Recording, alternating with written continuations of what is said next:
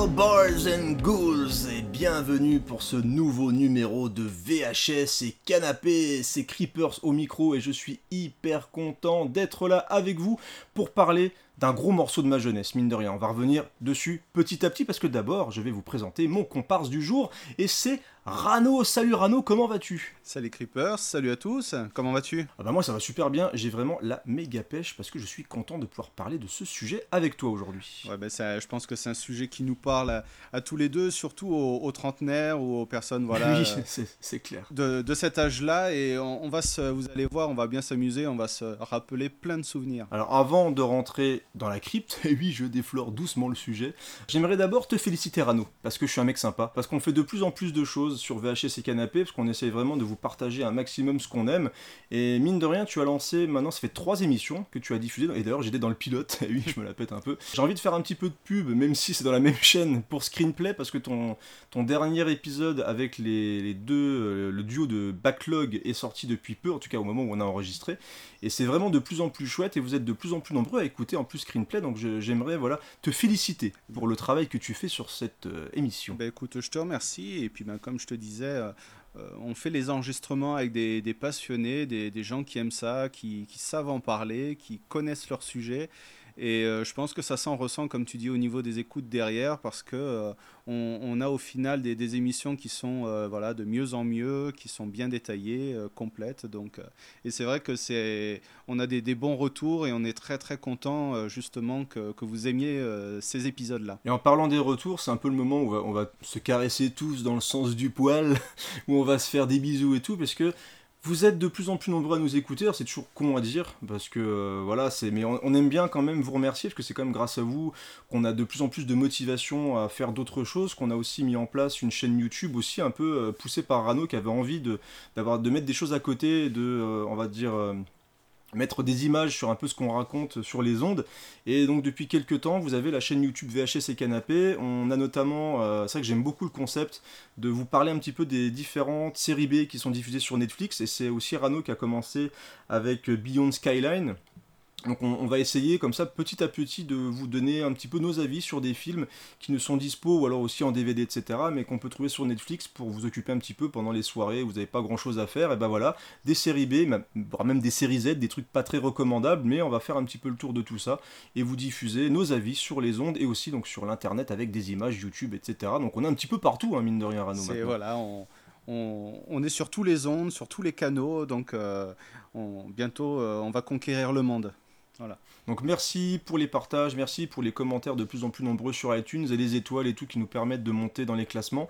Euh, on salue aussi un petit peu bah, tous les copains qui font du podcast. Euh, n'hésitez pas à venir discuter avec nous justement sur du C'est alloué, sur euh, Screenplay. On vous accueille les bras ouverts. Nous on n'a qu'une seule envie, c'est justement de partager ce qu'on aime. Donc on est là pour ça et vous appréciez et ça fait plaisir que vous nous le racontiez comme ça. Sur les podcasts, on a beaucoup de coucou. Il y a aussi sur Twitter. voilà, donc ça fait vraiment plaisir. On est content parce que ça réagit bien sur Twitter. Euh, euh, mm. à chaque fois qu'on poste voilà, un petit commentaire ou que ce soit un sondage, euh, voilà, on a toujours une, beaucoup de personnes qui viennent commenter ce qu'on ce poste et c'est toujours très instructif. donc maintenant qu'on a dit bonjour à tout le monde, qu'on a fait des câlins et tout, je pense que tout doucement, Rano, il est temps quand même bah, de, parler un petit peu de, de ce qui nous intéresse aujourd'hui. On va rentrer dans le sujet les contes de la crypte, quoi. Ah. On va parler des contes de la crypte. Enfin, je l'attendais ce rien. sujet. Ah, c'est pas rien. C'est. On se remet un petit peu à, l'époque, on, est dans les années 90. Moi, j'ai un, peu plus de 10 ans au moment où c'est diffusé en France.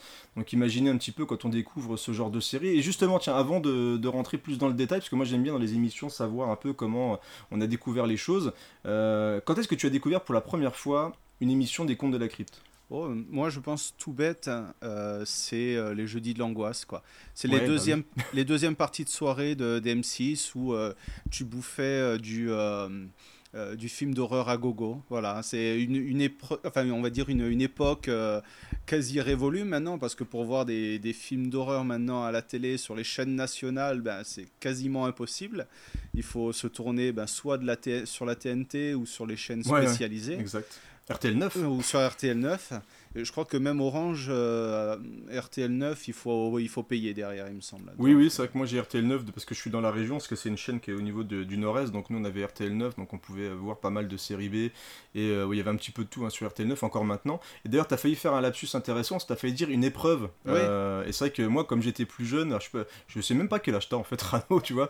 moi à l'âge là, c'était presque une épreuve pour pouvoir avoir le droit de regarder ça. Mais en fait, j'avais pas vraiment le droit, c'est-à-dire que j'allais, moi j'avais une télé où je jouais, époque, je crois que c'est l'époque un peu fin de Super NES, début PlayStation, donc j'avais une télé dans ma, dans ma piole, et normalement, j'avais pas vraiment le droit de regarder la télévision assez tard, et c'est vrai que les jeudis de l'angoisse, euh, les contes de la crypte, les premières fois où je suis tombé dessus, bah forcément tu tombes un petit peu amoureux de ça parce que s'il y a de l'interdit, il y avait un petit peu de sexe, il y avait de la violence, donc il y avait vraiment tout ce qu'il fallait pour attirer les jeunes euh, de, mon âge en tout cas pour, euh, pour regarder. Et moi surtout un autre truc qui m'a marqué, outre le fait de ces diffusions télé, le truc super important, pour moi, c'est euh, les deux films, euh, donc euh, on en parlera un petit peu plus tard dans l'émission, mais Le Cavalier du mhm. Diable et La Reine des Vampires, qui, qui sont pour moi des purs films de vidéoclub en fait. Mhm. C'était vraiment, on était bon, sur le, la, bonne époque et c'est les, les, films qu'on retrouvait en deux trois exemplaires dans la catégorie horreur du vidéoclub. Et pour moi, voilà, c'est, j'avais regardé la série à la télé. Euh, dès que c'était sorti en cassette vidéo, hop, j'étais avec le collègue, allez vite, on regarde ça le soir.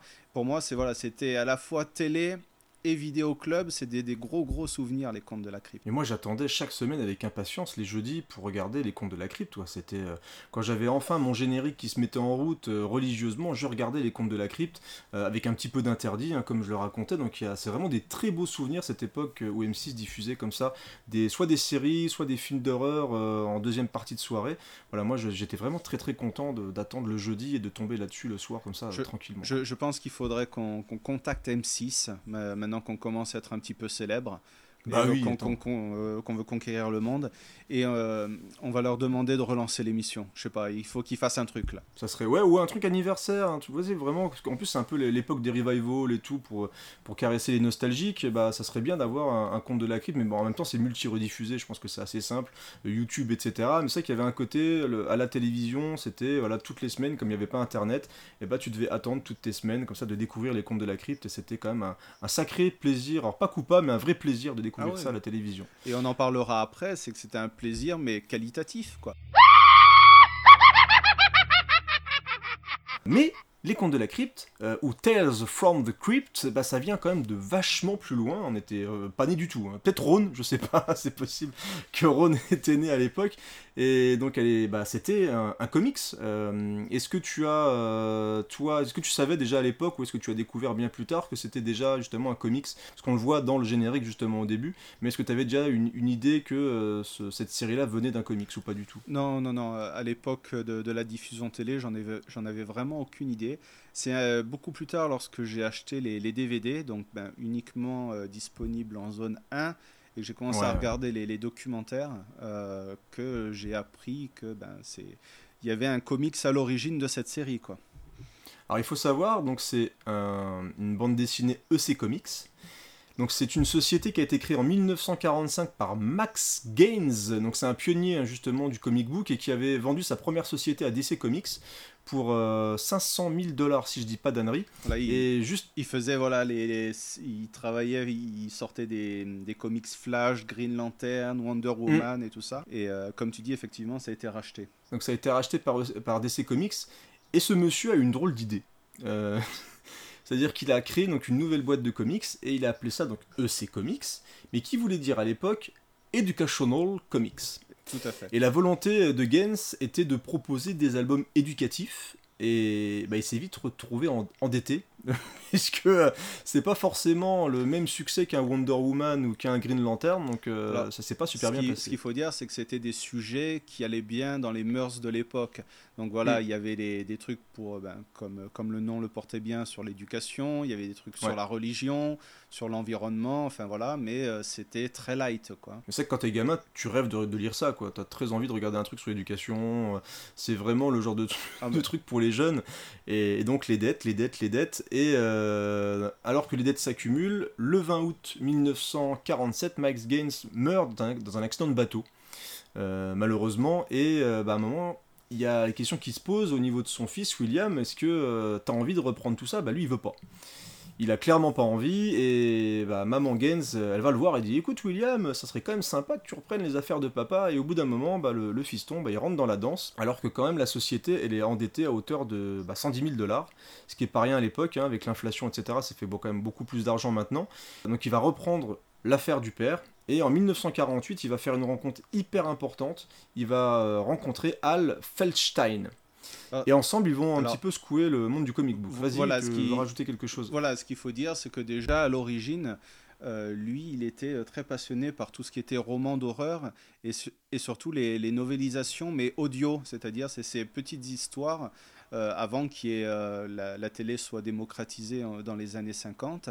Euh, les gens euh, en fait s'agglutinaient autour des, radios et il y avait euh, des acteurs qui parlaient et qui racontaient des histoires horrifiques. Ça existe toujours un petit peu maintenant, hein, bah, via le, même via le podcast. Mais c'est un, peu à, c'est un peu à cette époque-là où il y avait eu le scandale avec l'attaque extraterrestre, non où les, il y avait, Je sais plus qui avait raconté ça, c'était un peu à l'époque de la guerre des mondes, je crois, où quelqu'un avait fait raconter cette histoire-là et les gens avaient paniqué dans les rues. oui, c'est, non, c'est Orson Welles.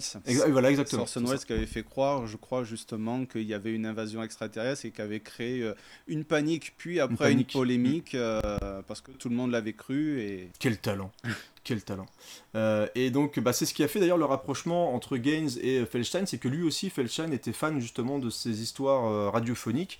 Et donc bah, nos deux amis vont euh, un petit peu réfléchir et ils vont, euh, mine de rien, parce que là je vais avancer un tout petit peu vite, mais ils vont créer euh, au final ce qu'on va appeler le new trend et un petit peu justement l'âge d'or de ces comics en créant justement des bandes dessinées qui vont aller plus vers les, au début les enquêtes policières, des choses comme ça, des séries noires, et ils vont dévier tranquillement et doucement vers l'horreur. Et là ça va être un petit peu le, le carton, Alors, voilà, on va dire. Et là tu en as parlé tout à l'heure, c'est que le, Ici Comics, au tout début, s'appelait euh, Educational Comics.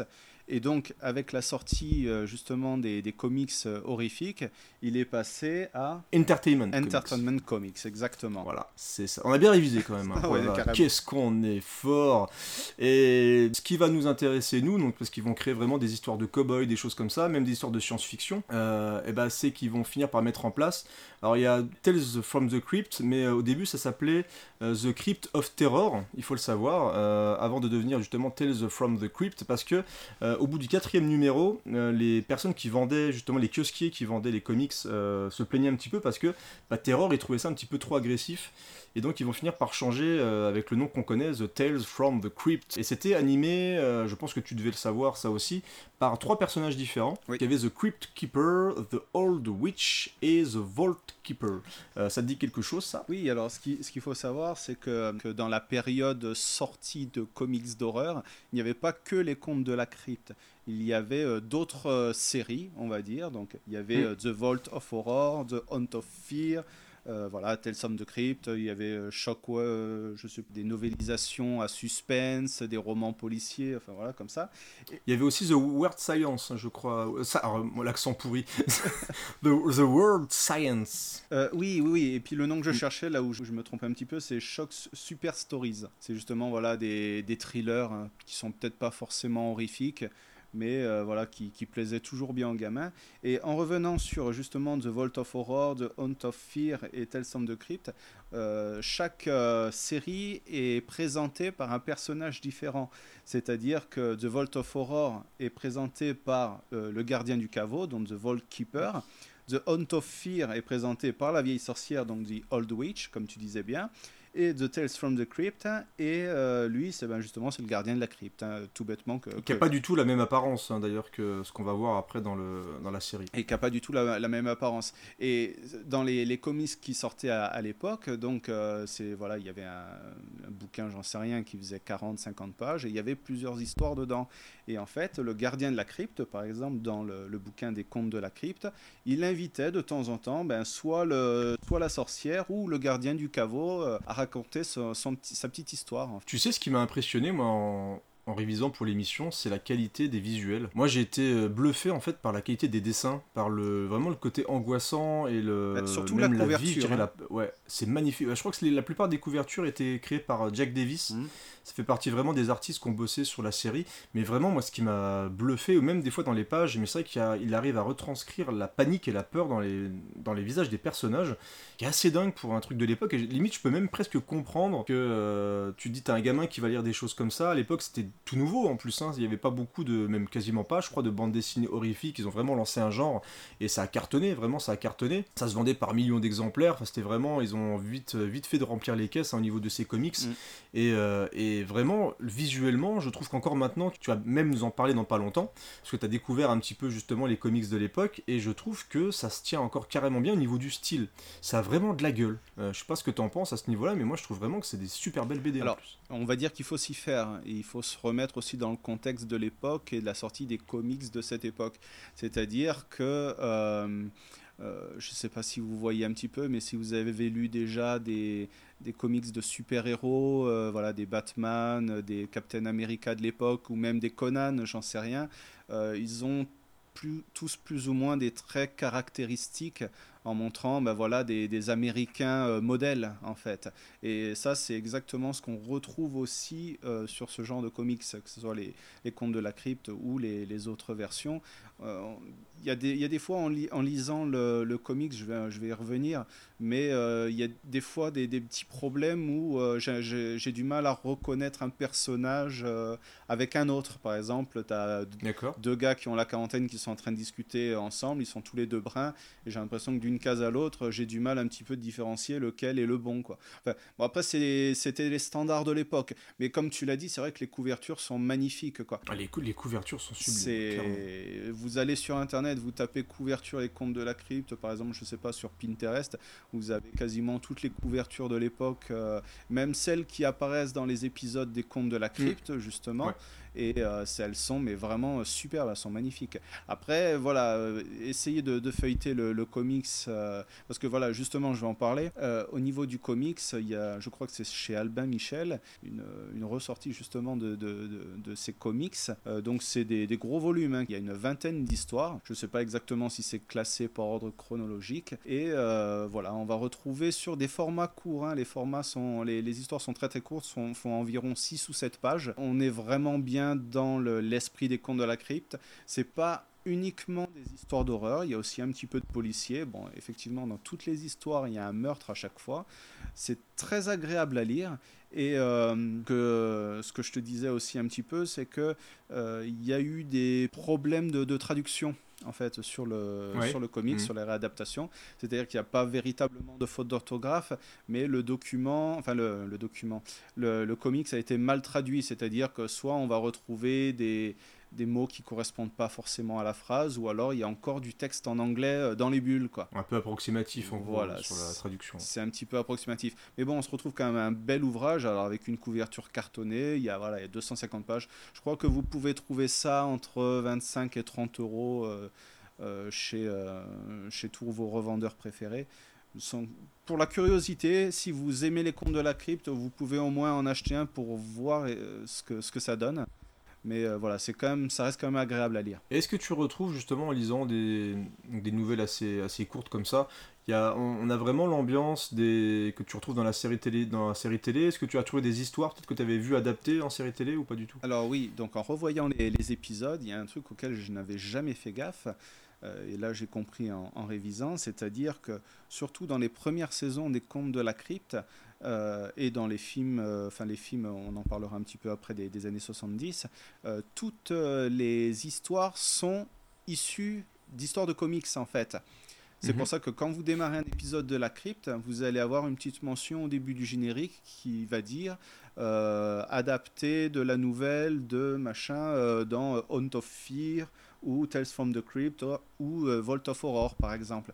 Donc dans euh, les, la vingtaine de petites histoires que j'ai eu l'occasion de, lire, il y a eu euh, quatre, quatre, épisodes des Contes de la Crypte que j'ai retrouvés.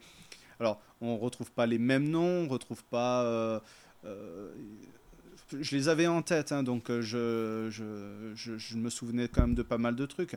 Mais euh, mhm. l'histoire, la base, la base du scénario, c'était exactement ça. Les scénarios sont réécrits, il y a très très peu de, de, scénarios originaux, on va dire. Alors, juste, on a parlé un petit peu justement des artistes qui ont travaillé sur la série. Il y a eu une réédition dans les années 60 et je voulais juste préciser ça comme ça, même si ça n'a pas vraiment d'intérêt, mais euh, moi j'aime bien Frank Frazetta parce qu'il a fait des affiches de films et des visuels assez magnifiques. Et il a justement retravaillé des couvertures pour ces rééditions-là, et pareil, vous pouvez les voir sur internet, elles sont absolument magnifiques. Ah, je ne savais pas. Ce feu va finir par s'éteindre. C'est toi qui es le tisonnier? Oui. Donne-moi ça. Qu'est-ce que tu as dit? Bah, T'es sourde ou quoi? Je t'ai dit de me donner ça.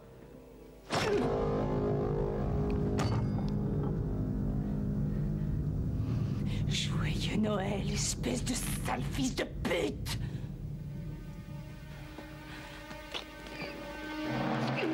Tout se passe bien chez EC Comics, hein, c'est la fête, il y a les brousoufs qui rentrent, on s'amuse, on fait des trucs un peu subversifs et tout.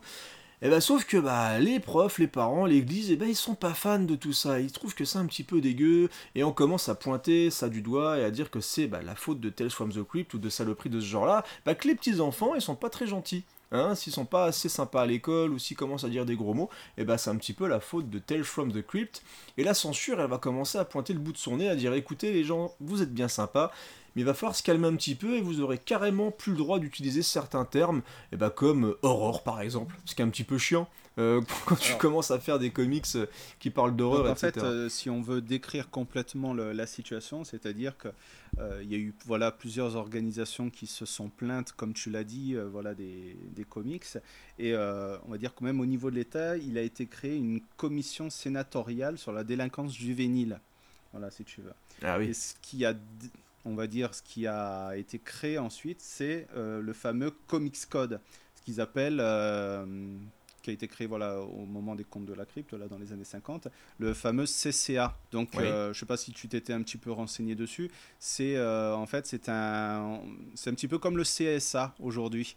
C'est, mhm. on va dire, c'est une autorité de, de, de censure où chaque éditeur de bande dessinée présentait sa planche au comité de censure et euh, une fois la planche validée, il y avait un saut sur le comics euh, qui m'était autorisé par le CCA, etc. Bah écoute, vous êtes sympa. Le monsieur à qui vous avez coupé la tête, mettez-lui aussi un bouquet de fleurs dans la main, ça, ça sera beaucoup mieux. Ça serait beaucoup plus sympa. Ça, on retrouve même des images sur Internet euh, d'artistes obligés de redessiner sur les planches pour euh, ben voilà, effacer, une, comme tu as dit, une tête coupée, euh, un visage trop effrayant, et comme tu l'as dit tout à l'heure, de changer le aurore, terror, machin. Ah, c'est de la vraie censure hein, pour le coup. Hein, et, et, ça a découlé que les comics qui n'avaient pas la mention CCA dessus se voyaient refuser l'entrée au kiosque, en fait, quasiment. Voilà. Alors, là, j'ai peur de dire une ânerie, mais je pense avoir lu que Gaines a même dû se justifier en fait, je crois, devant un parlement ou un truc comme ça pour essayer de défendre ses, euh, publications. Et donc c'est quand même allé assez loin, et bah, au point que bah, en 1955, et bah, c'en est fini de Tales from the Crypt. C'est un petit peu triste, mais c'est comme ça. Et donc la, création de Bell Gaines et de Al Feinstein a quand même marqué les esprits, et ça c'est le plus important. Et pendant un certain temps, on n'entendra plus vraiment parler. Donc il y a eu des rééditions, comme je l'ai dit, dans les années 60, mais c'était un petit peu fini pour euh, The Tales from the Crypt. Euh, pour, pour, précision également, il faut savoir que toutes les séries se sont quasiment euh, toutes arrêtées en même temps et au 28e ou 29e numéro. Quoi. Il n'y en a pas eu plus. Ouais, donc vraiment c'est un arrêt très brutal. Hein. Un, petit peu comme à l'époque dans Dragon Ball Z sur le club Dorothée où je n'avais jamais vu la fin. J'étais tellement triste. Quel arrêt brutal, incroyable. Ah, donc, je pense que les jeunes. Euh, ah oui, non, mais euh, je pense que les, jeunes à l'époque qui lisaient assidûment les, contes de la crypte, bah, étaient un petit peu aussi dégoûtés que moi quand je n'ai pas pu voir la fin de Dragon Ball Z, euh, mais mercredi. Oh, quelle saloperie. Euh, donc, les contes de la crypte. Exactement. Ah ouais, elle était pas sympa quand même à l'époque, Ségolène, elle m'a gâché mon enfance. C'est à, à, cause de toi si j'ai échoué dans ma vie, si je vais tuer mes enfants. Ségolène, si tu écoutes euh, notre podcast, voilà, on te remercie pas. Voilà, et on ne t'embrasse pas non plus. C'est comme ça. Euh, et donc, les contes de la crypte vont revenir sur des formats euh, bah, de long métrage en 1972. Et ça va commencer par Histoire d'outre-tombe de Freddy Francis, et film que tu as vu, que moi j'ai vu en partie, euh, je dois te dire que je l'ai découvert il y, a, peu de temps et je trouve qu'il a un petit peu vieilli. Donc je vais te laisser en parler un petit peu plus en profondeur, cher ami.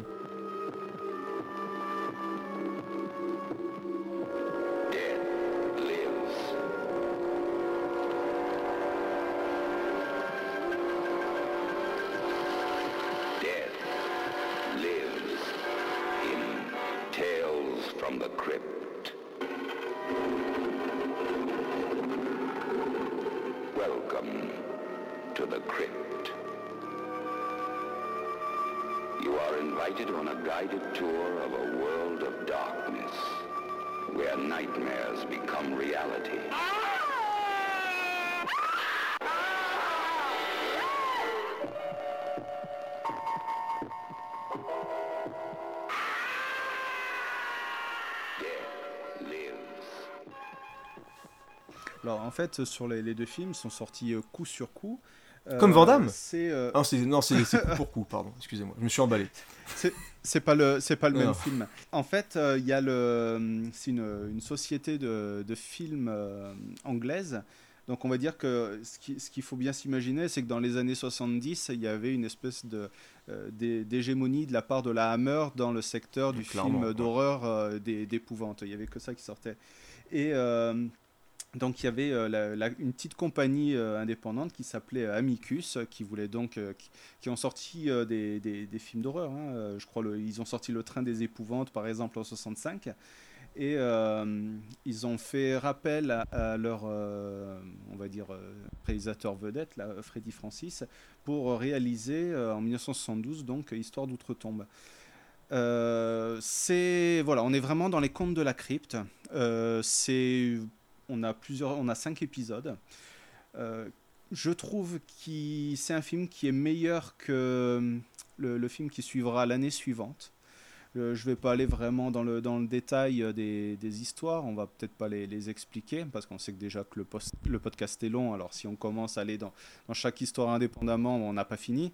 Euh, mais ce qu'il faut savoir, c'est que ce sont aussi des histoires qui sont adaptées comme la série euh, des comics. Voilà, on va retrouver euh, des, des épisodes, et notamment, on en parlait juste avant de préparer l'émission, euh, il y avait un, un épisode qui est le deuxième, qu'on retrouve aussi, qui est le deuxième épisode de la série télé, qui s'appelle Nuit de Noël par femme, pour, pour femmes adultères. Ouais, réalisé fait. par Robert Zemeckis. Voilà, c'est ça. Où vous avez une, une femme qui a tué son mari et qui se retrouve pris au, pris au piège chez elle euh, par un Père Noël tueur. Ouais. Donc vous, vous avez cet épisode-là dans les contes de la crypte, là, celui des années 90, mais cet épisode-là existe aussi euh, en segment dans ce film, donc euh, Histoire d'outre-tombe de 1972.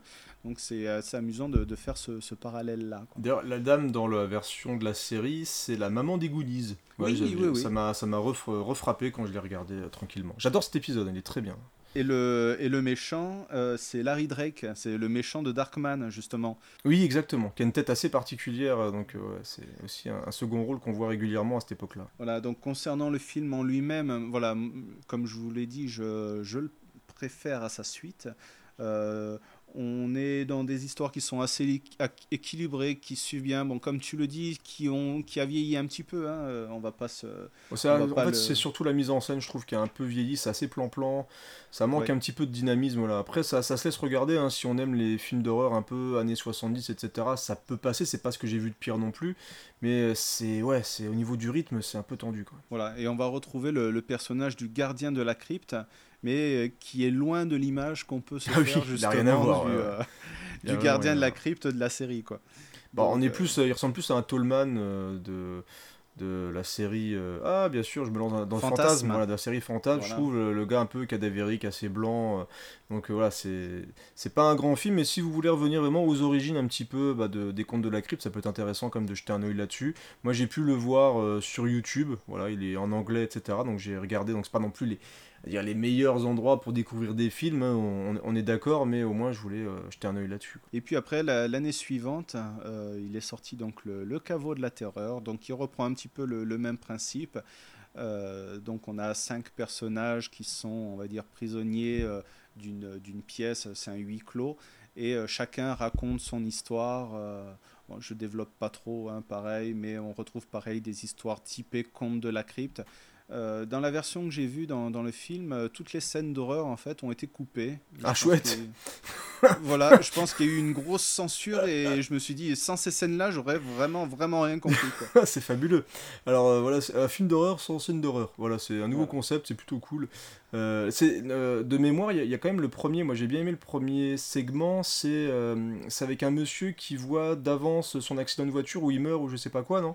Alors non, ça c'est dans le premier, ça c'est dans Histoire d'outre-tombe, Ouais. c'est-à-dire que c'est un type qui a un accident de voiture, il, il revit son histoire, il a vu à l'avance qu'il allait mourir, Ouais. quoi, qu'il allait finir brûlé, que sa femme le quitte, que sa maîtresse devient aveugle, qu'elle ne veut plus de lui, enfin voilà. on, ça, dirait, c'est- on dirait presque un truc glauque à la petite maison dans la prairie, son histoire. Le mec, il lui arrive que de la merde, quoi.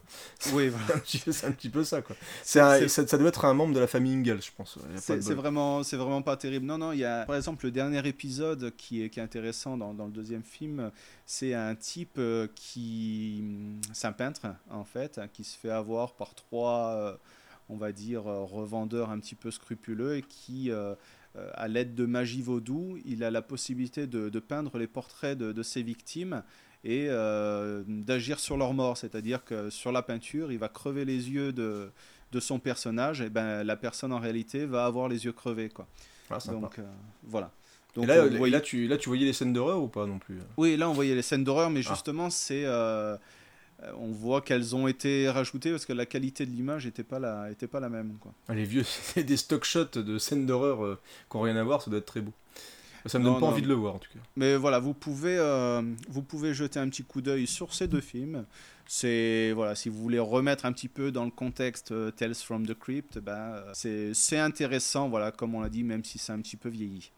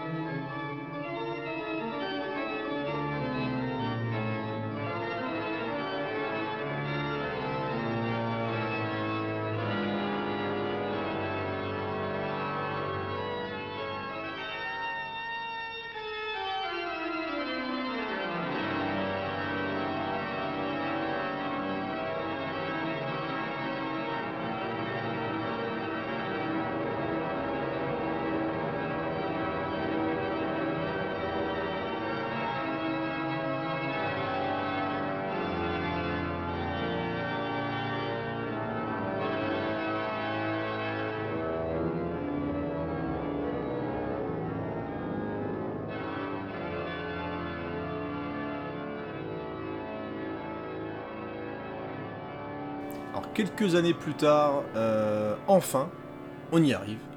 Euh, La série, la série, la série va se mettre en place. Alors on va revenir un petit peu justement sur ce qui a motivé un petit peu la création de la série et on a au tout départ une personne, une personne que vous devez je pense tous aimer par rapport à ce qu'il a fait dans les années 80 90, un peu un peu moins 2000 parce que c'est un peu plus compliqué pour lui, mais notamment parce que là c'est le point commando. C'est Joel Silver qui a produit Commando et rien que pour ça, je l'aimerai jusqu'à la fin de mes jours.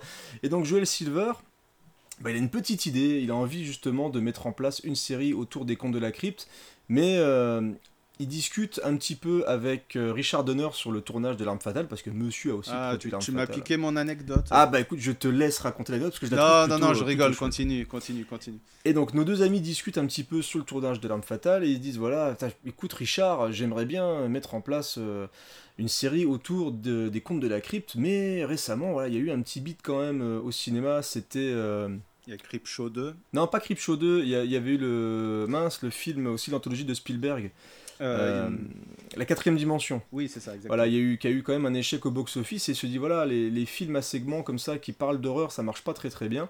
Et euh, bah, il continue un petit peu à en discuter, un petit peu à en discuter, un petit peu à en discuter.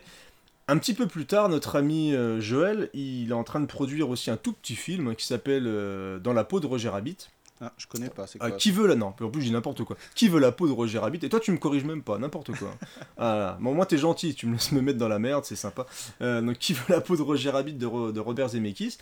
Et, euh, et bah Robert, il est, il est chaud, il est chaud patate. Et du coup, bah, nos trois amis, ils vont directement voir euh, chez HBO. Et HBO, bah, eux aussi, ils sont super chauds patates parce qu'ils disent quand même trois euh, grands gars du cinéma qui ont envie de produire quelque chose. Et bah, ça peut donner quand même quelque chose de chouette. Et, euh, et donc là, bah, l'aventure va commencer.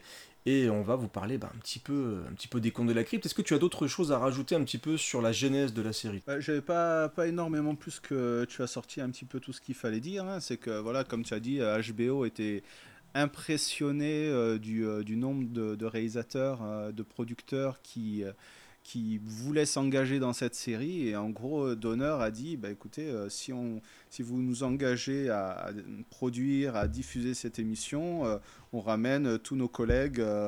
réalisateurs, acteurs, enfin voilà, pour participer à la série. C'est pour ça que dans les, dans les, au cours des sept saisons, on va avoir autant de guests, tout ça quoi. Et, et on a donc, pour ce qu'on a parlé de Richard Donner, de Joel Silver, de Robert Zemeckis, on peut rajouter aussi Walter Hill, qui était quand même une, gros, euh, une grosse sommité dans les années 80 aussi.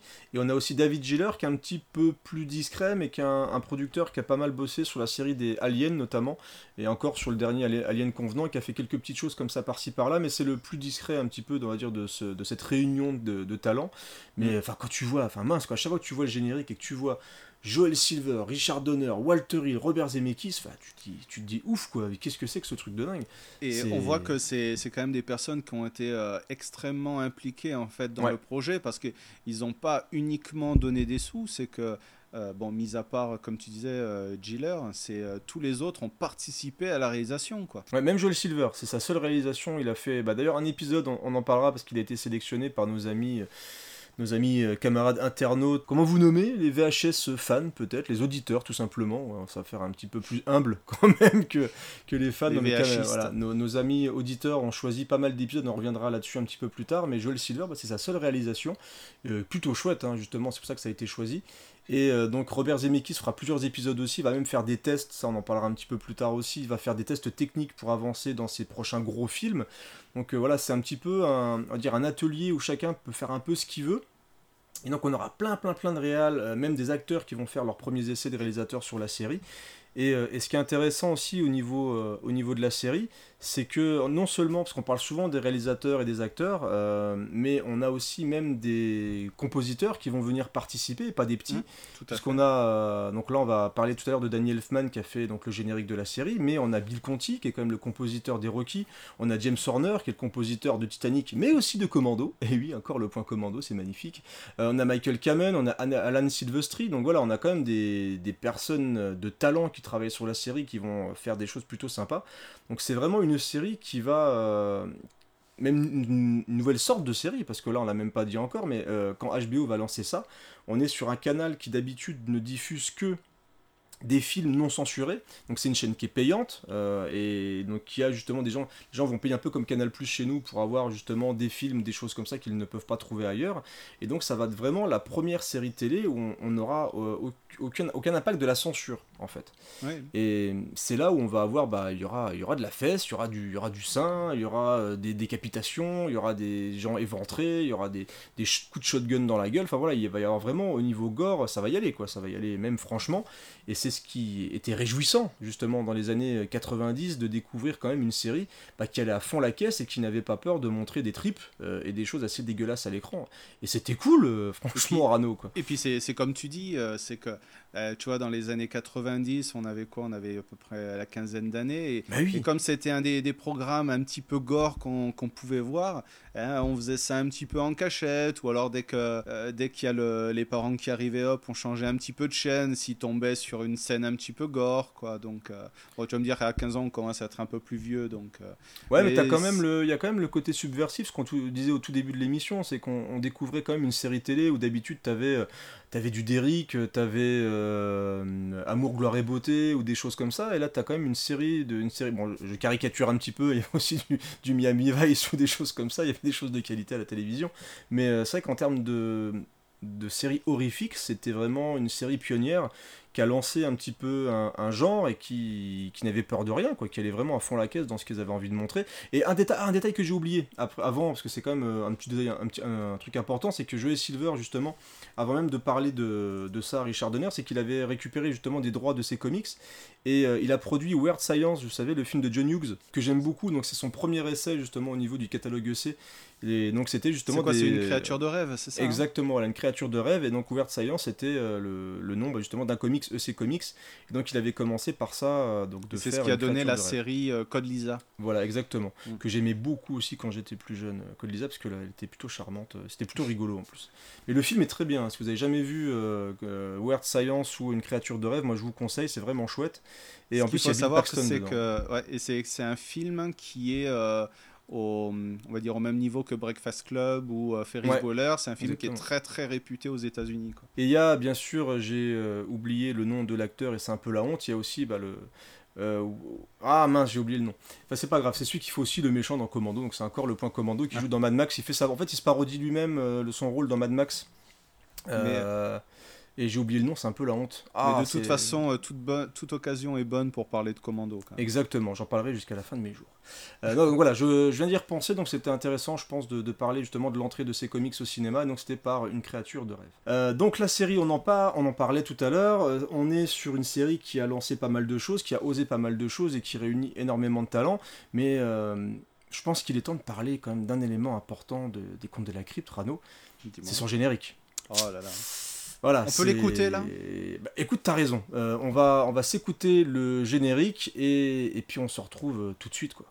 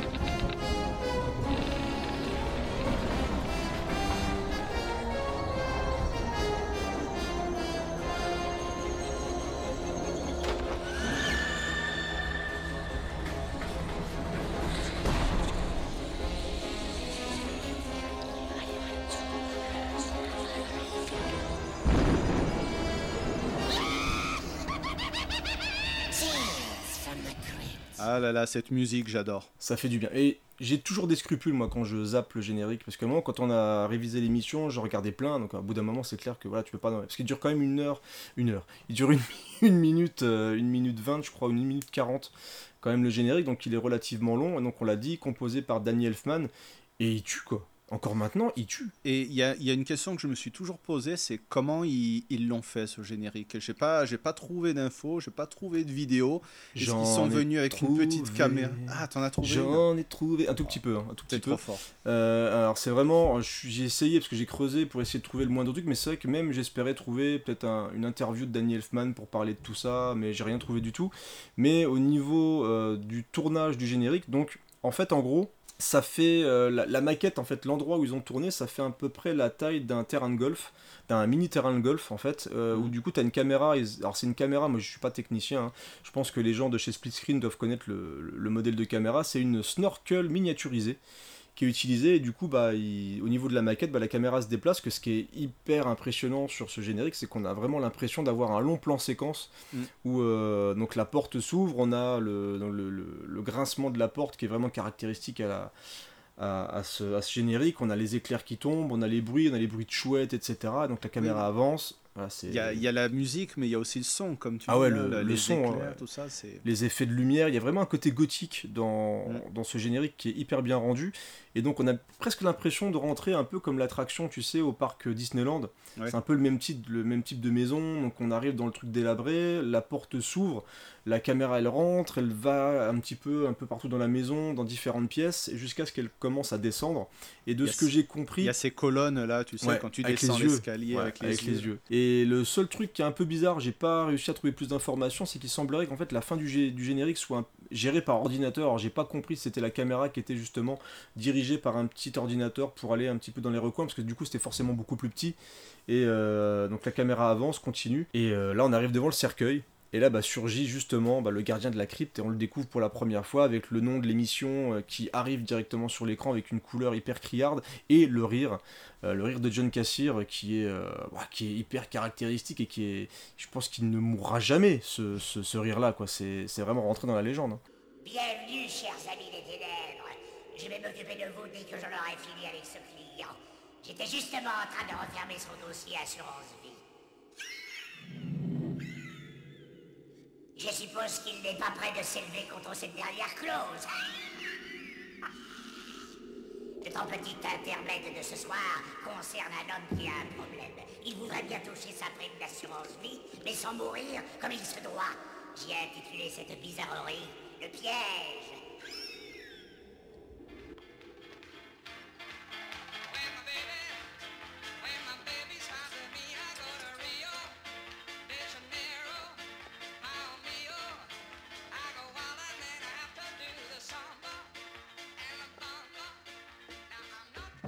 J'ai lu que euh, à chaque fois qu'il enregistrait ses émissions, il était obligé de, de boire un verre de, de citron Ah, euh, pour se euh, un petit peu se soulager la, la gorge parce que c'était un effort qui était assez intense quand même. Pour Ah, prendre pour la- voix. euh. Pour l'anecdote, je m'étais amusé ce qu'on avait fait avec les, les copains de Etis le podcast. On fait, euh, j'ai participé deux années de suite à leur émission d'Halloween.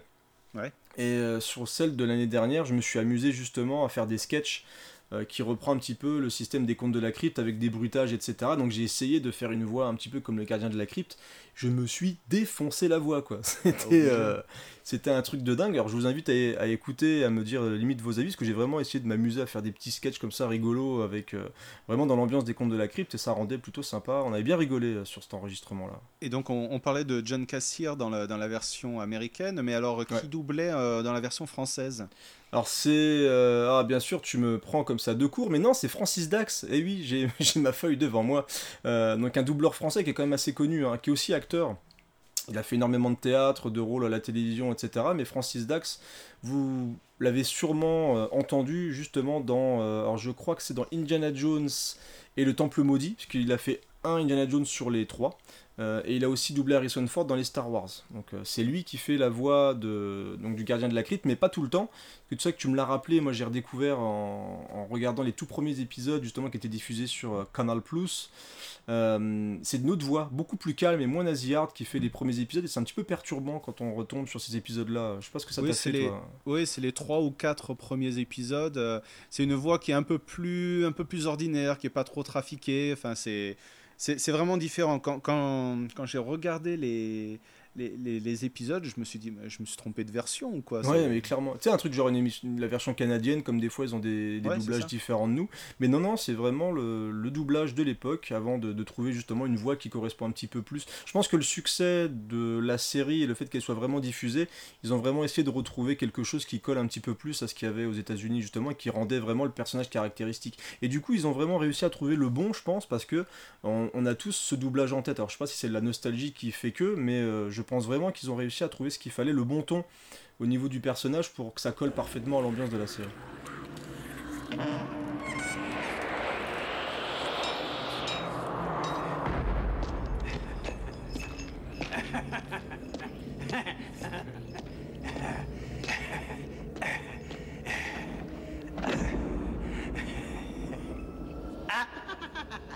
Bonjour, bonjour les miages. Ce n'est que votre vieux copain, le gardien de la crypte. Je vous apporte un cadeau. Pourquoi suis-je attifé comme ça, hein? Disons que le rouge me va bien au teint. En vérité, j'ai un petit conte de Noël pour vous. Un conte bien horrible d'ailleurs. Ah oui, vraiment. Un petit conte d'horreur rempli de soirées morbides et de hôtes débordantes d'atrocités. Alors, jetons un œil sur ce joyeux réveillon au coin d'un feu de bûche gémissante. C'était le soir de la veille de Noël. Alors, à noter aussi que dans les films qui sortiront euh, un petit peu plus tard, là, donc Le Cavalier du Diable et euh, La Reine des Vampires, c'est encore une autre voix. Donc, euh, Ah, c'est dommage quand même. Voilà, c'est c'est pas du tout la même voix. Bon, on, est dans, quand même dans une voix un petit peu spécifique par rapport au personnage, mais c'est pas la, la- la voix qu'on a l'habitude d'écouter euh, dans, dans Ah, tous les épisodes. c'est- toujours frustrant parce que c'est vrai, et c'est un peu le problème de forcément des doublages, hein, quand on regarde les, les choses, qui- pas en VO, c'est que John Cassier, peu importe ce qui s'est passé au niveau du gardien de la crypte, au niveau des apparitions, des caméos dans d'autres séries, des clins d'œil, etc., c'est toujours John Cassier qui fait la voix. Et donc on a vraiment, le personnage aux États-Unis garde toujours la même voix, donc c'est quand même super important. C'est ça que c'est dommage dans les, dans les VF d'avoir des trucs différents, bah, un peu comme quand tu as. C'est vrai que c'est con, hein, mais quand tu regardes un film avec Harrison Ford et que tu as deux voix différentes, quand tu regardes un film avec Tom Cruise et que euh, un coup tu as Yvan Attal, un coup tu as la voix de Tom Hanks, euh, c'est un peu bizarre. Enfin voilà, il y a, y a vraiment des choses particulières. euh. Bah, c'est c'est bon. choquant et c'est par exemple, tu vois, tu as la série Friends. Ouais, ça Euh, fait bizarre. hein. Ou à la dernière ou l'avant-dernière saison, il y a au moins la moitié des acteurs qui ont changé de. Ouais, de Joey, voix. il y avait, je crois qu'il y avait Joey, il y avait Chandler. euh. Ah, tu me fais digresser avec tes âneries. ouais, non, non c'est vrai On va pas trop s'écarter, mais c'est juste pour dire oui que euh, c'est. Ouais, le doublage, ouais. Bien. Je, je sais que par exemple, je crois, je sais plus comment il s'appelle. Je crois c'est Kevin Conroy, euh, le doubleur de, de Batman en fait, et qui lui double Batman, on va dire, dans les, les animés, dans euh, les, les, les, les épisodes de, de Mhm. dessins animés, tout ça, de- depuis euh, 20 ans, quoi, depuis 30 ans. Donc, euh, et c'est toujours, toujours cette même voix qui. C'était tellement bien le dessin animé Voilà. Batman des années 90. Bob Kane. Si, Ah bah si je dis pas de bêtises, je crois que c'est Bob Kane hein, qui avait créé le dessin animé. C'était tellement bien, j'adorais. Euh, Pareil, Bob, ça Bob faisait- Kane, je crois que c'est le, le créateur de Batman, en fait. euh, Ah, donc c'est. Ah, je, bah, je con- eh, Bruce. Bruce Timm. voilà, qui est- bah, je suis pas un expert comics, effectivement. Mais pareil, ça faisait partie de mes, euh, de mes soirées télé où je savais que. Je crois que c'était le dimanche soir que c'était diffusé sur France 3. Euh, et je regardais, moi, sur France 3, les, les Batman de, de l'époque. C'était quand même fabuleux, quoi. J'adorais les Batman. Là, on est dans la Euh, grande époque, voilà, 90. ouais. euh, t'as, Ouais, ouais. Les contes de la crypte, euh, Batman, on était bien, on était calé quoi. Oh, on était. Ah, quelle belle jeunesse on a eu. C'est c'est vraiment formidable. Euh, et donc, on parlait de notre ami le gardien de la crypte, donc du doublage, etc., de Francis Dax. Mais il faut savoir donc que euh, bah, pour animer un petit peu ce personnage-là, bah, avant on se posait pas la question. Avant de, bon, on savait que c'était une marionnette, mais je me suis jamais vraiment posé la question du comment, du pourquoi ça fonctionnait si bien. Et ben ils étaient six, mine de rien, pour euh, faire fonctionner cette marionnette-là. Est-ce que tu as une idée de qui a travaillé sur cette marionnette, camarade Euh, je ne sais pas, tu vas me le dire. je sais pas. Eh ben Ah, écoute, je vais te le dire. Euh, Alors il y a beaucoup de monde, hein, donc je t'ai dit six marionnettistes, mais vraiment derrière euh, le, le personnage, moi j'ai trouvé vraiment surtout euh, deux noms. Alors je vais essayer de ne pas me perdre parce qu'il y a quand même pas mal de monde. Il y a vraiment deux noms surtout qui ressortent. C'est Kevin Yeager, qui est un, marionnettiste assez reconnu et qui avait travaillé. En fait, il y en a beaucoup qui ont travaillé sur les Chucky. Et la plupart des, marionnettistes ou des créateurs d'effets spéciaux ont beaucoup bossé aussi pour les studios Stan Winston, notamment sur des films comme Jurassic Park, euh, il y a eu- il y, a eu Terminator 2 aussi. Et euh, c'est que Van Snowden a aussi travaillé sur X-Files le film, il a travaillé sur Dracula, Beetlejuice. Donc voilà, c'est pas des petits rigolos au niveau des, effets spéciaux. Et chose, chose intéressante, c'est que euh, il y a une particularité au niveau de la marionnette, c'est que les yeux, vous les avez déjà vus ailleurs, les amis. Parce que c'est les yeux de Chucky. Eh ouais. Donc le, le gars qui a créé la marionnette de Chucky a bossé aussi sur euh, les contes de la crypte. Et donc les yeux que vous avez sur le personnage, sur le gardien de la crypte, c'est aussi les yeux de Chucky. Ça c'est plutôt Ouais, c'est le, même bleu, euh, tout ça. Ouais. Donc c'est vraiment les mêmes yeux, donc il a utilisé les mêmes systèmes, donc ça c'est plutôt sympa. Et il y a une petite anecdote rigolote, c'est que quand ils avaient, ils étaient arrivés vraiment au rendu final du Gardien de la Crypte, qui n'a donc rien à voir, comme on l'a dit, avec ce qu'on pouvait voir dans le comics. Et ben ils se posaient une question, ils disent c'est chiant, j'ai le truc, voilà, on a vraiment le rendu final. Par contre, il y a un truc qui m'emmerde, c'est que j'essaye plein, plein, plein de nez différents. Et ça va pas. C'est vraiment dégueulasse. Alors imaginez, vous, euh, le personnage avec un nez, c'est c'est plus possible maintenant. Et en fait, il y a Zemeckis qui, euh, qui était là et il dit Mais pourquoi il y aurait besoin d'un nez en fait? Et là, c'est comme ça qu'ils ont retiré le nez du gardien de la crypte et du coup qu'ils ont vraiment finalisé la marionnette et, euh, Et qui donne le finalement, ça rendu le fait très bien, quoi. Voilà. Voilà, exactement. Et autre petite anecdote sympa au niveau de la première saison. Donc là, c'est John Cassier qui en parle un petit peu. C'est qu'au début, forcément, première saison, on était sur un essai, il n'y avait pas forcément le même budget qu'après. Et bien sur la première saison, la marionnette avait quelques difficultés à pouvoir parler vite. Et donc, si on fait attention, et c'est vrai que du coup, j'ai regardé un petit peu sur les premiers épisodes, c'est que le débit est beaucoup moins rapide au niveau de ce que le raconte le, le de la crypte. Et ben, c'est uniquement parce que justement, si John Cassier parlait beaucoup trop vite, c'était impossible de pouvoir le synchroniser avec la marionnette. Et c'est des choses qui vont disparaître complètement à partir de la saison 2. Voilà. C'était euh, c'était mes petites informations comme ça sur la marionnette. Donc au niveau des noms, donc j'ai dit il y a euh, Kevin Yeager et donc on a euh, Van Van ah, Van Snowden et il y a aussi Brock Brock Winkless donc qui a aussi bossé sur T2, Chucky, Alien 3. Il y a Charles Luctus 3 qui a aussi bossé sur Terminator 2, Jurassic Park, Chucky. Pat Maloney alors qui est principalement connu pour des pour des rôles de voix euh, plus qu'actrice ou même euh, marionnettiste. Donc elle a bossé un petit peu sur la série mais pas plus que ça en fait. Il y a eu Anton Reprecht qui a bossé sur Flic ou Zombie, que j'aime beaucoup. Mm. Euh, on avait parlé dans une émission, et qui a bossé aussi sur Vendredi 13, euh, numéro 5. Voilà, donc c'est des petits trucs comme ça. Et on a aussi Michael et j'arriverai pas à le pro- à le prononcer, c'est Triki, Triki. Et ça s'écrit vraiment comme ça, hein, je crois que c'était une faute au début. Donc c'est T-R-C-I-C, donc Trikik. Trikik, euh, qui a bossé aussi sur l'entre de la folie, donc bravo à lui, parce qu'un film de Carpenter, c'est toujours chouette à rajouter sur son CV. Et un très Voilà. bon film de Carpenter aussi. Exactement. Ouais, donc euh, pas, des, pas des amateurs, donc. Hein. Absolument pas. Donc on a vraiment une belle équipe technique. Donc je pense vraiment que les personnes qui sont dans la production bah, se sont entourées quand même de gens de talent. Et euh, c'est vrai que le, le décor du Gardien de la Crypte est quand même magnifique. Même si, alors ce qui est marrant en plus dans les décors, c'est qu'il y a souvent des aménagements par rapport au petit sketch de début. C'est qu'on a l'impression de voir certaines pièces différentes. Euh, Il y a un épisode par exemple où il y a carrément, je crois qu'il tire carrément un boulet de canon au milieu du truc et il y y a une partie du décor qui pète. Donc c'est assez rigolo. D'ailleurs, tiens, ce serait sympa qu'on parle un petit peu des des sketchs parce que mine de rien c'est aussi une particularité de la série c'est que à chaque fois donc le, le gardien de la crypte ouvre et euh, clôture euh, l'épisode Oui, voilà, c'est il y a une, une- une- un petit sketch, on va dire, voilà, comme ça, en, en début de euh, d'hi- d'histoire, en fin d'histoire. Bon, il faut les, les regarder, je pense, en VO parce qu'il y a beaucoup de trucs qu'on ne comprend pas et qui Ouais, sont difficiles à Mm. traduire en fait. Donc je pense que les doubleurs français ont fait euh, du mieux qu'ils qu'ils ont pu. Euh, mais euh, c'est vrai qu'il faut souvent le regarder, euh, avoir un petit niveau d'anglais pour capter en fait toutes les petites références. c'est comme tu disais, comment il a, il a introduit chaque fois Boys and Girls, c'est ça? Ouais c'est ça exactement Donc voilà, ça c'est un truc, c'est spécifique en anglais. Donc, euh, mais euh, non, non, c'est- assez rigolo. J'en ai regardé un euh, cet après-midi, justement. On, on parlera un petit peu de cet épisode plus tard. Où euh, le, gardien de la crypte euh, refait euh, Forrest Gump. Donc, il, est assis, il est assis sur un banc, il a sa boîte de chocolat. Donc quand il ouvre, alors c'est pas des chocolats, mais il y a un doigt, il y a une oreille, enfin voilà. Et il s'appelle pas Forrest Gump, mais il s'appelle Gorest Gump en fait. Et la particularité par exemple de cet épisode, c'est qu'il propose à une personne à côté de lui un chocolat et c'est Alfred Hitchcock. Alors en fait, c'est une version numérisée d'Alfred Hitchcock euh, qu'ils ont inséré directement à côté de lui sur le, sur le banc. quoi. Donc euh, non, c'est une petite, petite prouesse technique pour l'époque qui était euh, assez amusante. Euh, on reparlera peut-être un petit peu de cet épisode qui m'a marqué un, un petit peu plus tard. Mais euh, sinon, au niveau des, des sketchs, euh, oui, oui, non, c'est assez bien fandard. Bon, on va dire qu'en français, c'est pas toujours très Ouais, drôle. malheureusement ouais, tu te dis merde il passe un petit peu à côté des trucs donc c'est un peu un peu dommage eff- effectivement c'est que quand j'ai regardé quelques épisodes en VO ça passe ça passe relativement mieux sur certains cas après alors moi ce qui était marrant aussi c'est que tu avais aussi des caméos des fois dans les sketchs. Euh, notamment bah, il y a forcément celui de Schwarzenegger. J'ai regardé d'ailleurs son épisode qu'il a réalisé tout à l'heure et je l'ai trouvé plutôt plutôt pas mal. Euh, c'est pas le meilleur épisode euh, donc c'était dans la saison 2 si ma mémoire est bonne.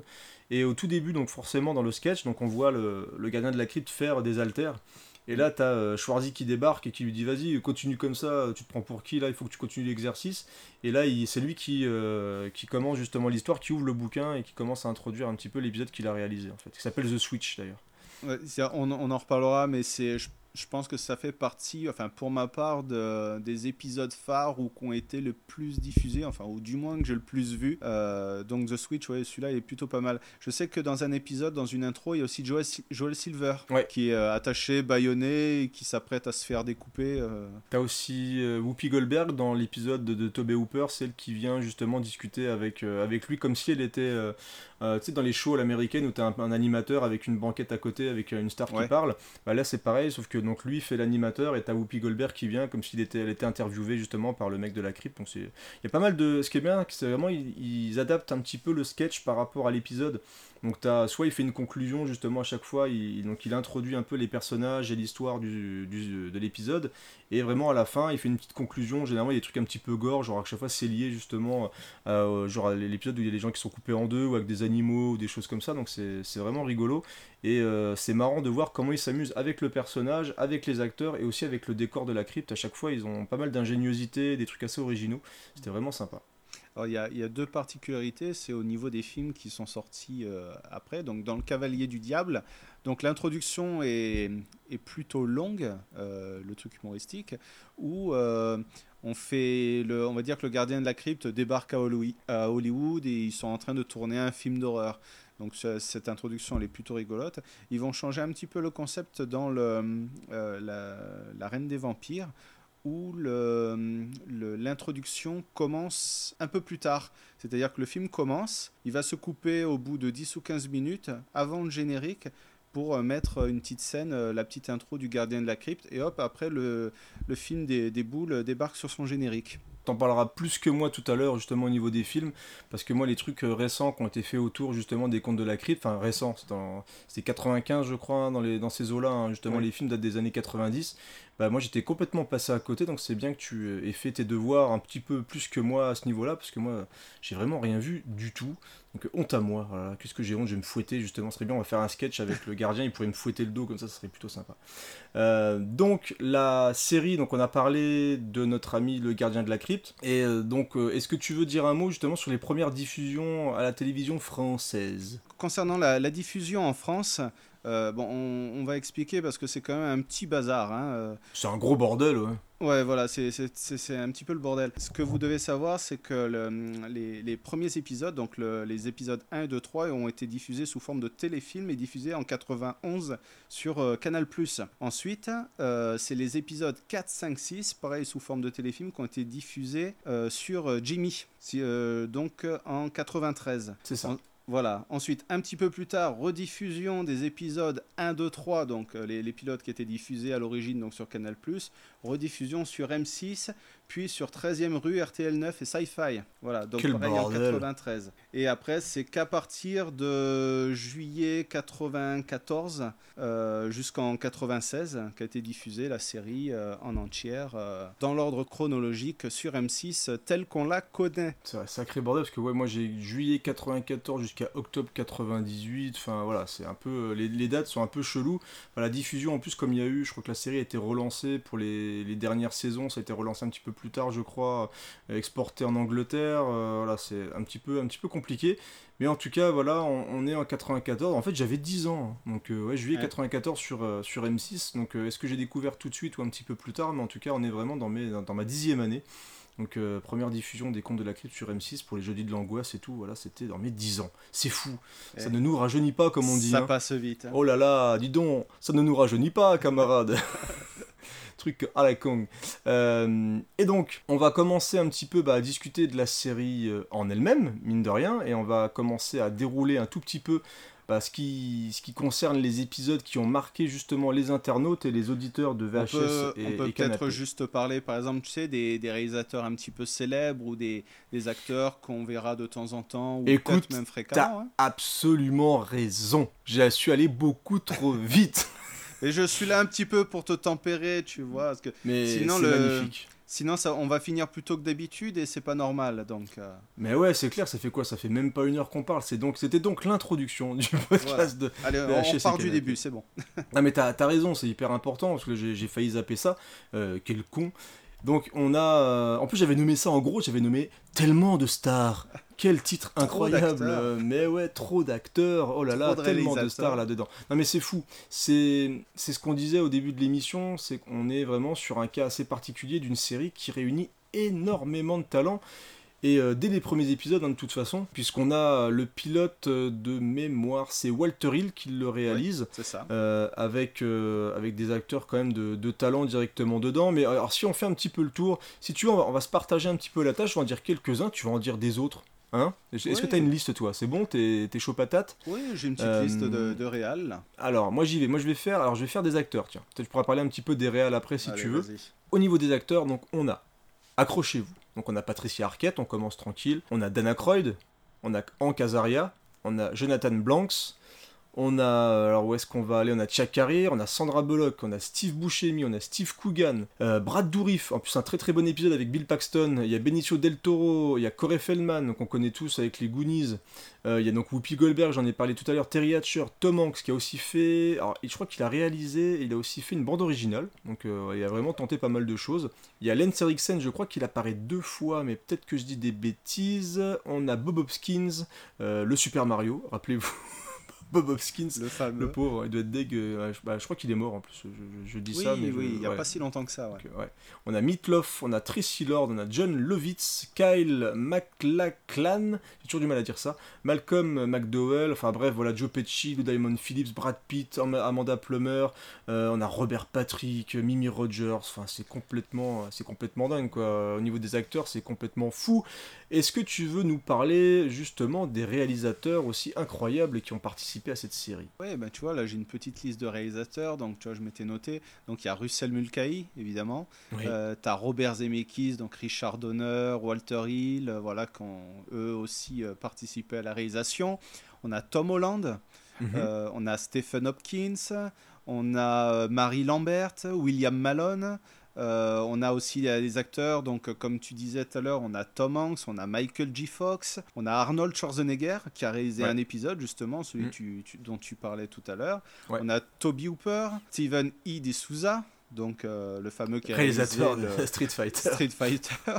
Donc euh, voilà, il y a énormément, euh, énormément de, de réalisateurs et, et un petit truc, il y a Brian Edgeland, là je vois, et il y a hum, Mick Garris, enfin voilà, donc c'est, c'est, on a un vivier d'acteurs et de réalisateurs, c'est absolument impressionnant.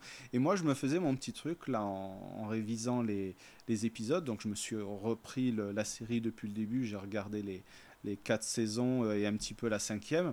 Et ce que j'avais hâte, c'est euh, lors du générique de savoir quels acteurs il va y avoir et Oui, quel oui. réalisateur. Ouais, C'était style ma petite surprise. Je dis oh putain, lui je le connais. Alors il y a peut-être des réalisateurs que que je ne connaissais pas à l'époque et puis bah maintenant en m'intéressant un petit peu au cinéma de genre Bah exact. euh, voilà ouais. je, je découvre un petit peu et, et maintenant je fais un peu plus gaffe en disant ah putain bah Mick Garris euh, voilà euh, qui est un peu plus connu maintenant euh, Mais c'est vrai que c'est marrant parce que c'est vrai que du coup, comme on a un peu plus de bouteilles et qu'on a vu énormément, enfin énormément, par exemple, plus la raconter, mais enfin on a quand même vu pas mal de films et c'est vrai qu'on on découvre surtout plein de second couteaux, plein de gueules qu'on a vu dans plein de films différents, même des fois dans des petites séries B, voire même séries Z. Et t'as vraiment des, des acteurs qu'on avait à peine aperçus euh, ou qu'on on sait, on connaît uniquement leur gueule mais pas leur nom, mais qui ont participé et qui ont eu plein de premiers rôles dans cette série-là. Et Ouais, euh, je vois par exemple John Lovitz, euh, c'est une gueule que vous avez tous déjà vue. c'est celui qui joue l'épisode de mémoire où il va, tu sais, faire une audition. Oui. Euh, J'aime beaucoup l'épisode là, donc pareil, vous l'avez, vu déjà dans pas mal de trucs, mais c'est pas forcément l'acteur euh, qui va ressortir en premier, mais il y a, y a vraiment plein d'acteurs comme ça de, de second rôle, voire plus, qui, qui ont participé. Il y a aussi, là j'en vois la liste, il y a aussi Adam West qui a participé à des épisodes, là, le, donc le Batman des, des années, euh, des années 60, 60, euh, ouais, voilà, voilà. c'est ça. hein. Là j'en vois aussi Treat Williams, que j'ai oublié de noter, j'aime beaucoup Treat Williams, euh, voilà, il y a vraiment énormément d'acteurs de talent qui ont participé. Et au niveau des réals, je, je suis étonné que tu n'aies pas nommé aussi Freddy Francis. Oui, Freddy Francis, Ouais. oui, non, mais c'est, j'étais sur ma- la petite liste complète. J'ai dit les, ceux qui me disaient, euh, ceux que je voyais en premier, mais il y, a- d'autres noms comme ça qui. a C'est que c'est sympa de voir que le mec qui a fait le film des années 70 revient pour faire un Revient pour épisode, refaire un euh, épisode, c'est- ouais. C'est plutôt, euh, c'est plutôt rigolo quand même. euh, et c'était à noter. et Je voulais donc rebondir sur, sur, euh, Oh, ce- merci cette beaucoup, euh, très cher. petite, euh, petite anecdote. Je sais pas pourquoi je parle comme ça.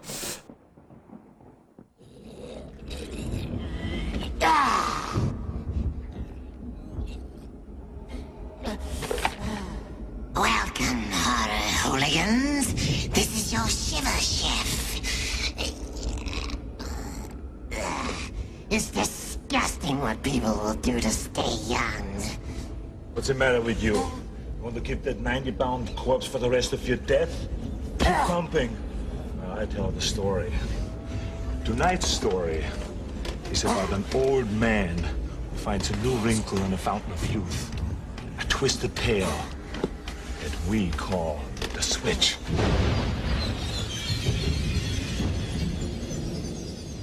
Est-ce que tu veux rajouter, on a parlé tout à l'heure des, justement des compositeurs, on l'a dit, hein, il y a des compositeurs aussi de grands grands talents qui ont participé euh, à la série. Et donc est-ce que tu veux qu'on enchaîne avec les épisodes des internautes ou pas? Eh ben écoute, moi je te proposerais avant, tu- je, je casse un petit peu tous les codes. Les Mais vas-y, balance, euh, casse tout, casse tout. Je, je pense qu'il faudrait qu'on parle un petit peu, parce que nous, chez VHS et Canapé, vous savez, euh, on s'aime avant tout. Euh, voilà, on est un petit peu comme ça. Alors on s'aime, c'est-à-dire c'est semence ou on s'aime, genre on se kiffe ou On se kiffe.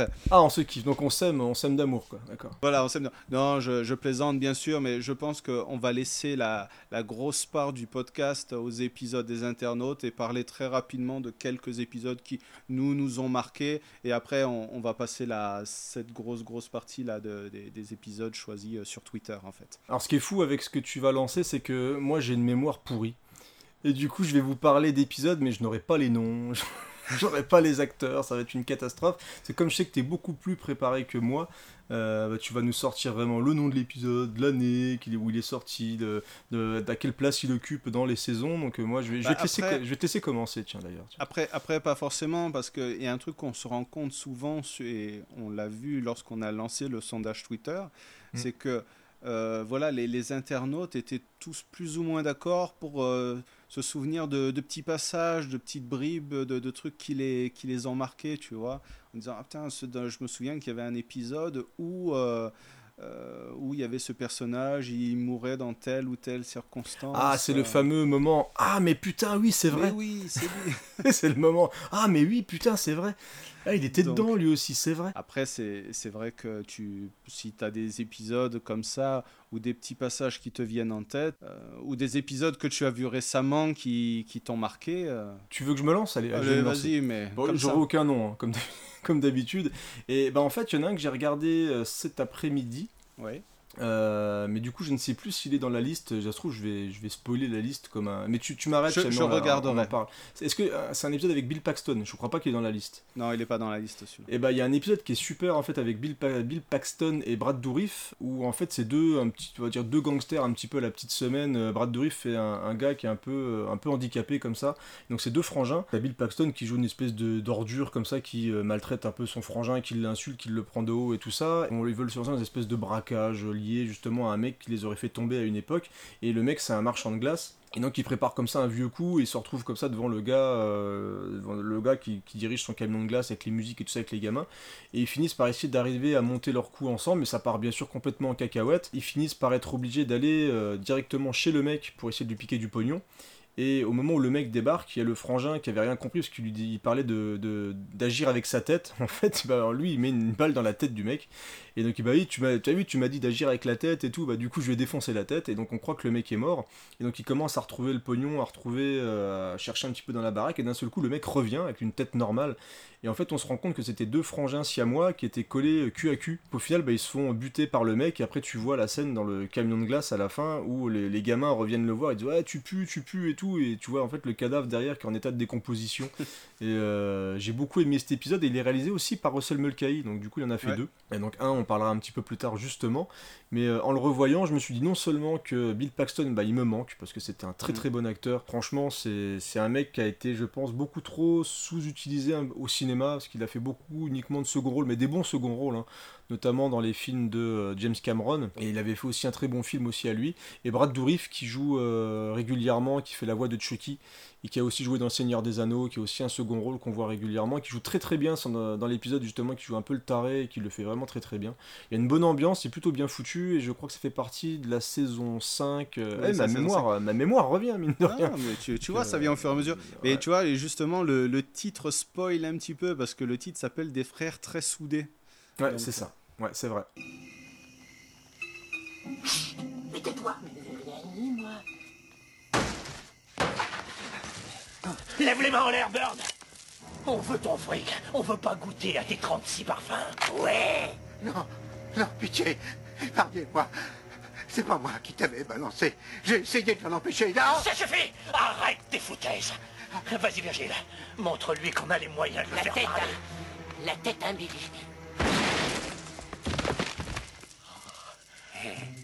Ah, c'est un taré. Eh, c'est un taré. Ça lui apprendra à, à pas nous dire où il a planqué son fric.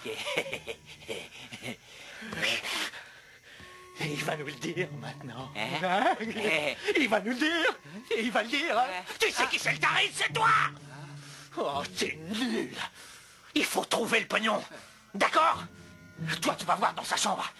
Ah, moi, je vais fouiller le reste de la maison.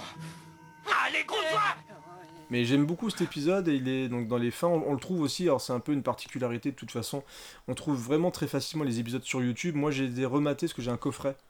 Ouais. Euh, parce qu'à une époque, ils sortaient chez les marchands de journaux, comme ils faisaient beaucoup, les DVD un par un, comme ça, que tu payais, je crois, de plus en plus cher au fur et à mesure. Et moi, j'avais fini par acheter un coffret en solde euh, en magasin, mais qui réunit pas malheureusement tous les épisodes, mais il y en a une trentaine, 35 sur les 93 qui ont été diffusés. Donc c'est un peu dommage, mais en gros, t'as un peu un maxi best-of. euh, Je me, je série. me souviens bien, alors je crois qu'ils n'étaient pas en fait euh, diffusés dans l'ordre. Enfin, Non, non, le- non, pas du tout. Et même des fois, des sur le... des fois, sur ce qui est écrit, ça correspond pas même à l'épisode, donc c'est un petit peu chelou. ouais. Et sur la, tranche, ça, ça représentait le gardien de la crypte, je crois. Exactement. Tu pouvais ça. recomposer comme ça. Mm, c'est ça. Euh, oui, ben écoute, ben pour moi, dans les épisodes phares, je pourrais te citer. Alors, c'est beaucoup d'épisodes de la, de la saison 2. Alors, je sais pas exactement pourquoi cette saison 2 euh, spécifiquement, mais c'est peut-être euh, une question de diffusion. Il y a, il y a des épisodes qui, euh, qui m'ont. qui m'ont Marqué. euh, marqué plus que d'autres, voilà. Mm. Donc tu en parlais tout à l'heure, il y a l'échange, donc il y a ce- cet épisode qui est réalisé par Schwarzenegger, où Ouais. c'est un, un vieillard, en fait, un milliardaire qui est euh, amoureux d'une euh, d'une très jeune fille. Et euh, la jeune fille lui fait bien comprendre que bah, ah, vous êtes vieux, vous avez, votre visage est très très vieux. euh, moi, ce que je recherche, c'est un visage plus jeune, vous voyez. Et il a connaissance, donc ce, type-là, qu'il y a un chirurgien esthétique qui a la possibilité d'emprunter le visage d'une autre personne en échange d'une très grosse somme d'argent. Le pas- premier visage est pas super réussi d'ailleurs. Ouais, une- c'est, oui, c'est mal formé, c'est un peu Ouais. bizarre, voilà. Ouais. Et, euh, et donc au fur et à mesure, donc il va la revoir plusieurs fois en lui disant, bah voilà, j'ai changé euh, ma tête, j'ai changé mes bras, mon torse, euh, mes jambes, et puis à chaque fois lui dit, ah mais écoutez, euh, euh, vous avez un super torse, mais mes jambes, vos jambes ne sont, je, préfère des jambes musclées par exemple. Donc et à chaque fois, bah, il laisse toute sa fortune, et on comprend qu'à la fin, euh, elle, elle était euh, finalement plus intéressée par l'argent que par le physique, quoi. Donc. Ouais, parce qu'elle fi- en fait, elle finit par. Je crois, alors, est-ce que je dis une connerie? Parce que pourtant, je l'ai vu il y a pas si longtemps.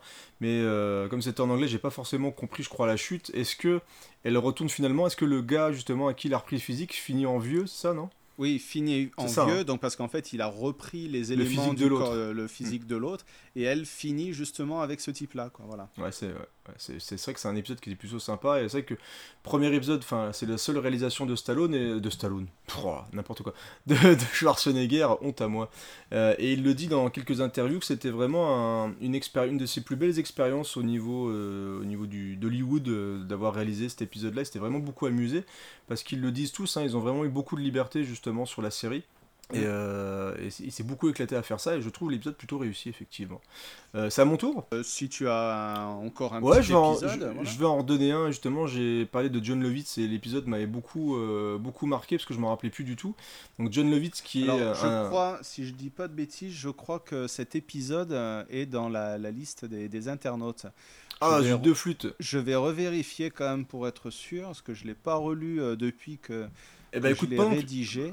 Pendant que tu recherches, moi il y a un truc qui me vient en tête qui, est aussi intéressant et je me dis que est-ce que la série aurait eu euh, autant d'impact de nos jours?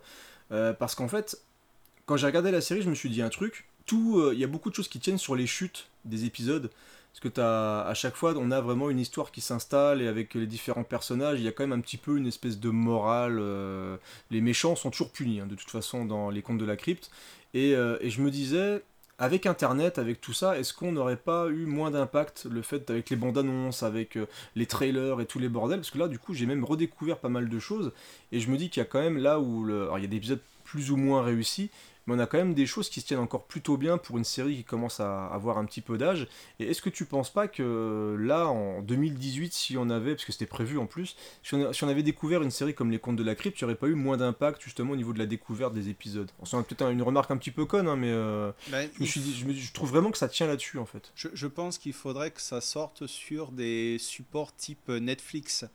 Euh, Mm. Par exemple, Oui, qu'on puisse bouffer direct. Ouais, voilà, ouais. qu'on puisse bouffer direct et qu'il n'y ait pas de, bah, comme euh, pour toutes les séries, bah, notamment HBO ou, ou sur les autres chaînes Stars, euh, voilà, où on te fait une, euh, pré- un pré-trailer, ensuite un trailer de l'épisode, enfin, etc. Et puis, comme tu dis, sur Internet, après, on va retrouver énormément d'images. C'est difficile de maintenant de de ne pas être spoilé, que ce soit pour un film ou pour une série, donc c'est vrai que c'est compliqué. Mais par exemple, pour un support euh, comme Netflix ou Amazon, hein, peu importe, euh, on aurait les épisodes tout de suite, et si on veut vraiment euh, pas se faire gâcher la surprise, on aurait la possibilité de, de regarder tout rapidement euh, sans avoir de, de bandes annonces, voilà, parce que y a, finalement, quand on regarde, à part sur les, les réseaux sociaux, voilà, on n'a pas de...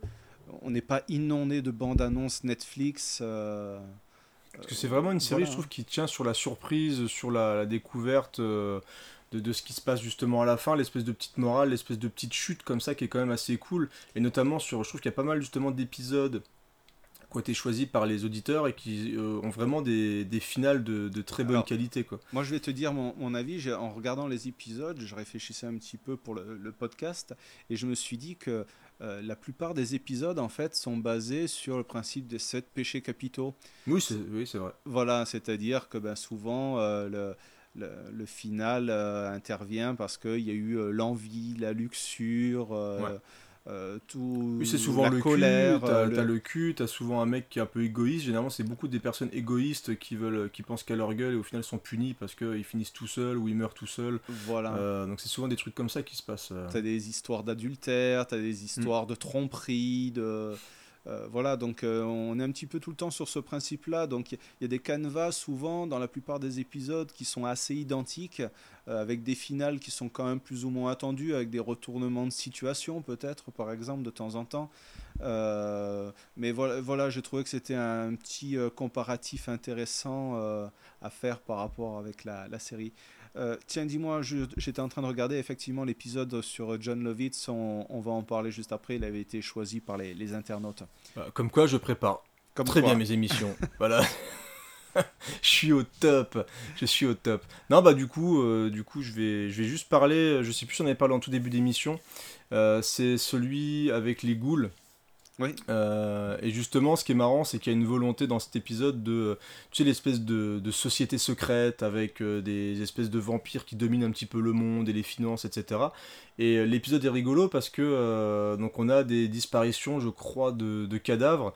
Et, euh, et Ouais, finit des par clochards, en fait, voilà des, clochards qui disparaissent dans, dans la nuit. Et, euh, et en fait on voit que au moment où ils sont mis dans des cercueils on finit par découvrir le personnage principal finit par découvrir que en fait les, les cercueils descendent euh, en sous-sol et justement ils commencent à choper euh, ils commencent à choper les gens et ils font des buffets. Et donc Mhm. ils bouffent les gens.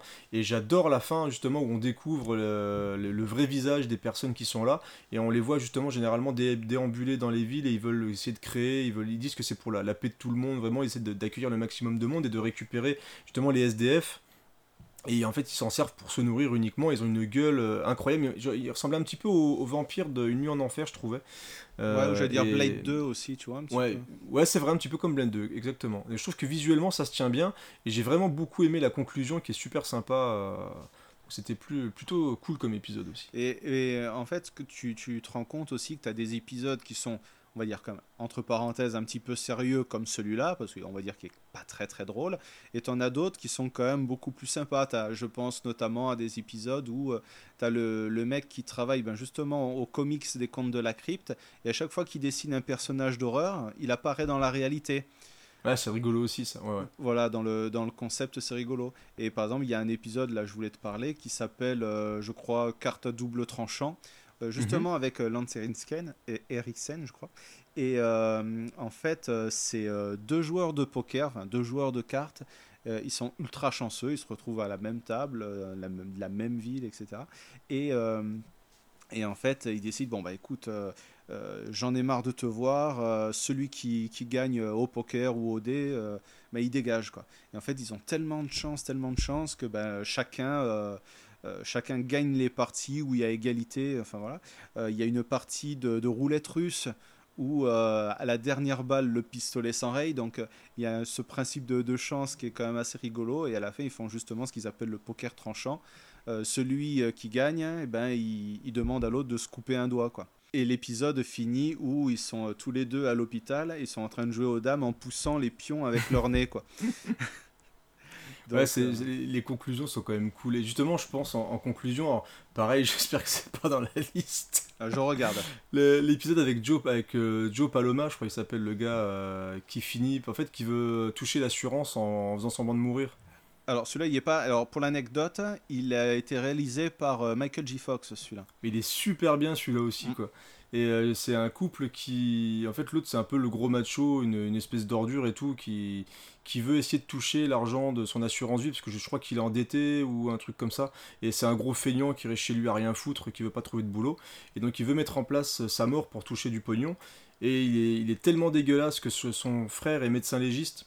Et euh, il est tellement dégueulasse avec sa femme, avec son frère, qu'au moment où euh, justement il demande à sa femme de le tabasser pour que ça fasse vrai, bah, son frangin, elle, donc elle lui tape un petit peu dessus comme ça, son frangin finit par prendre le, le truc, tu sais, pour pousser le bois dans la cheminée, là, le Ouais. tisonnier, et il finit par lui défoncer la gueule forcément, mais euh, alors, de mémoire, il ne meurt pas, ou je ne sais plus, et il se fait, en fait, il finit par partir, et, euh, et en fait, il, se fait refaire le visage, et il part loin avec du pognon, et enfin, non, sa femme garde le pognon, lui il part loin, et sa femme lui dit, bah écoute, ne t'inquiète pas, je reviendrai te rejoindre, et euh, il finit par partir, et quand il voit les, les mois et les mois passer, le fameux Joe Paloma finit par revenir chez lui, et il découvre que sa femme s'est mariée avec son, avec son frangin, Voilà, c'est ça. et il finit par se faire embarquer par les flics et euh, il arrête pas de crier je suis Joe Paloma, je suis Joe Paloma. Et, euh, il- est vachement bien l'épisode là aussi. Il est hyper bien foutu. Il est pas super violent ni rien. Donc justement, comme tu dis, il y a vraiment plusieurs styles différents dans chaque épisode. Et, euh, et là, celui-là était vraiment, vraiment cool. J'ai trouvé ça plutôt marrant. Non, voilà, on, on oscille entre la comédie, euh, et d'ailleurs, il y a un épisode qui est quand même un- un- assez spécifique, qui est complètement inédit en France et qui fait partie de la saison 2 ou 3, et qui est un western. Alors, je sais pas si tu en as entendu Ah, parler. je, je je l'ai pas vu celui-là. Enfin, je crois pas l'avoir vu celui-là. Voilà, si je dis pas de bêtises, euh, j'étais en train de regarder, je crois que ça s'appelle The, The Secret. Ouais. Euh, je crois. Non, c'est pas celui-là. Mais enfin, en tout cas, euh, c'est euh, c'est un épisode que j'ai vu, je crois saison 2 ou 3. Et euh, c'est un, c'est un western qui, euh, et je crois qui a été réalisé par euh, Zemeckis ou Donner. Enfin, c'est un gros, Alors, un je- gros alors- réalisateur. Zemeckis, lui, a fait un épisode sur la. Je crois que c'est la Première Guerre mondiale. Oui, ça, c'est le dernier Ouais, avec Dan Aykroyd. épisode. Ouais.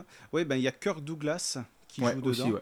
Et c'est un épisode qui est un peu plus long que, que les autres. hein, de, Ouais, a- tu vois qu'il est même avec peu de budget, enfin, tu vois qu'il est quand même fort techniquement, euh, Zemeckis, parce que là, je trouve qu'il a vraiment de la gueule en plus l'épisode. Et, et donc euh, là, pour ce- cet épisode-là, pour le western, c'est un épisode qui n'est pas du tout euh, horrifique, c'est-à-dire qu'il y a quand même une petite notion de fantastique, mais elle est très très légère. Et euh, c'est un, un épisode qui est assez intéressant que vous pouvez trouver sur, sur YouTube, qui été sous-titré justement euh, ben, par un internaute. Merci à lui, on, t'embrasse. Alors juste pour euh, terminer là-dessus, on va, on va parler justement des épisodes des auditeurs, parce qu'on parlait un petit peu justement des découvertes techniques ou des, tests. Euh, Est-ce que tu veux parler justement de l'épisode assez particulier de Zemeckis où il a fait des essais justement, ce qui va d'ailleurs amener je crois à, à Forrest Gump, justement sur certains essais techniques, est-ce que tu veux... Oui, oui. alors, un petit peu C'est un épisode en fait qui est euh, très particulier. euh, Je vous l'annonçais tout à l'heure, c'est que au tout début, il y a une version numérisée de d'Alfred Hitchcock en fait dans l'introduction, dans le petit gag de début. Et euh, dès que l'épisode commence, donc euh, il y a le générique, enfin il y a le, le nom des acteurs, du réalisateur, tout ça, et on voit le- la tête d'affiche, c'est Humphrey Bogart. Ouais, ce qui était compliqué quand même. Et ce qui était compliqué. Alors, ce qu'il faut savoir, c'est que tous les l'épisode, alors il y a en acteur donc qui qui est là un petit peu pour le pour l'épisode, donc on a John Lithgow. Et euh, en fait, si vous voulez, c'est un épisode dont le personnage d'Humphrey Bogart est tout le temps représenté à la première personne, c'est-à-dire en, je sais pas si vous voyez comme dans les jeux vidéo en type euh, FPS, c'est-à-dire On voit dans ses yeux, quoi. on- Voilà, on voit à travers lui, on voit ses mains, tout ce qu'il manipule, euh, etc. Et on voit de, de temps en temps, il y a beaucoup d'effets où quand il se regarde euh, dans un miroir ou quand il se regarde, enfin il y a la porte de l'ascenseur devant lui, on voit le visage d'Humphrey Bogart comme s'il y avait le reflet de son visage. Et euh, c'est cette partie-là en fait qui a été numérisée pour, euh, pour l'épisode. Alors euh, peut-être qu'à l'époque, dans les années 90, l'effet était assez bluffant, mais en, en le revoyant par exemple cet après-midi, euh, ça oscille entre le très bon et l'incrustation maladroite, on va dire. D'accord. C'est- C'est-à-dire qu'il y, y a des fois, on voit très très bien que c'est un, un passage de Casablanca euh, qui a été fait. Le, le personnage est un peu figé par rapport à la, la- la tête du personnage est un peu figée par rapport au reste du corps. Euh, voilà, mais c'était quand même une technique euh, intéressante. Il y a quand même des, quelques plans qui sont assez bluffants. Et puis c'est vraiment un, un essai pour pouvoir justement aller sur les, la, la réussite technique ou la prouesse technique même qui avait été faite sur Forrest Gump, où on voyait justement Tom Hanks qui était intégré avec JFK, Ah, etc. voilà, c'est quand même super intéressant. C'est là où tu vois qu'il vraiment il faisait beaucoup d'essais, beaucoup de tests, euh, des, des parties pris de mise en scène qui après ont été réutilisés dans certains longs métrages. Donc c'était vraiment un, sacré, euh, une sacrée expérience, je pense, pour les réalisateurs et même pour les acteurs de, de s'essayer justement euh, au conte de la crypte. Pour l'information, c'est le dernier épisode de la saison 6. À noter que la saison 6 et 7 ont- sont inédites en France. Quoi. Donc vous pouvez uniquement les trouver ben, à la euh, voilà, et je crois non sous-titrés français. Et il y a, comme on le disait tout à l'heure, des internautes qui, euh, euh, qui les ont Peu scrupuleux. Quand même peu scrupuleux, faut- mais bon. Euh, voilà. Attention, hein, c'est c'est pas bien hein, de, de faire ça. Euh, juste un petit truc en complément avant qu'on passe à la prochaine rubrique. Un épisode assez spécifique, je crois, c'est dans les derniers épisodes de la saison 7. Il y a un épisode qui est complètement animé. Ah oui, tu, tu m'en- tu m'en parlais ouais, tout à l'heure. Voilà.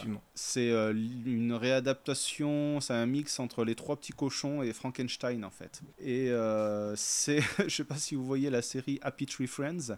Sais, c'est des petits personnages, il y a Mhm. un petit lapin, il y a un petit castor, gore, enfin, voilà, et c'est très très très gore. Et ben là, on est un petit peu dans cet esprit, quoi. C'est-à-dire que le loup euh, va manger les cochons, donc euh, il va ouvrir le bide, il va sortir les viscères, hop, euh, pendant deux mètres, pour bouffer ça comme un spaghetti. vous voyez un petit peu, un petit peu le genre. quoi. Donc c'est c'est pas très très bien fait et ça rappelle un petit peu le les, les dessins animés d'M6 qu'il y avait voilà dans la fin des années 90, style je sais pas, il y avait un truc sur Tex Avery ou euh, quelque chose comme ça qui me vient un petit peu à l'esprit pour, euh, pour vous visualisiez un petit peu le, le style de dessin. Mais euh, non, non, voilà. Dans les particularités que j'ai repérées, il y avait ça principalement. D'accord, et donc saison 7 qui a déménagé en Angleterre. Comme tu le disais, c'est saison inédite et donc avec des acteurs et des euh, réalisateurs anglais. Et moi je ne l'ai pas vu du tout. Donc euh, si vous les avez vus tous euh, en entier, n'hésitez pas à nous donner vos avis sur l'internet en commentaire. Mais il semblerait que ça soit quand même pas super génial et qu'ils n'aient pas vraiment retrouvé l'inspiration, ce qui a provoqué un petit peu la fin de, de la série après cette saison 7. On est sur quoi? Sur euh, 93 épisodes, hein, il me semble au Ouais, en tout, donc voilà, cette saison, 93 épisodes. Et donc il y a quand même énormément de bonnes choses. On est sur une série qui a fait des expérimentations, on est sur une série qui a du gore, une série un petit peu de cul, euh, où les, les gens voilà, faisaient des tests, où on a fait venir plein de vedettes, plein de stars, plein de réalisateurs de talent. Nous, on trouve ça euh, culte, et il semblerait bah, que vous aussi, et que énormément de personnes trouvent cette série culte. Et justement, vous avez demandé, sans vous dire vraiment qu'on préparait l'émission, euh, si la série vous avait marqué, on a eu plein, plein, plein de commentaires, je- j'espérais même pas autant. Et donc vous nous avez un petit peu désigné justement les épisodes qui vous ont marqué. Et on va s'écouter un petit extrait, pourquoi pas de la série, on va laisser un petit peu de la place euh, aux gardiens de la crypte. Et on va enchaîner sur vos épisodes favoris les amis.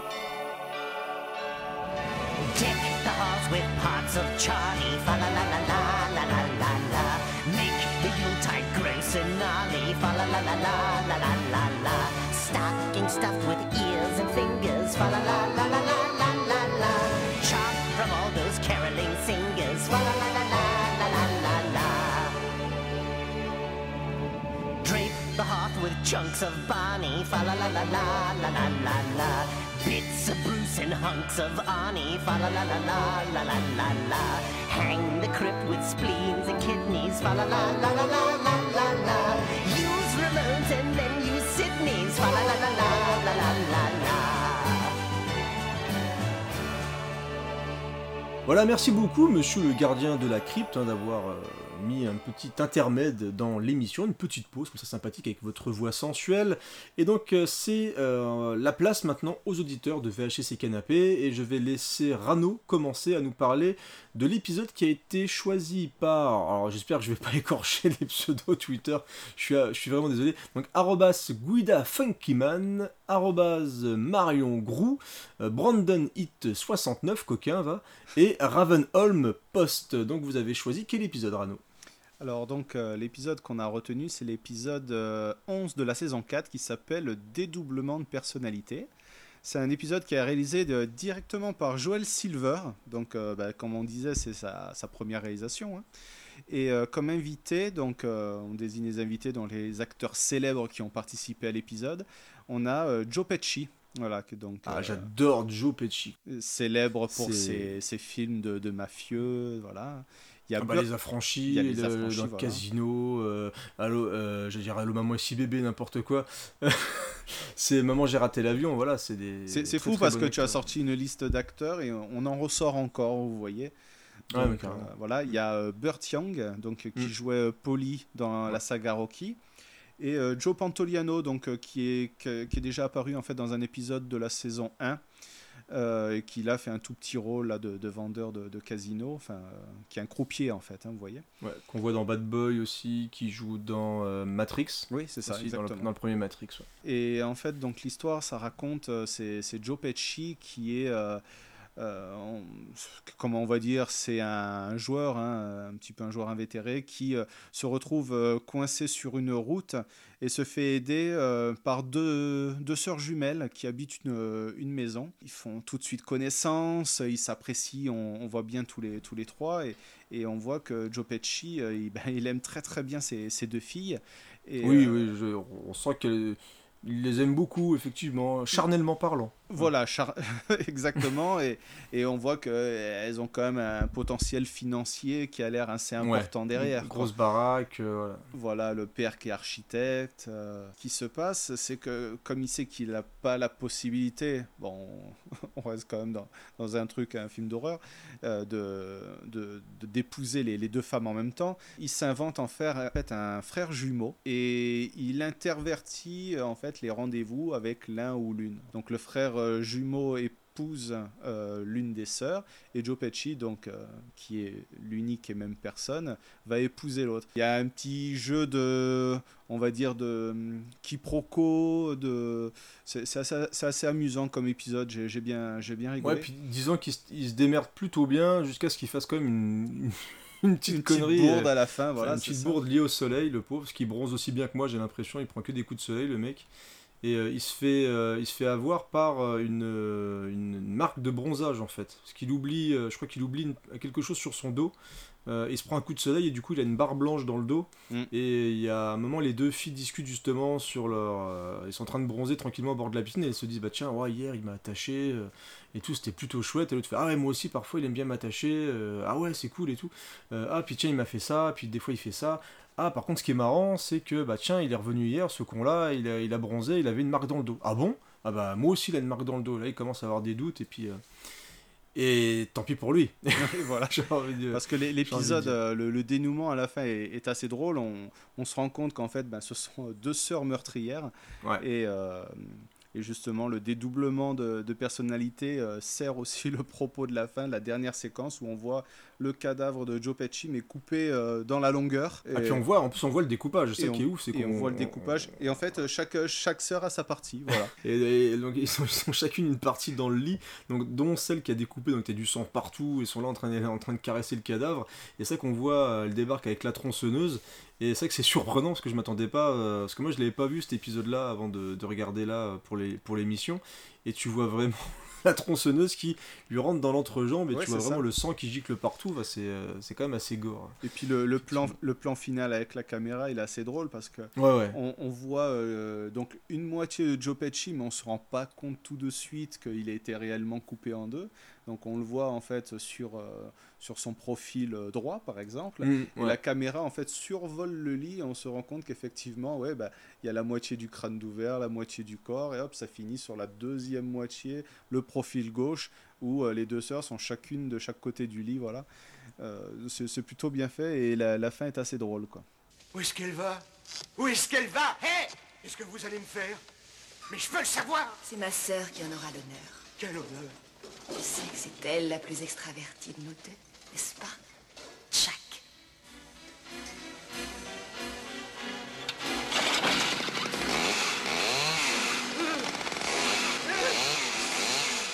Les autres, dis-moi que c'est une blague Après, je mérite pas ça. J'ai été gentil, je vous ai vraiment aimé. Vous n'allez pas me faire mal, hein. Arrête avec ce trop Vous êtes cinglé Non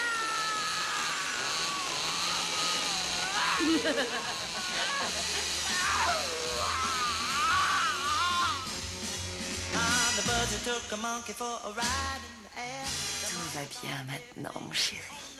Tu n'es. Ouais, c'est plutôt bien démerdé, hein, Joel Silver. Tu sais, en disant son nom, il faudrait presque qu'on lui fasse une émission un jour à Joel Silver. Ah, J'ai bien l'impression ça, que ça sera long parce que je pense qu'il faudra faire des choix, mais voilà, ce mec, il a tellement euh, offert de films d'action de ouf dans les années 80-90, quoi, L'arme fatale, Commando, on l'a pas dit, je crois, Commando. hein. Euh, non, non, c'est vraiment un. C'est même un, style de producteur qui n'existe plus en fait. C'est Joel Silver, c'était un peu comme les gros nababs, un peu comme euh, Bruckheimer, tu vois, c'est un peu les, derniers à produire ce genre de film, et avoir vraiment une influence sur Hollywood, je trouve. Et ça que Silver, ouais, c'est c'est un truc de dingue. Et d'ailleurs, on l'a même pas dit, mais euh, il va s'associer de nouveau avec Zemeckis. Alors je crois que c'est dans la fin des années 90 et ils vont former Dark Castle, Oui, une société de production Ouais. qui est spécialisée dans les films d'horreur. Et donc ils vont continuer un petit peu ce qu'ils ont fait avec euh, justement les contes de la crypte, mais avec des longs métrages. Alors pas toujours heureux, malheureusement. Euh, Il y avait le vaisseau de l'angoisse. On en euh, parlait moi, dans le, le podcast des, des remakes en fait, parce que ce sont beaucoup de, de remakes des, de films Ouais. des années 50. donc il y a- Exactement. Il y a, le vaisseau de l'an- de l'angoisse, il y a la, la maison de l'horreur, enfin je sais plus si c'était la maison de l'horreur, mais en tout cas. Ouais, il y la maison de l'horreur, ouais, tout à fait. Il y a la maison de cire, enfin voilà. Alors, Anti- je crois que c'est eux aussi, Antise tout pourri de Yann de Bond, je crois que c'est eux aussi qui ont produit ce truc-là, qui était vraiment assez naze. Et euh, c'est vrai que c'est dommage que moi je m'attendais justement à ce que ces deux mecs-là, super doués, produisent des choses de qualité. Malheureusement, ils sont partis un petit peu dans des choses un petit peu basiques. Ouais, il n'y a pas du très qualitatif quoi. Il y a le Non, 13 pas vrai. fantômes là, euh, c'était pas Ouais. terrible quoi. Ouais, j'ai même pas osé regarder ça. Allez, à mon tour. Alors vas-y. Euh, donc on, là, on va partir sur la saison 3, épisode 2. Ah, qui- ah, excellent épisode. Euh, le Canyon de la Mort. Donc là, ça a été choisi. Alors, je vais pas dire les arrobas, hein, pas en plus saoul avec ça. Euh, on a Alcaline, on a Ossiwan, ça et le Berger Belge. Donc ça, Wissan, je crois que c'est vraiment des réguliers. On, on discute beaucoup avec eux euh, sur, euh, sur Twitter. Donc merci à vous de nous avoir proposé cet épisode parce que il est génial cet épisode. Moi, je le trouve vraiment, vraiment excellent. Et c'est réalisé par Steven E. de Souza, qui a réalisé donc Street Fighter avec Jean-Claude Van Damme. Il a kiffé réaliser ce film. J'espère vraiment qu'un jour on va en parler dans le screenplay. tu sais. Et, et ça serait tellement bien. Ça serait tellement bien parce que Street Fighter, le film, ah, il y a tellement de choses à dire là-dessus, c'est vraiment magnifique. Et donc au niveau des acteurs, on a Kyle MacLachlan. Ah, C'est dur à dire. Je crois que t'es. Il y a que il y a que toi qui tombe sur lui en fait. Euh, Kyle MacLachlan, euh, qui est euh, un petit peu un habitué, je crois, de David Lynch. Oui, il a joué ça. dans Twin Peaks, il a joué dans Dune. Et on a George Delayo qui joue aussi le, le policier, donc un, un rôle un petit peu moins important, mais non, parce que euh, il, est- il a du poids. C'est un rôle de poids dans cet épisode, parce que donc on joue un, un fugitif qui euh, qui fuit, justement. C'est le principe. Sauf que donc il veut essayer de traverser le désert pour rejoindre la frontière avec le Mexique. Et donc il met beaucoup d'espoir hein, là-dessus, sauf qu'il bah, il est poursuivi par un flic qui va, ne, qui va rien lâcher. Et donc euh, il va se retrouver à pied, il a, je sais plus s'il a une arme ou quoi que ce soit, mais il va se retrouver à pied, il va devoir avancer parce que sa voiture est tombée en panne. Et donc il va progresser dans le désert, on va l'entendre souvent parler un petit peu avec les oiseaux, tout le bordel, enfin il est vraiment tout seul, c'est presque un huis clos dans le désert, c'est assez intéressant et il va se retrouver un moment nez à nez avec le flic et il va, ils vont se bastonner. Et, euh, le flic va mourir sauf que juste avant de mourir bah, le flic va, va réussir à l'attacher avec lui avec des menottes. Et ce qui est compliqué bah, c'est de devoir se déplacer dans le désert avec un cadavre de, qui fait quand même son petit poids et euh, réussir à aller justement dans le Mexique. Et ce qui est marrant c'est qu'on a presque un duo avec entre le donc Kyle MacLachlan, tu vois comme quoi je, Ouais. je ne lâche rien. Et donc ce flic mort, et il va parler avec lui, il va l'insulter, il il va essayer de faire ce qu'il peut pour essayer d'avancer comme ça. Il va être de plus en plus crevé, il va être de plus en plus suivi par des vautours aussi. Il sent un petit peu que c'est compliqué, mais il va monter, il va affronter les épreuves, il va finir par se retrouver tout en haut d'une falaise à grimper avec ce cadavre-là. Et euh, bah, ce con-là, à un moment, malheureusement, il, il va euh, perdre l'équilibre. Le flic va glisser. Non, non, non, non. Il va essayer de se couper la main. C'est ça? Ouais, c'est ça, ouais. Voilà, c'est ça. Il va finir par péter un câble. Il va essayer de se couper la main. Et au moment où il est presque arrivé au bout, le cadavre du flic bascule et il finit par euh, s'accrocher. Sauf que bah, il s'accroche sur sa main qui est à moitié coupée. Et là, ça va lâcher et il va s'exploser la gueule sur le sol. Et il n'est pas mort. Donc, le pauvre, euh, il va vraiment subir jusqu'au bout parce que les vautours vont finir par, déba- par débarquer et lui bouffer les deux yeux. Donc euh, voilà, peu c'est dégueulasse vers la fin, d'ailleurs. Un peu, ouais, un petit peu dégueulasse, mais euh, il est hyper tendu cet épisode. Il est vraiment bien foutu. C'est un, un bon film de traque, c'est-à-dire que Ouais. le flic vivant ou mort ne, ne le lâche pas d'une semelle en fait. Exactement. C'est un petit peu ça. Salut les accros du bizarroïde. Il est temps d'assumer ses penchants, si vous voyez ce que je veux dire. De vous préparer à subir un nouvel assaut en règle de vos sentiments les moins nobles. Aujourd'hui, notre petite aventure concerne un brave petit gars bien gentil, mais qui a une très vilaine manie. En fait, c'est même positivement criminel. J'ai appelé cette petite prise de bec avec un vautour le canyon de la mort. Donc très tendu, bien filmé, le fait de qu'on soit vraiment dans le désert, ça change aussi un petit peu des ambiances qu'on a habituellement, où c'est souvent dans la nuit, euh, avec des ambiances un petit peu poisseuses, etc. Donc je trouve que l'ambiance du, désert rend vraiment bien, c'est bien utilisé par, euh, par De Souza là-dessus. Donc euh, voilà, c'est hyper bien foutu, et la conclusion est vraiment étonnante, moi je m'y attendais pas, je l'avais vu il y a longtemps, mais je me rappelais plus de la fin. Et c'est vrai que dès le début, il y a plein de quiproquos qui se font avec le, avec le corps du flic, notamment au début où il traverse la fenêtre, il finit par se casser la gueule, enfin, il s'en prend vraiment plein la gueule tout le long. Et donc on finit par ce truc hyper craspec où on voit vraiment le vautour lui bouffer les yeux, et c'est euh, c'est vraiment sympa quoi. C'est bizarre à dire, c'est vraiment sympa de se faire bouffer les yeux, mais c'est un excellent épisode de la série, franchement. Ouais, Regardez-le vous avez- si vous avez pouvez. bien choisi. Et c'est vraiment l'avantage de la série, c'est que on peut vraiment grignoter les saisons par-ci par-là, quoi. Donc si on est fan, par exemple, je sais pas de Tom Hanks, et qu'on se dit c'est quand même cool de voir Tom Hanks dans un truc, euh, dans un truc d'horreur, et ben voilà, on peut le découvrir là-dedans. Et ce qui est rigolo, euh, c'est qu'on l'a pas, je sais pas si on l'a souligné, ça se trouve je vais peut-être radoter encore, mais ce qui est rigolo, c'est que vraiment ces gens-là, euh, même Joel Silver, Schwarzenegger ou des gens comme ça, ne font pas d'horreur d'habitude. Et même si Zemeckis a fait euh, Apparence, donc ce qui est un film un petit peu fantastique avec des fantômes et tout, là on est vraiment même souvent dans le gore quoi. On est vraiment dans le film d'horreur pur ou dans des expérimentations horrifiques.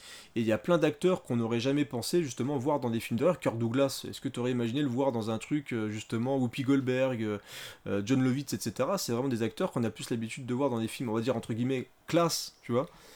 Bah, Et- Plus que, plus que l'épisode gore, parce que par exemple l'épisode de Kirk Douglas est, est vraiment pas gore du tout. Ouais, c'est le fait de participer Mm. à ce Cette anthologie. programme, Mm. voilà, type, euh, type gore quoi.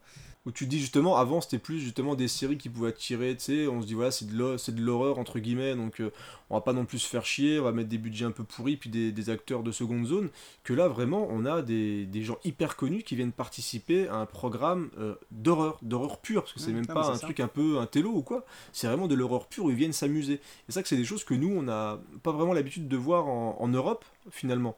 Parce que Mm. déjà, alors déjà que l'horreur en France euh, laisse tomber, voilà, ça commence à, des fois à se décanter, mais on reste quand même dans de l'horreur un petit peu Ça- intellectualisant, ça- j'ai envie de ça dire. stagne, ouais.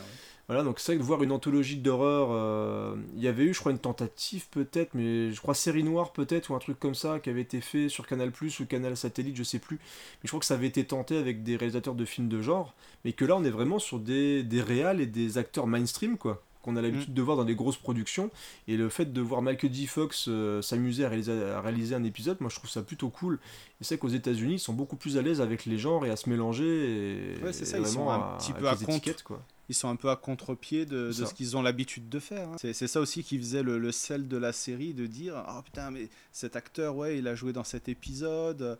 Euh, c'est on est toujours, c'est ce que je disais. euh, je regarde le, le début de l'épisode, j'avais toujours hâte de savoir euh, quel acteur ou quel réalisateur avait joué dedans parce que des fois j'allais de surprise en surprise.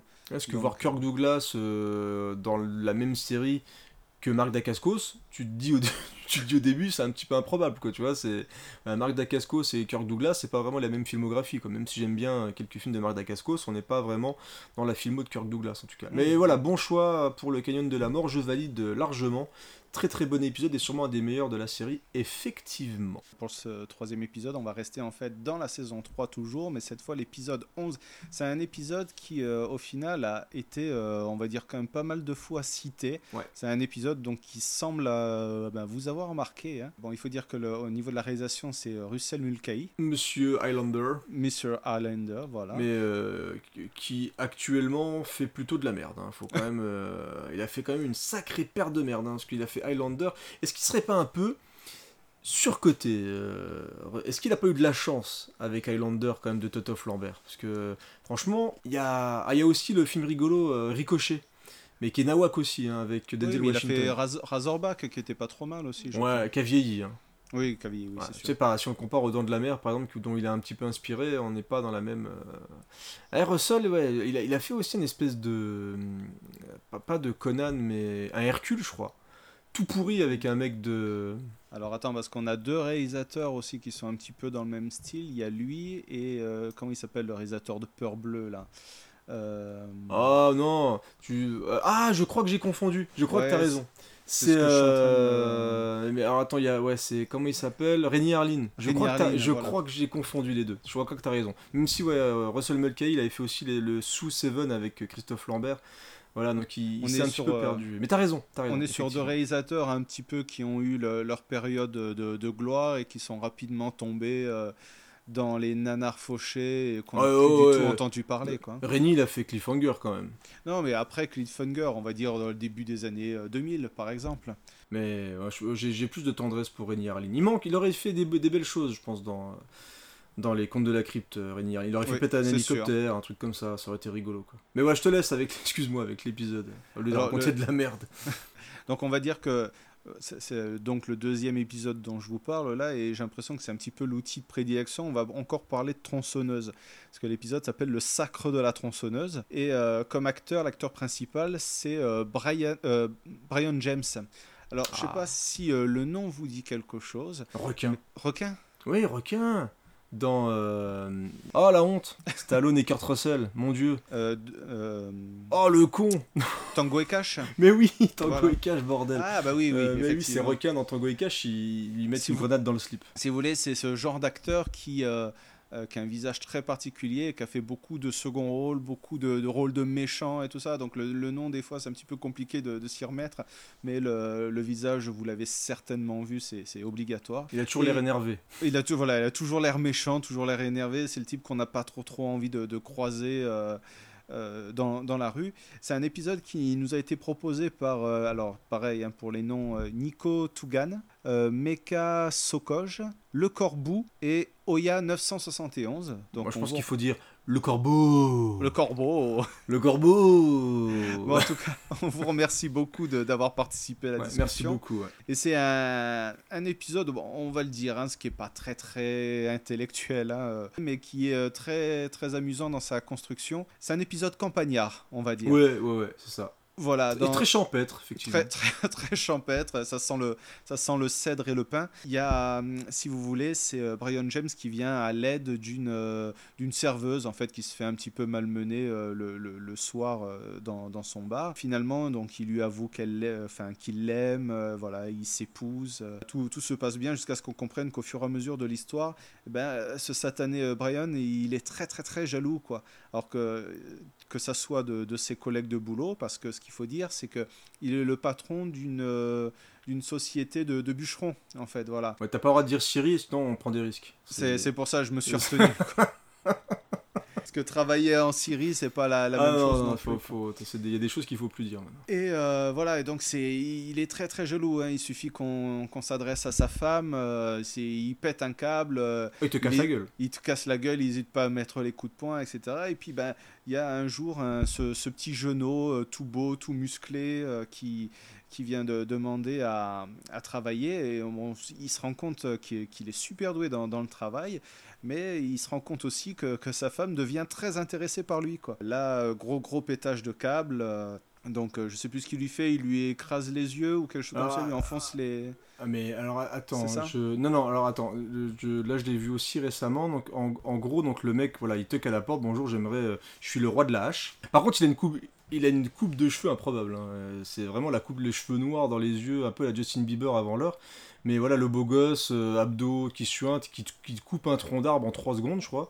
Et euh, sauf que donc c'est elle qui lui fait des avances en fait, parce Oui, qu'il lui fait elle, avances, voilà, lui fait, le fait venir chez lui et euh, il fait tomber un gant. Là, Bra- Brian James, donc il s'appelle Steve Dixon dedans, il Mm. pète carrément un câble et euh, il menace un peu tout le monde. Et il finit par les surprendre euh, bah, au pieu parce qu'il finit par craquer l'autre, euh, parce que l'autre est hyper chaudasse, elle est- se finit à- dans la douche, les seins à l'air et tout, vas-y, viens me frotter le dos. Et euh, Brion il débarque et euh, bah, il le, je crois qu'il le défonce à coups de manche de hache. Il lui donne Ah. des coups de hache dans la gueule dans tous les sens et effectivement il finit par perdre la vue. Vous voyez jusqu'où peut mener la jalousie. Ça finit toujours très mal. Oui, c'est difficile de trouver un bon mari, en particulier quand il a été découpé en petites rondelles. Bon, assez rigolé. À mon tour maintenant de manier la tronçonneuse, je vous présente mon cher percepteur. Il m'a placé dans une nouvelle tranche d'impôt. On va tourner tout de suite, mais ne dites pas couper.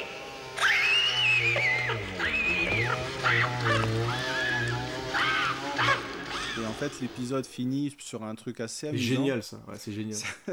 c'est que il lui offre euh, il- parce qu'en fait c'est un- le gars il avait l'habitude en fait de travailler uniquement avec des haches Avec il n'aimait pas les tronçonneuses et euh, ses collègues de boulot à la fin de l'é- de l'épisode lui proposent justement de- d'essayer une nouvelle tronçonneuse.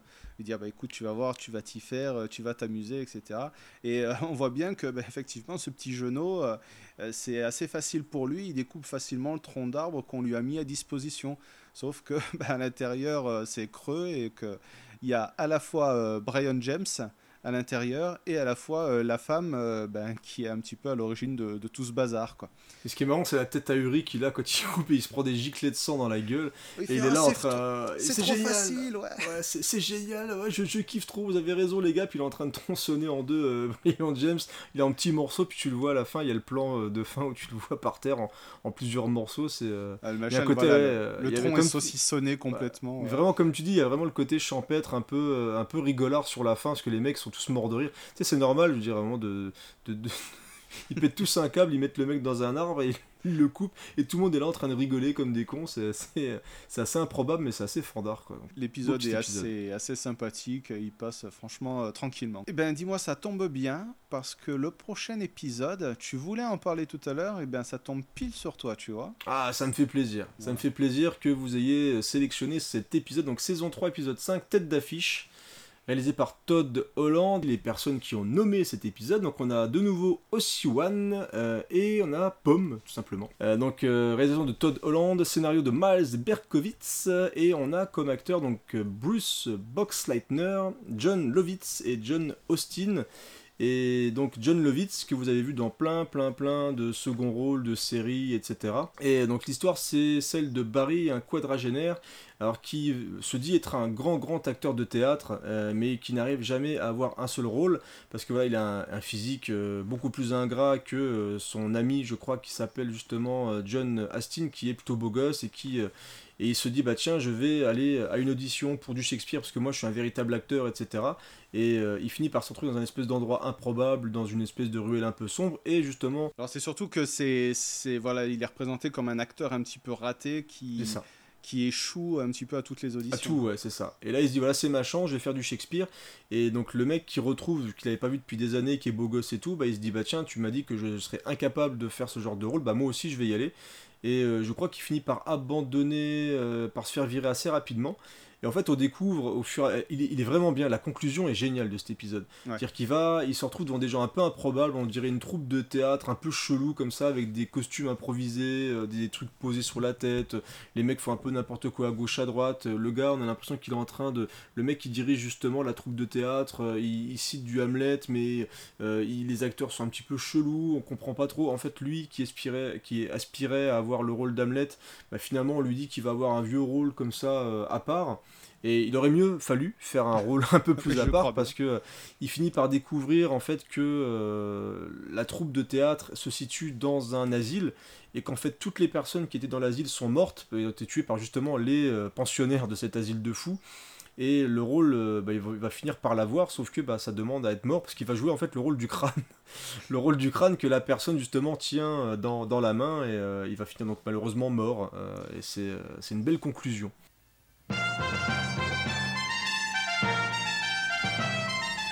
Je vous salue, amis vautours, et je vous invite à pénétrer dans les coulisses du théâtre de la cruauté. La question du jour est la suivante. Être ou ne pas être? Nous avons ici un comédien au physique très ordinaire et qui n'en peut plus de courir les auditions et décider à faire n'importe quoi pour réussir. N'importe quoi, ai-je dit. J'ai intitulé cette sombre histoire Tête d'affiche. La, la fin finit comme ça parce qu'il dit euh, Mais pourquoi vous êtes habillé en Hamlet Euh, C'est moi, Hamlet. Vous, vous allez jouer le crâne, quoi, en fait. C'est ça, ouais, c'est la fin, je l'ai trouvée fabuleuse. Et ça fait partie justement des premiers épisodes que j'ai remis en préparant l'émission. Et euh, ouais, je trouve que quand tu commences à dé- quand il découvre en fait que l'asile euh, l'asile a été complètement dépouillé, que tout le monde est mort et que c'est complètement le bordel, et le plan final sur le crâne, j'ai trouvé ça génial quoi. Donc c'est Ouais, non, c'est. Vraiment vraiment un bon épisode qui, mé- qui mélange là aussi un peu l'humour noir. euh, le, il y a moins de gore je crois quand même, même s'il y a des justement on voit quelques cadavres un petit peu chelous, Mm. mais on est vraiment pas trop trop dans le gore, on est vraiment plus dans l'humour noir et c'est euh, hyper bien foutu. Et une le rythme, le rythme est conclusion, excellent. Ouais, la conclusion est bonne et justement là on est euh, dans le, le côté un mec un peu hautain qui se, qui se dit être le plus grand acteur, etc.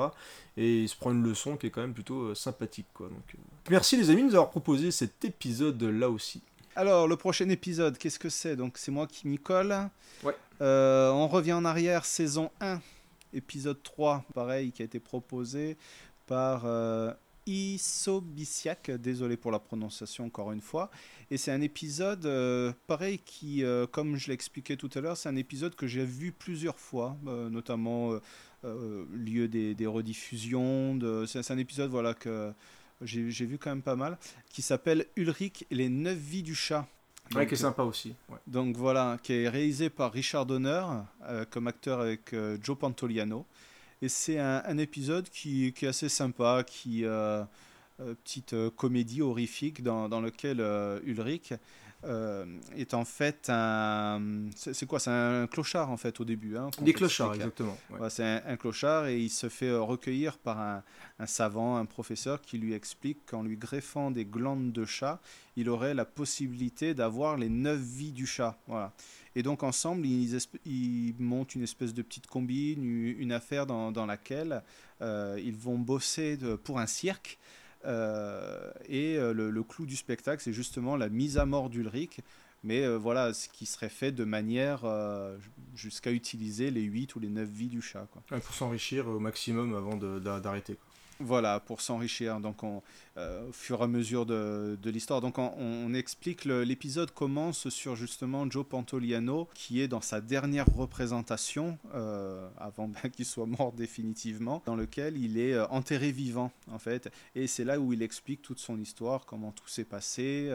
et l'épisode se déroule en fait sur l'utilisation de toutes ces morts. le fait qu'il tue le, le professeur, le fait qu'il qu'il épouse ou qu'il se mette avec euh, euh, la nénette euh, avec qui il bosse dans le cirque, qui va le tromper un petit peu plus tard.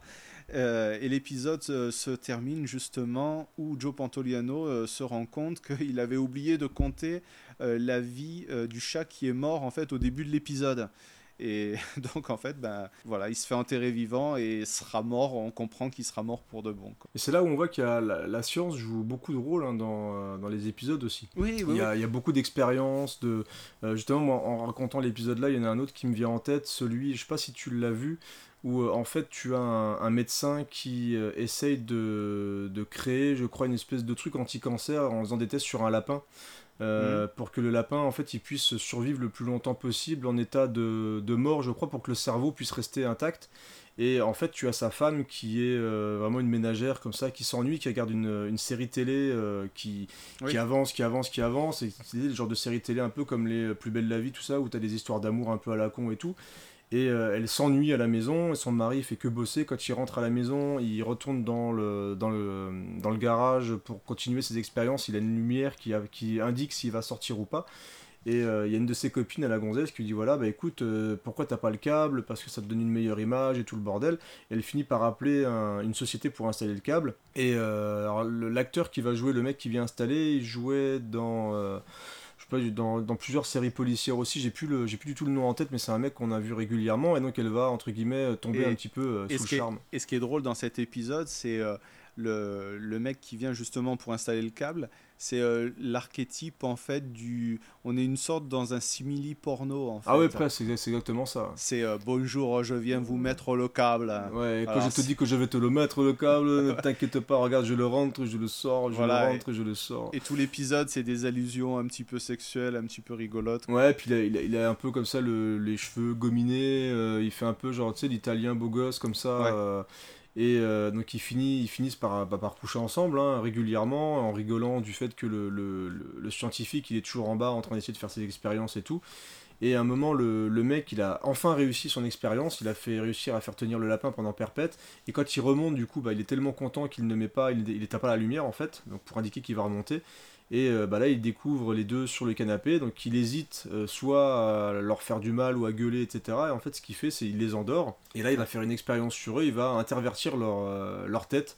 Donc on a un plan final où eux ils se réveillent, et en fait elle est sur son corps, et euh, son corps à lui, et lui est sur son corps à elle, donc c'est pareil, c'est plutôt rigolo. C'est bon, c'est pas trop trop bien fait quand je l'ai revu. Ouais, ouais, ouais, dit, ça, effet, ça, a bien bien vieilli, mais la conclusion, elle fait son petit effet. Mais c'est vrai que ça a bien, ouais, au niveau de l'effet, au niveau de l'effet, c'est pas, c'est pas super super quoi. Non, mais c'est vrai, tu as raison. Il y a les savants qui. Ouais, beaucoup. Euh, y a, il y a- les savants interviennent beaucoup. Tu as, plein d'épisodes. On parlait de l'échange tout à l'heure. Tu as un épisode où euh, il y a des, des savants qui font.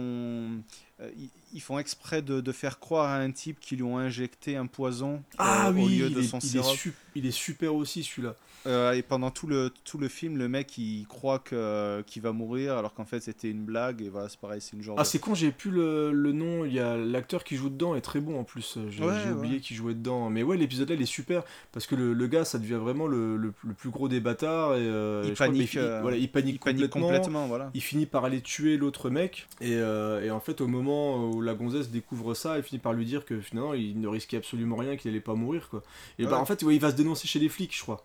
Et Bah, il voilà, de toute façon, le- je m'en fous, je vais mourir. Donc, euh, L'épisode comme ça, mais en fait, on, on comprend que dès le début, c'est un gros salaud Mm. en fait. Ouais, c'est ça. Et ils lui ont fait ça juste pour lui donner une leçon. Et, et voilà, c'est un petit peu une habitude dans les contes de la crypte. Ce sont souvent des, des épisodes qui tournent mal, que ce soit pour une raison, pour, euh, pour une autre, hein, tout, tout bêtement.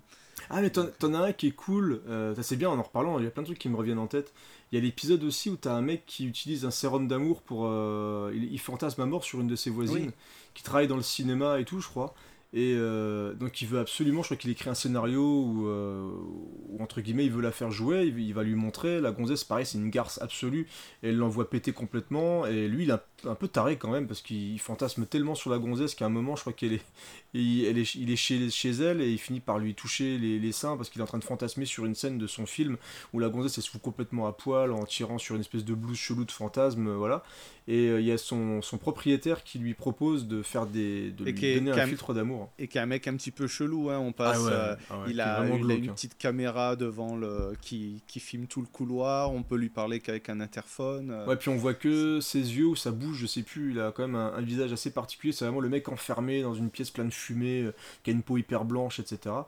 Et on va se rendre compte au final, donc la gonzesse va effectivement tomber red dingue de lui, donc elle va même l'épuiser, parce qu'il s'arrête pas de niquer, euh, euh, elle veut vraiment toujours être avec lui, elle est hyper possessive, même hyper violente, il a beau lui cogner dessus, elle trouve ça génial.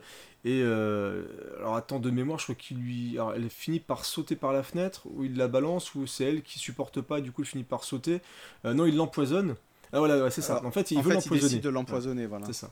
Il décide de l'empoisonner, sauf que en- sans faire exprès, euh, elle, comme le verre est sale, du coup, elle lui donne euh, un autre verre, et enfin, il donne le verre empoisonné, et il finit par boire, et c'est lui qui meurt. Et ce qui est génial, c'est qu'il finit au paradis, ou en enfer, peu importe, et à un moment il se retourne et il entend la gonzesse crier Moi aussi, moi aussi je suis là, je ne supportais pas le fait que tu sois mort, sauf que en fait elle s'est jetée par la fenêtre, et du coup elle a le visage en plus défiguré, donc non seulement elle va être relou, mais en plus elle est immonde, et elle est immonde, elle a été déformée complètement, et euh, ça finit là-dessus, j'ai trouvé ça, j'ai trouvé ça Ouais. génial aussi. quoi. J'étais en train de regarder, c'est un épisode qui s'appelle Un amour éternel. Ouais, exactement. Exactement. Et c'est un acteur aussi que j'ai vu dans quelques films, donc euh, qui il est pas super connu, mais euh, pareil, un mec qui fait pas mal de second rôle, un peu à gauche à droite.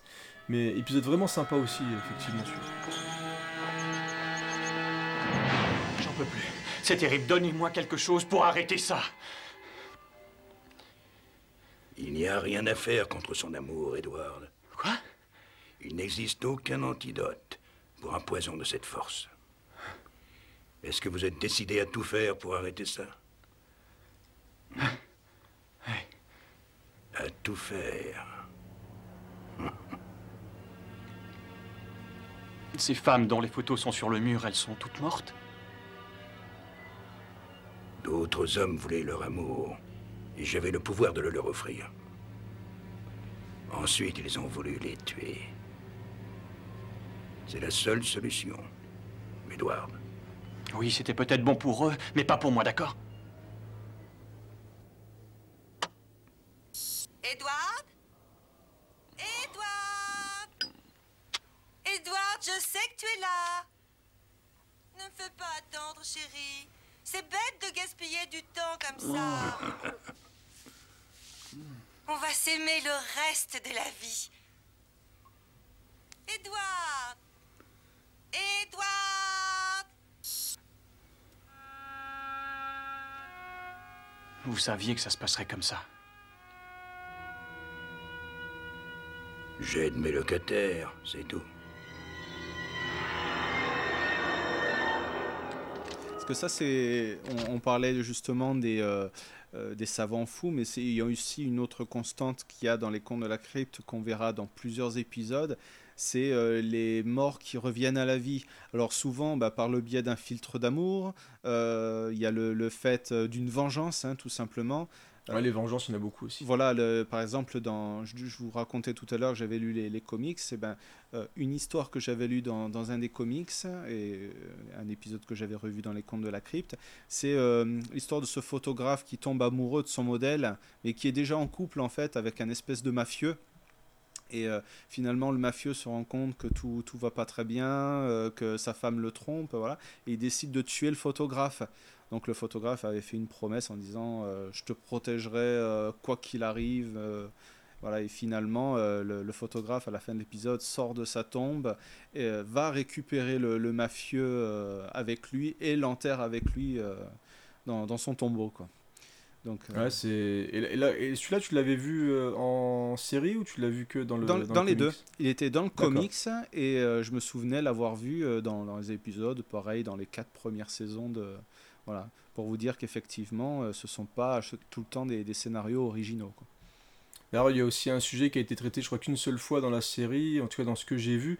C'était aussi l'épisode avec euh, celui qui jouait dans, dans Superman. euh, j'ai un trou de mémoire aussi. euh, dans les premiers Superman de Richard Donner, justement, et qui, euh, en fait, il finit, je crois qu'il ouvre un restaurant qui est une. Alors, l'idée à la con, qui tourne uni- uniquement autour des poulpes, je crois, ou des. Alors, je des- me souviens bien ça, de celui-là, il s'appelle Qu'est-ce que tu mijotes? Ouais, avec Christopher Avec. Christopher. Reeve, voilà. Ouais. Et en fait, il finit, il y a un mec qui lui propose une recette, ça fait, chaque fois il incite, il dit écoutez, moi j'ai une solution pour vous, il y a un mec qui, qui m'a appris à faire des steaks, euh, vous le voyez ça nulle part ailleurs, c'est un goût extra, etc. C'est une recette Et, familiale. euh, voilà, c'est une recette de famille, et finissent par, à la fin, tu découvres qu'en fait, le, le gars, qui, ils sont en train de bouffer un mec, je crois que c'est un flic ou un truc comme ça, et, euh, et au début, bah, ils hésitent, hein, à se dire à le dénoncer ou quoi, mais ils finissent comme le restaurant ne désemplit pas, les gens viennent bouffer directement les steaks chez lui, bah, c'est un, un truc sur le cannibalisme, quoi, en gros. C'est euh, pareil avec une conclusion plutôt sympa. Ouais, ouais, carrément. Ouais, Vraiment, vraiment très très chouette aussi. Euh, je te propose qu'on revienne un petit peu sur la liste des, des épisodes. Absolument, et donc là on va enchaîner avec euh, un épisode qui s'appelle Le mort d'un pigeon Et voyageur. Un de mes épisodes préférés. hein. Ouais, qui est très très bien, mais je pense qu'il doit beaucoup d'ailleurs à son acteur euh, principal. Euh, donc c'est réalisé par Gilbert Adler, écrit aussi d'ailleurs par Gilbert Adler, et c'est interprété par Tim Curry, donc que vous connaissez tous pour euh, l'immortel Hit, ça, donc le téléfilm qui a été adapté justement du roman de Stephen King et de Tommy Lee Wallace, si je dis pas de conneries, qui nous a tous marqué à une époque qui a un peu vieilli, faut être honnête aussi, euh, même si je, je crois que je le préfère au nouveau film, est-ce que j'ose le dire, est-ce qu'on va me tomber dessus, je sais pas, parce que moi je suis pas un grand fan du nouveau film en fait. donc, euh, Bah, moi, je, moi, j'ai vraiment, j'ai bien aimé le nouveau film. J'ai- J'aime Ouais. un petit peu les deux. euh, donc l'ancien. T'as le droit, hein, je, je ne te juge pas. L'ancien, surtout par nostalgie, mais il y a quand même quelques Ouais, il moments. Mais il, a, vieilli. Il a, il a- il a vieilli. Et dans le, dans le nouveau, on pourra peut-être lui reprocher de surfer un petit peu sur la vague, un petit peu tous ces films, de cette euh, réminiscence des années 80 qu'il y a eu maintenant là, avec Stranger Things et, et un petit peu euh, d'autres d'autres films du même genre.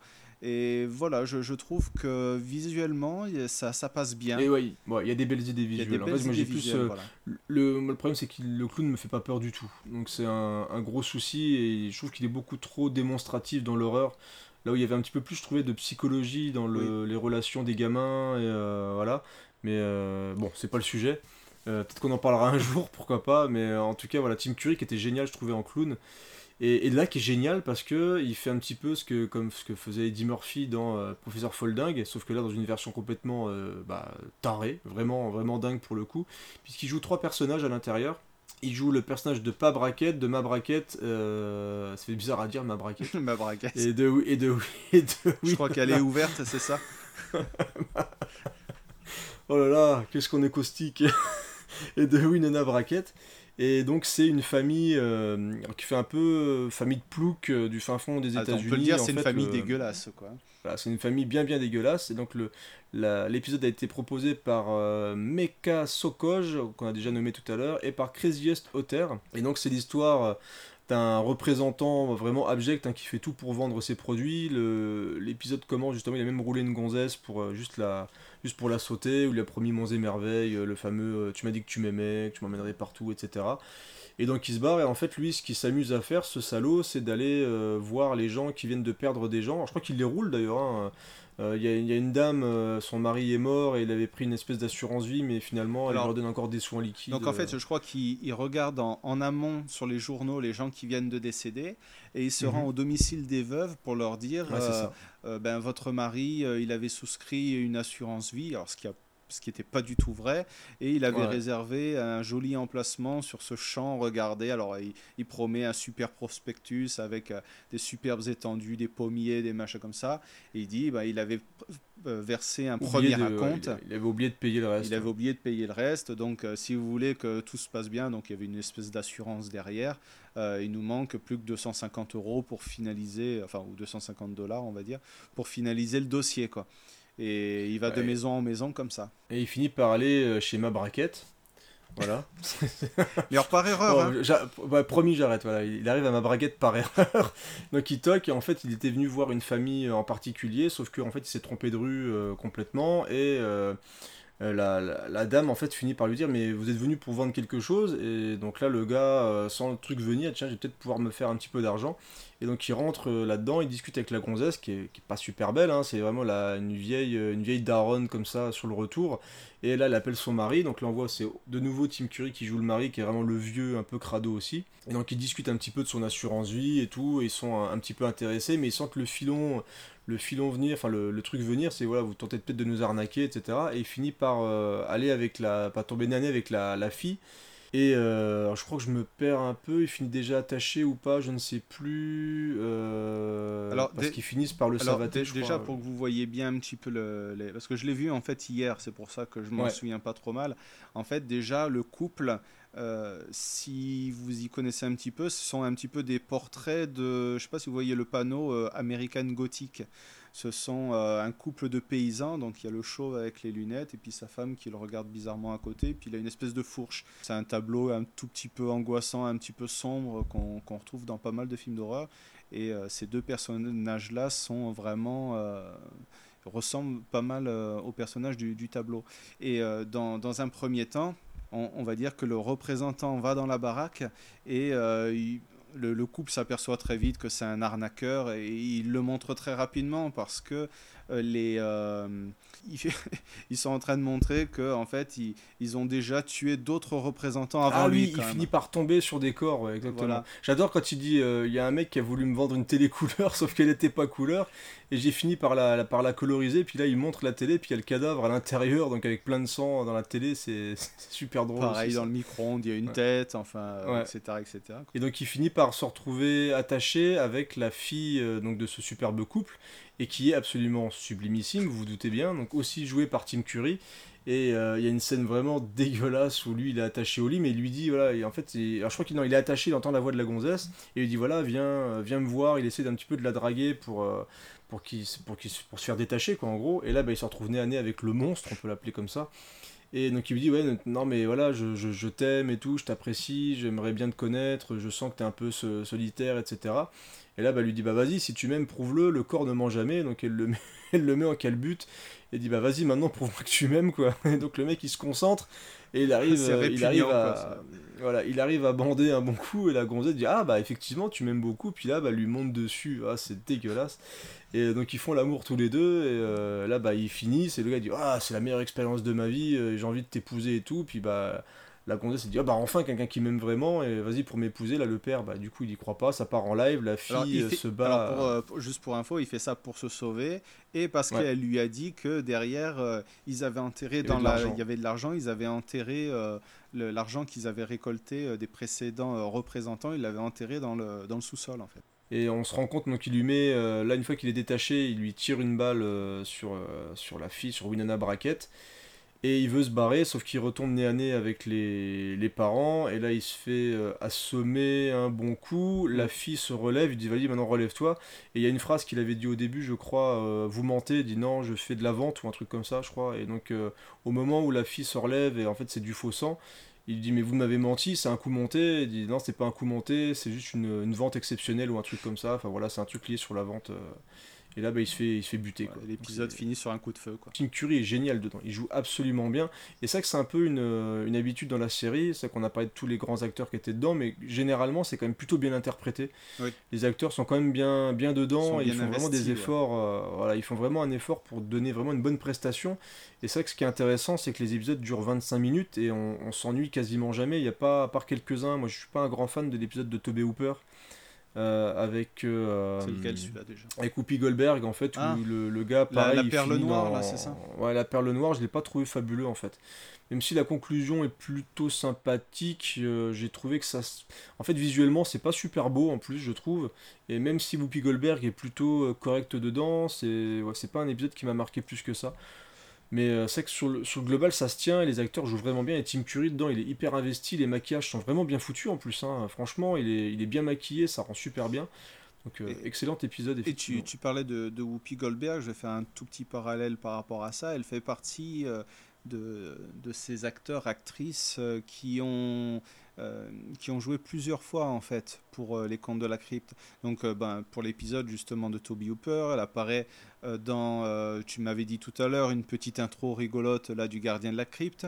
Elle, elle participe aussi, elle fait un petit caméo dans La Reine des Vampires aussi. Mhm. Euh, donc voilà, on, on va retrouver un petit peu ce, ce personnage, euh, enfin ce- cette actrice-là euh, dans, dans tous ces épisodes. Et c'est à l'instar aussi de, de l'acteur William Sadler.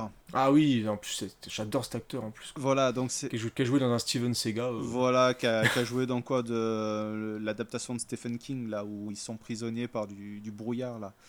Euh, ça, ça The s'appelle Mist voilà, c'est ça. Ouais. Ah, Sadler, ouais, c'est un, c'est un très bon acteur. Il fait aussi un très bon méchant. C'est lui le méchant dans Die Hard 2. Oui, euh, c'est le euh, colonel, ouais, il, est, le colonel. il est excellent, quoi. Donc, pareil, ça fait partie des acteurs qui n'ont pas été non plus super bien utilisés, mais ouais, c'est un excellent acteur. Et pareil, un très bon second rôle à chaque fois. Et je, je viens dessus parce que c'est vrai que c'est aussi un fidèle, euh, comme Whoopi Goldberg des, des Contes de la Crypte. Et Ouais. il a joué dans, euh, on va le voir, il fait pareil, il y a une petite intro rigolote euh, dans, alors je veux pas dire de bêtises, je crois que, ah bah oui, c'est dans La Reine des Vampires aussi. Il fait l'intro avec, il joue une momie. En fait, je l'avais pas reconnu au début. Il joue une momie avec euh, qui joue aux cartes euh, avec le, gardien des contes de la crypte. Et euh, il participe aussi au Cavalier du Diable, le premier film là, qui a été fait là, dans les années 90. Et il participe également à l'épisode dont je vais vous parler, donc, qui est l'épisode 1 de la saison 1, donc un épisode qui a été choisi par les internautes et qui s'appelle Le bourreau en mal d'e- d'exécuter, en fait. Ah, t'es vraiment eh, t'es le roi de la transition. quoi. Je l'avais réfléchi Ah. en avance, tu vois. Bravo, je me suis bravo. dit Whoopi Goldberg, William Sadler, Ah, le William mec qui Sadler. tricote et on arrive au but. Fra- Franchement, on sent que tu deviens un professionnel. Hein, quoi. Je commence à assurer, Chapeau. bon. Chapeau l'artiste, hein, franchement. Et donc en fait c'est un, un épisode euh, qui est assez intéressant et justement j'en parlais tout à l'heure, c'est un épisode que j'ai lu aussi dans le comics, celui- celui-là. C'est un épisode que- qui était déjà existant. C'est un épisode qui est réalisé par euh, Walter Hill. Ouais, voilà. j'adore Walter Hill. Oui. Et il nous a été proposé par euh, Arthur Froment et euh, M. Chakma. Voilà. Et euh, l'histoire, ça raconte, ben voilà, ça- le, le titre parle bien de, bien de lui-même. C'est un, c'est bourreau qui, euh, ben, qui adore son métier. hein. Il adore euh, baisser la, la manette du, tu sais, du, comment on appelle ça, quand ils vont se faire électrocuter, quoi. La chaise De électrique, ouais. électrique, voilà. Euh, il adore son métier, c'est toute sa passion, voilà. Et quand on lui apprend que dans, dans l'état dans lequel il vit, euh, la, la peine de mort euh, est abolie, bah, il- voilà, c'est- le pitch est tout simple. Il va décider de, de faire justice soi-même et de. Ouais, il va faire vigilante. Voilà, il va faire une vigilante et de, de tuer tous ceux qui ont été accusés, à raison ou à tort. on- le, nous, en tant que spectateurs, on ne le sait pas. Euh, mais euh, voilà, il y a quelques petites scènes euh, sympathiques et, et le final termine en fait justement sur lui qui se fait choper. La peine de mort a été réabolie, enfin a été euh, remise, Remis en place, remis en ouais, place. Pas de bol pour lui. Il se retrouve sur la chaise électrique. En plus, la conclusion fait écho à la toute première scène du film, puisqu'on a justement, ça s'ouvre sur. Alors, ce qui est très bien, moi j'aime bien l'idée que s- il s'adresse à la caméra en fait. Oui. Le, le fait qu'il raconte un petit peu justement sa vie, son histoire, etc. Donc t'as le début, on le voit, on- en fait on entend une voix, une voix comme une voix off Bah, parler. c'est lui le narrateur de l'épisode. Voilà, c'est exactement. Et où il nous raconte en fait euh, ce qui fait que le- la personne là qui va se faire exécuter en est arrivée là. Et à justement dire il peut faire ce qu'il veut, il peut se débattre, tout ce que tu veux, va dire qu'il n'est pas coupable et tout, mais au final il va quand même finir sur la chaise et moi je vais actionner le truc et je kiffe et tout. Et, euh, et c'est vrai qu'à la fin, du coup, bah, lui, il fait la même chose, il se retrouve bloqué. C'est ouais, le gouverneur va appeler, je suis sûr, il va, Mm. il va dire que c'est que je vais être gracié, patati patata, il va finir quand même sur la chaise électrique. Et ce- je trouve justement que Sadler, comme c'est lui vraiment qui mène l'épisode du début à la fin, il parle à la caméra, il est super bon, il est hyper à l'aise, il est charismatique. Et euh, je trouve que pour un tout premier épisode de série, euh, c'est même presque un peu risqué parce que le, le fait d'avoir vraiment une personne qui parle à la personne qui regarde l'épisode, la façon dont c'est monté, dont c'est mis en place, euh, c'est vraiment bien foutu. Et le côté vigilante est vraiment bien mis en place. Bah, c'est surtout qu'il joue pas un fou, c'est quelqu'un qui Ouais. a l'air sensé, mais qui Ouais. est très très extrême dans ses convictions. Quoi. Donc euh, c'est justement pour cette performance d'acteur que- qu'on peut souligner. Ouais. Ce qu'il faut que vous compreniez, c'est que quand c'est leur tour d'y passer, tous ces gros durs se répandent sur le carrelage. Ils pleurent, ils hurlent et ils supplient, ils bafouillent que le gouverneur a téléphoné et tout et tout. Mais ça fait 12 ans que je suis là et le gouverneur a toujours pas téléphoné. Les gens racontent des choses horribles sur l'électrocution. Ils disent que du sang noir vous sort de la bouche, que vos yeux éclatent comme des bulles de savon, que vous bavez comme un chien enragé. C'est des conneries tout ça. Il n'y a rien de vrai là-dedans. Ce qu'il y a de bien avec l'électricité, c'est que c'est propre. Ah, bien sûr. J'ai vu quelques crânes fumer un peu une fois que c'était fini. Et un crâne qui fume, c'est pas beau à voir. Comme j'ai dit, ne se réjouissent pas. Ouais, il, est, il est vraiment bon dedans et le, et le côté euh, vengeur, le côté même un peu punisher au final. ouais, y a- il, y a- il finit par prendre même des armes, de mettre des pièges en place pour, euh, pour essayer de tuer les gens. Et d'ailleurs, il finit par se faire avoir parce que moment, il y, a, il y a un de ses pièges justement qui, qui loupe complètement parce que les flics euh, l'ont- chopé et il va finir par donc sur la chaise électrique et euh, il, va, il va pouvoir faire ce qu'il peut, euh, dire ce qu'il ce qu'il veut. Il va quand même finir grillé complètement. Et je crois d'ailleurs qu'il dit euh, à la fin, ce qui est rigolo, c'est que dit voilà, j'aurais peut-être dû me raser la tête parce que j'ai mes cheveux qui vont cramer. Et donc on voit la dernière image où euh, justement il est en train de en train de craver t'as ses cheveux qui sont en train de fumer. D'ailleurs, le sketch final de l'épisode est vraiment excellent parce qu'on voit le gardien de la crypte s'électrocuter tout seul et il se fend la gueule, il est à fond là-dedans. c'est vraiment, euh, c'est vraiment super cool quoi. Donc euh, ouais, pour débuter une, la série, je trouve que le pilote Ouais, est vraiment, vraiment, très, très chouette. Ouais, Et- très très bon euh, pilote. Et euh, dans le comics, en fait, c'est euh, bon, il ressemble pas du tout à William Sadler. hein. C'est en fait c'est un tout petit chauve à lunettes en fait. Donc ça a Ouais. vraiment vraiment rien à rapport au niveau Vraiment du personnage, mais mais dans le, le concept de l'épisode, c'est- le même. Quoi. Ah, mais voilà, William Sadler et Walter Hill, ça donne quelque chose de, de super cool. Ah, Walter Hill aussi, il, me manque, même s'il fait encore des petits trucs, Ouais. mais voilà, 48 heures et tout, voilà, c'est très très bon réalisateur. Ouais, c'est clair. Et c'est à mon Et tour. oui, c'est à il reste tour. encore deux, et, deux épisodes, trois, trois, ouais, épisodes. trois épisodes. Ouais, euh, trois épisodes encore. Et en plus, ce qui est bien, c'est qu'à chaque fois qu'on parle d'épisodes, il y en a d'autres qui me viennent en tête pour pouvoir discuter encore de la série. Ah Euh, donc, après le bourreau en mal d'exécuter, euh, et encore merci aux personnes qui nous l'ont proposé.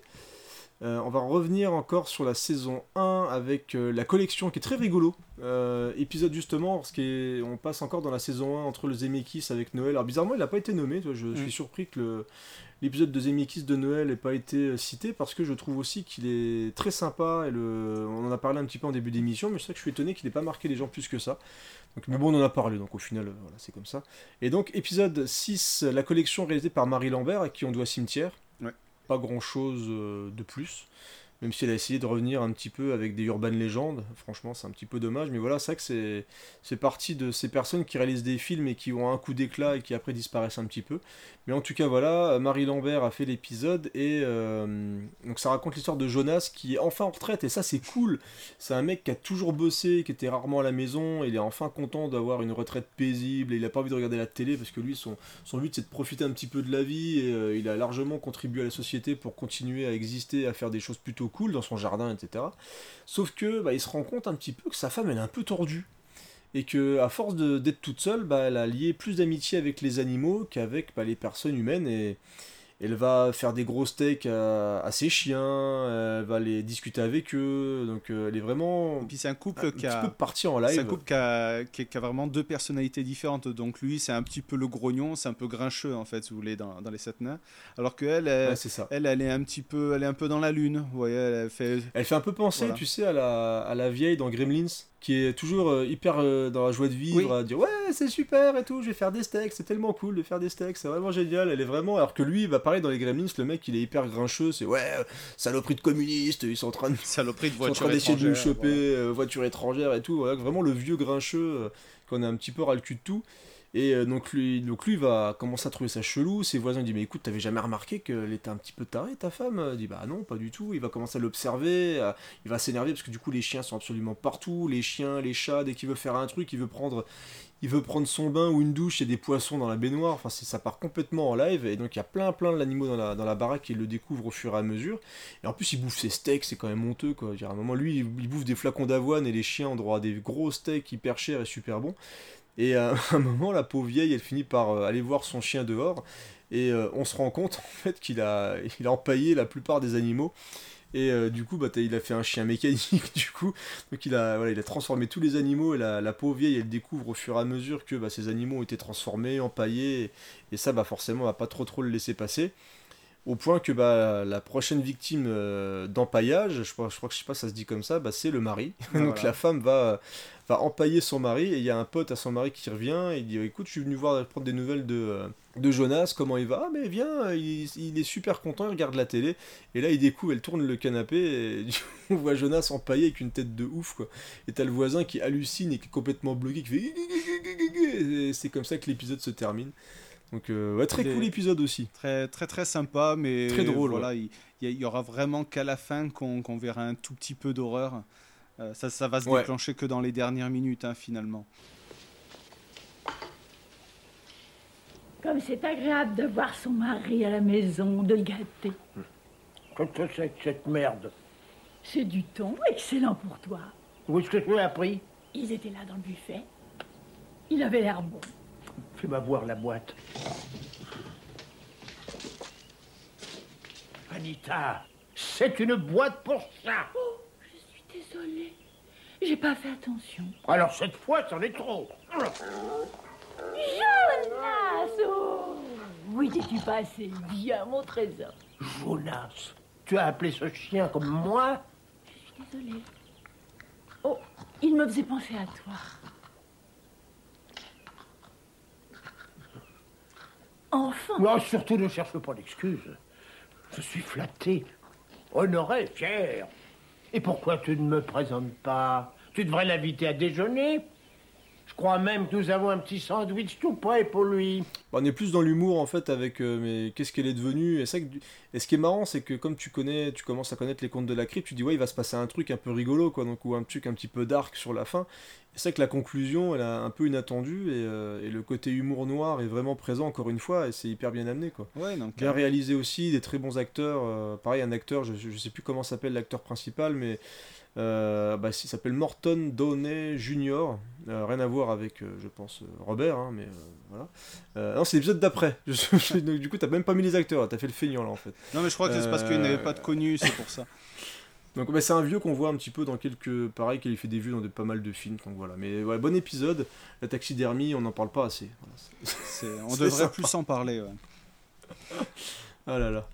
Euh, épisode numéro 16, je te repasse la main, camarade. Oui, alors l'épisode 16, alors ça c'est très honnêtement, c'est pas un épisode qui m'a marqué plus que ça, mais quand même très intéressant dans son concept. C'est un épisode qui s'appelle Terreur en direct, donc euh, qui nous a été proposé. Alors comme il est sur la page suivante, hop, je suis obligé de descendre, là, voilà, qui a été proposé par Aldo euh, FDNC et Max la menace 89. Voilà, on, qu'on salue au passage. Et euh, donc qu'est-ce qu'on peut dire dessus? Ben, c'est qu'il n'y a pas véritablement d'acteurs ou de, de réalisateurs connus hein, dans cet épisode. Ouais, je, je, crois que le, celui qui fait l'animateur, je l'ai déjà vu dans quelques trucs, mais euh, voilà, on n'est pas effectivement sur un mec connu. Celui qui a réalisé Charles euh, Pisserni, pareil, inconnu au bataillon, je sais pas du tout. D'ailleurs, j'ai oublié de nommer ceux qu'on choisit l'épisode d'avant, c'était Céline Def et Écoute ça, voilà, pour l'épisode euh, précédent. Ouais, mais non, effectivement, dans Terreur en direct, mais j'ai bien aimé le concept et j'ai trouvé que le côté horreur est, est assez bien présenté sur la fin. Je trouve qu'il y a une bonne montée en puissance quand Ouais. même. Je trouve ça plutôt sympa. C'est voilà, on est vraiment sur le, le concept, euh, sur un concept d'audience. C'est Ouais, un- télé-réalité, un petit peu. Voilà, c'est un présentateur. Avant l'heure, Voilà, ouais. c'est un présentateur. Vous voyez l'émission un peu euh, mystère là, euh, le truc avec Jacques Pradel, les trucs de l'époque. Ah oui. Je reprends. À la limite, faudrait- je suis sûr qu'on on pourrait, parce que c'est un peu lié à VHS, ces trucs-là, on pourrait en parler de, de Les- mystère. Il y, a, il y a quand même de quoi raconter. les émissions d'horreur, de trucs d'époque. Ouais, les trucs de choqueur, un peu, on essaie de remuer les gens en direct devant la télé, quoi. Ouais, voilà. Et après, ça. voilà, c'est simplement une, une course à l'audience, euh, la, la visite d'une d'une baraque soi-disant tentée, et puis au fur et à mesure que le, euh, le, le présentateur progresse dans, dans la maison, bah voilà, il y a, il y a des trucs qui commencent à se passer, euh, les, les volets qui claquent, euh, voilà. Ouais, mais vraiment pure maison hantée, Pure quoi. maison hantée. Alors donc, ben, le, son- le producteur et le, ré- le réalisateur, bon, n'y n'y croient pas trop, alors que lui, il tient fermement à ses convictions, et il dit, bon, je vais quand même aller dans cette baraque. Et euh, l'épisode euh, se termine où, ben, véritablement, ben, il n'aurait pas dû rentrer dans cette baraque parce que... euh, Voilà, les manifestations commencent à arriver. Est-ce que ça commence par des flashs où ils revoient les meurtres qui se sont passés? Est-ce que ça raconte l'histoire d'une maison où une femme a pété un câble, elle a tué 13 personnes, ils ont retrouvé les gens emmurés, en fait, vers les cadavres cachés dans les murs? Et donc on voit au fur et à mesure où ils visitent les pièces, ils voient les mises à mort des personnages. Ouais. Et on commence par des portes qui claquent, des petites voix comme ça. Et au moment où il ouvre une porte, il voit un, un mec dans une baignoire et le- il n'y a, que lui qui le voit. Et, et ce, qui est, ce qui est marrant, c'est que vraiment, vraiment sur la fin, bah, a- en fait, il découvre que le caméraman s'est pendu. Là, il dit mais qui tient la caméra du coup? Et là, c'est un des gars qui tient la caméra hein, avec des, vraiment des beaux maquillages en plus, plutôt, plutôt pas mal foutu. Et là, les personnes en régie se disent qu'on- qu'est-ce qu'on fait? On, on continue? Mais là, il dit non, non, les audiences continuent à monter, le, le standard explose et tout, Mm. donc il faut continuer. Et parce qu'au début en fait de l'épisode, le mec, le présentateur, il donne un peu une leçon à, à sa productrice. Il dit écoute, faut que tu t'endurcisses et à un moment il faut aller au front, euh, il faut envoyer les gens à la mort s'il faut. Et ben elle va le prendre un petit peu au pied de la lettre et du coup elle va le laisser se démerder. Il va se retrouver enfermé face à la vieille. Et là encore, on a un joli coup de tronçonneuse, euh, le course un petit peu dans toute la baraque. Il y a des espèces de zombies aussi qui poursuivent l'animateur.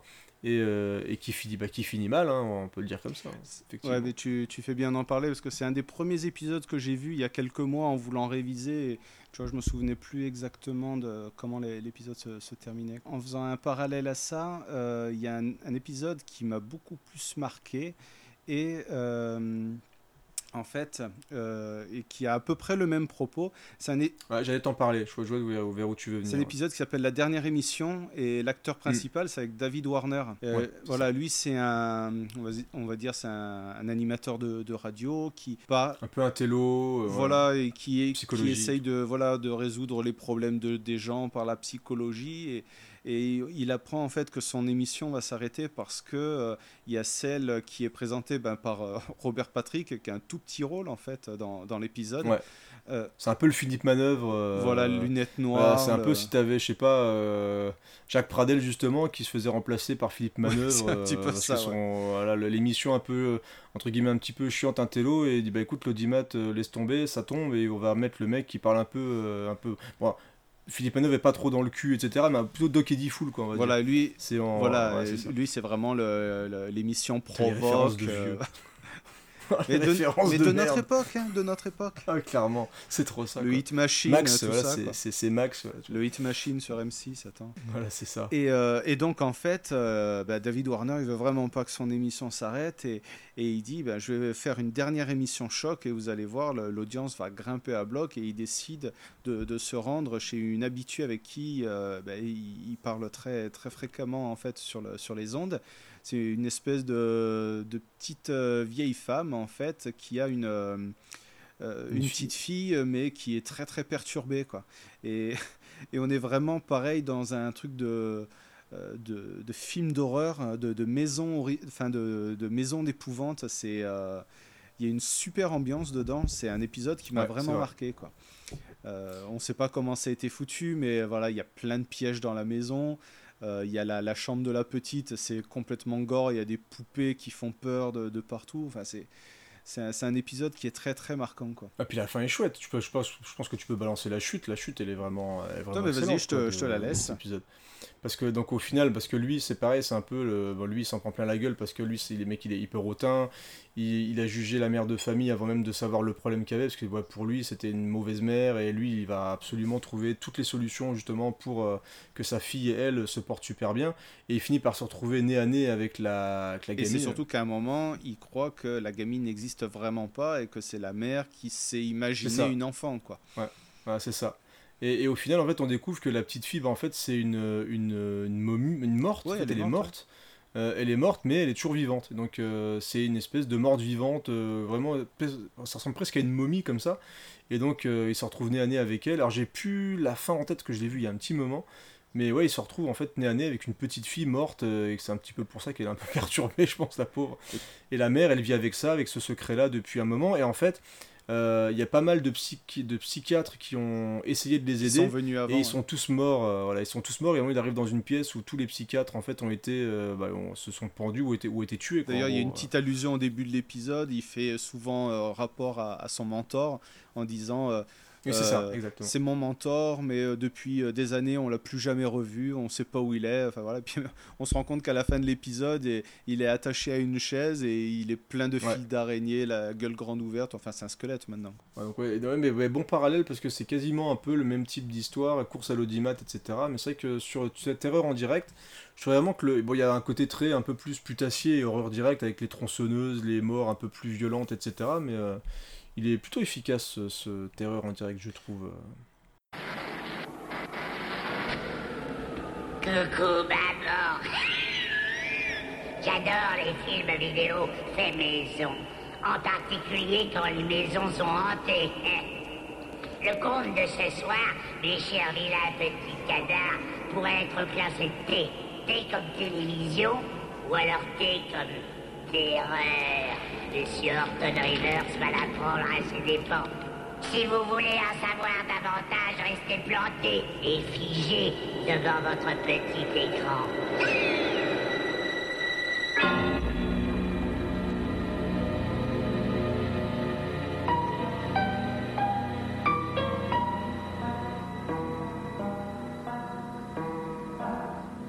Mais il y a très peu à jeter hein, de manière générale dans les épisodes. hein, de toute façon, C'est vrai.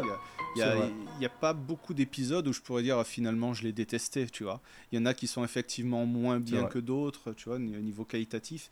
Mais euh, je- quand j'ai revu au moins les 4 ou 5 premières saisons, je me suis pas dit euh, Ouais, bah celui-là, c'est de la merde, il me saoule. Mais c'est vrai que ça, en plus, ça a plutôt, même si c'est très très daté, années 90, j'ai envie de dire, au niveau mise en scène, au niveau photo, surtout, il y a, il y a des fois des visuels qui se retrouvent un petit peu, mais c'est vrai qu'au niveau efficacité, écriture, et surtout le fait d'avoir quand même des gens de talent qui sont soit à la réal, soit devant la caméra, bah, ça passe Bah, quand même aide, relativement bien.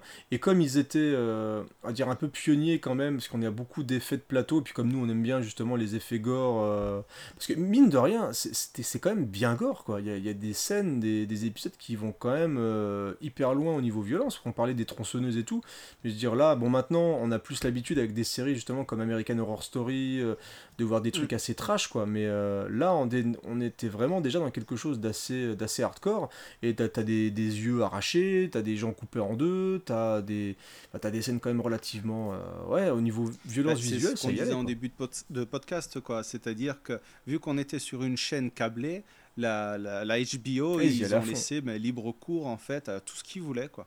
C'est pour ça que c'était assez inédit cas, ouais, pour, euh, pour ça marche bien. Ouais, ça marche bien et ça marche, ça marche encore. Donc c'est plutôt, euh, plutôt une bonne chose et ça, on, on a quand même la preuve que c'était relativement bien foutu et bien produit surtout. On va terminer avec un bel épisode.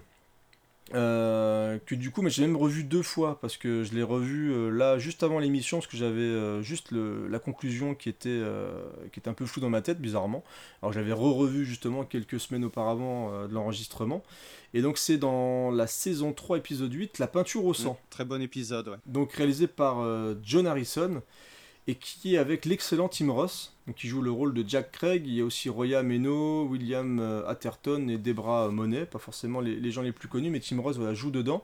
Et il joue le rôle d'un artiste un peu, un peu paumé, donc Jack Craig, alcoolique, qui n'arrive plus du tout à retrouver l'inspiration et qui essaie de vendre ses toiles, mais euh, voilà, il est complètement fauché. Et un jour, il, il va être inspiré en fait par. euh, alors je sais plus si c'est déjà un accident, que c'est pas lui qui le provoque, ou si. euh, je crois que c'est un drame qui se passe dans la rue. Oui, et là, j'ai un vieux doute, c'est du coup, un drame, il y a pas longtemps, mais j'ai hein. déjà zappé. euh. C'est après il le provoque parce qu'il sait qu'il a besoin d'avoir justement le- l'étoile suivante. Ah, je crois qu'il fait tomber, il y a, il y a ses voisins qui Mais ça, c'est la bordel. deuxième, je crois, hein. Et Pour- il- deuxième tableau, je crois. D'accord, bah, tu vois, du coup, j'ai- tellement une superbe mémoire que. Et c'est pour coup, ça on cède zappé. un petit peu, Et c'est ça, exactement. Donc, il est influencé par la violence et par la mort, en fait. Et il va finir par peindre avec du sang. Et en fait, il va euh, réussir à vendre un premier tableau et il va se faire pas mal de pognon. Et le mec à qui il va vendre ce tableau il dit écoute, euh, t'as du talent, j'ai vraiment envie que tu continues à faire ça et que tu me ramènes vraiment des, des, peintures de plus en plus hardcore et tout. Moi, c'est un peu mon business, j'adore ça, je suis un petit peu, un petit peu fan de ce genre de truc. Et euh, là, il va, donc, il va retourner chez lui, il va essayer de refaire ça, mais il va pas réussir et il va provoquer accident en fait sur accident. Il va pousser sa proprio, je crois, dans Oui, les le escaliers. hein. euh, donc du coup, il va repeindre, voilà, il, va, il va le provoquer exactement. Donc il va faire plein de trucs hyper violents et il va commencer à s'amouracher en fait d'une euh, parce qu'il allait aux alcooliques anonymes si ma mémoire est bonne. Du coup, elle va venir lui prendre des- de ses nouvelles parce qu'il n'y va plus depuis justement qu'il continue à picoler et à repeindre avec la violence et tout. Et ils vont finir par coucher ensemble à un moment où euh, elle va découvrir en fait avec quoi il fait ses peintures. Elle va essayer de se sauver et elle va se faire percuter par une bagnole. Elle va être dans le coma et la seule solution pour essayer de la sauver, bah, c'est une opération qui coûte hyper cher. Alors qu'il avait dit au mec qu'il ne ferait plus de peinture, qu'il allait arrêter. Bah, pour pouvoir récupérer du pognon, il va retuer quelqu'un et refaire une peinture. Donc il va tuer un mec en sortant sur le parking de l'hôpital, il va aller récupérer son pognon et au moment où il va venir donner le chèque justement au médecin, il va dire bah, écoutez c'est con parce que la seule personne qui aurait pu la sauver vient de se faire agresser il y a quelques heures dans le parking et, euh, et du coup bah voilà par un malade et euh, donc elle va mourir obligatoirement parce que le mec est mort, le médecin est mort. Et les flics qui sont là retrouvent un pinceau près du cadavre, ils disent c'est pas vous qui êtes un artiste et tout, puis là le- lui il tourne le visage vers la, vers la meuf qui est, euh, qui est dans le coma et l'épisode se termine C'est là-dessus. un truc assez tragique, hein. finalement il a tué Ouais. euh, la personne Ouais. qui pouvait sauver la femme qu'il aimait. Quoi. La plus grande collection d'art morbide rassemblée chez un particulier dans le monde. Je parie que vous avez eu des problèmes pour la réunir. Plus que vous ne le croyez. Alors Vous disiez avoir un tableau qui pourrait venir s'y ajouter Hmm, J'en sais rien. Mais c'est le style. Ne me faites pas attendre. Faites voir ce que vous avez.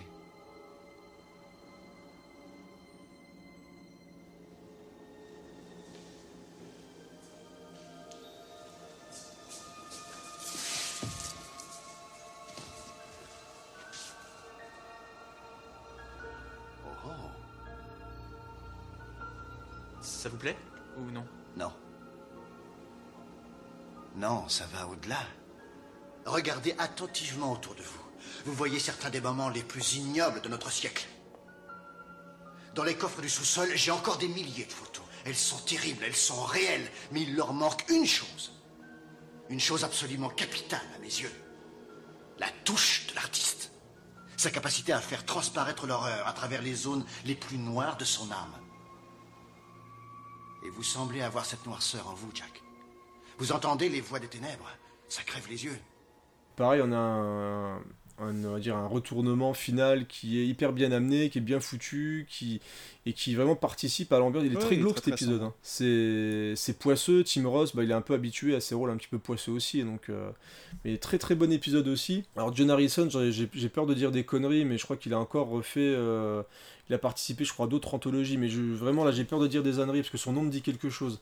Donc voilà, peut-être que je me gourre, mais on, on est vraiment sur un très bon épisode, bien écrit et avec un Tim Ross qui est au taquet dedans quoi. Et c'est vrai que la montée en puissance de la violence est vraiment bien amenée. Euh, pareil, les mises à mort sont assez chouettes, les tableaux en plus sont super beaux. Et euh, non, ça fait son effet. hein. Encore une fois, un, un des meilleurs épisodes de la série, donc très bien choisi par euh, Alkaline et euh, Céline, Céline Def. Très bon choix, très bon goût. J'ai envie de dire. Merci, bravo, merci bravo les amis. Bon, on, a fait, on a fait le tour hein, donc, des épisodes choisis par les internautes, par les auditeurs. Donc on va résumer. Donc on a la peinture au sang, si vous voulez justement vous faire une petite liste. Peinture au sang, Terreur en direct, La collection, Le bourreau en mal d'exécuter, Mort d'un pigeon voyageur, Ulrich et les neuf vies du chat, Tête d'affiche, Le sacre de la tronçonneuse, Le canyon de la mort et Dédoublement de personnalité. Donc on avait un petit peu tout, hein, du réal connu, du moins connu, des acteurs moins connus, etc. Donc on a fait, je pense que ça résume un peu le, vraiment la série en elle-même. C'est des bons, des bons choix d'épisodes parce qu'on est sur des séries un peu comiques, sur des séries un petit peu plus gore, sur des trucs un petit peu plus malaisants, euh, un petit peu plus légers. On a du, Donc vraiment, on a euh, du divers et varié, ouais, on a ouais, un peu ça. tout.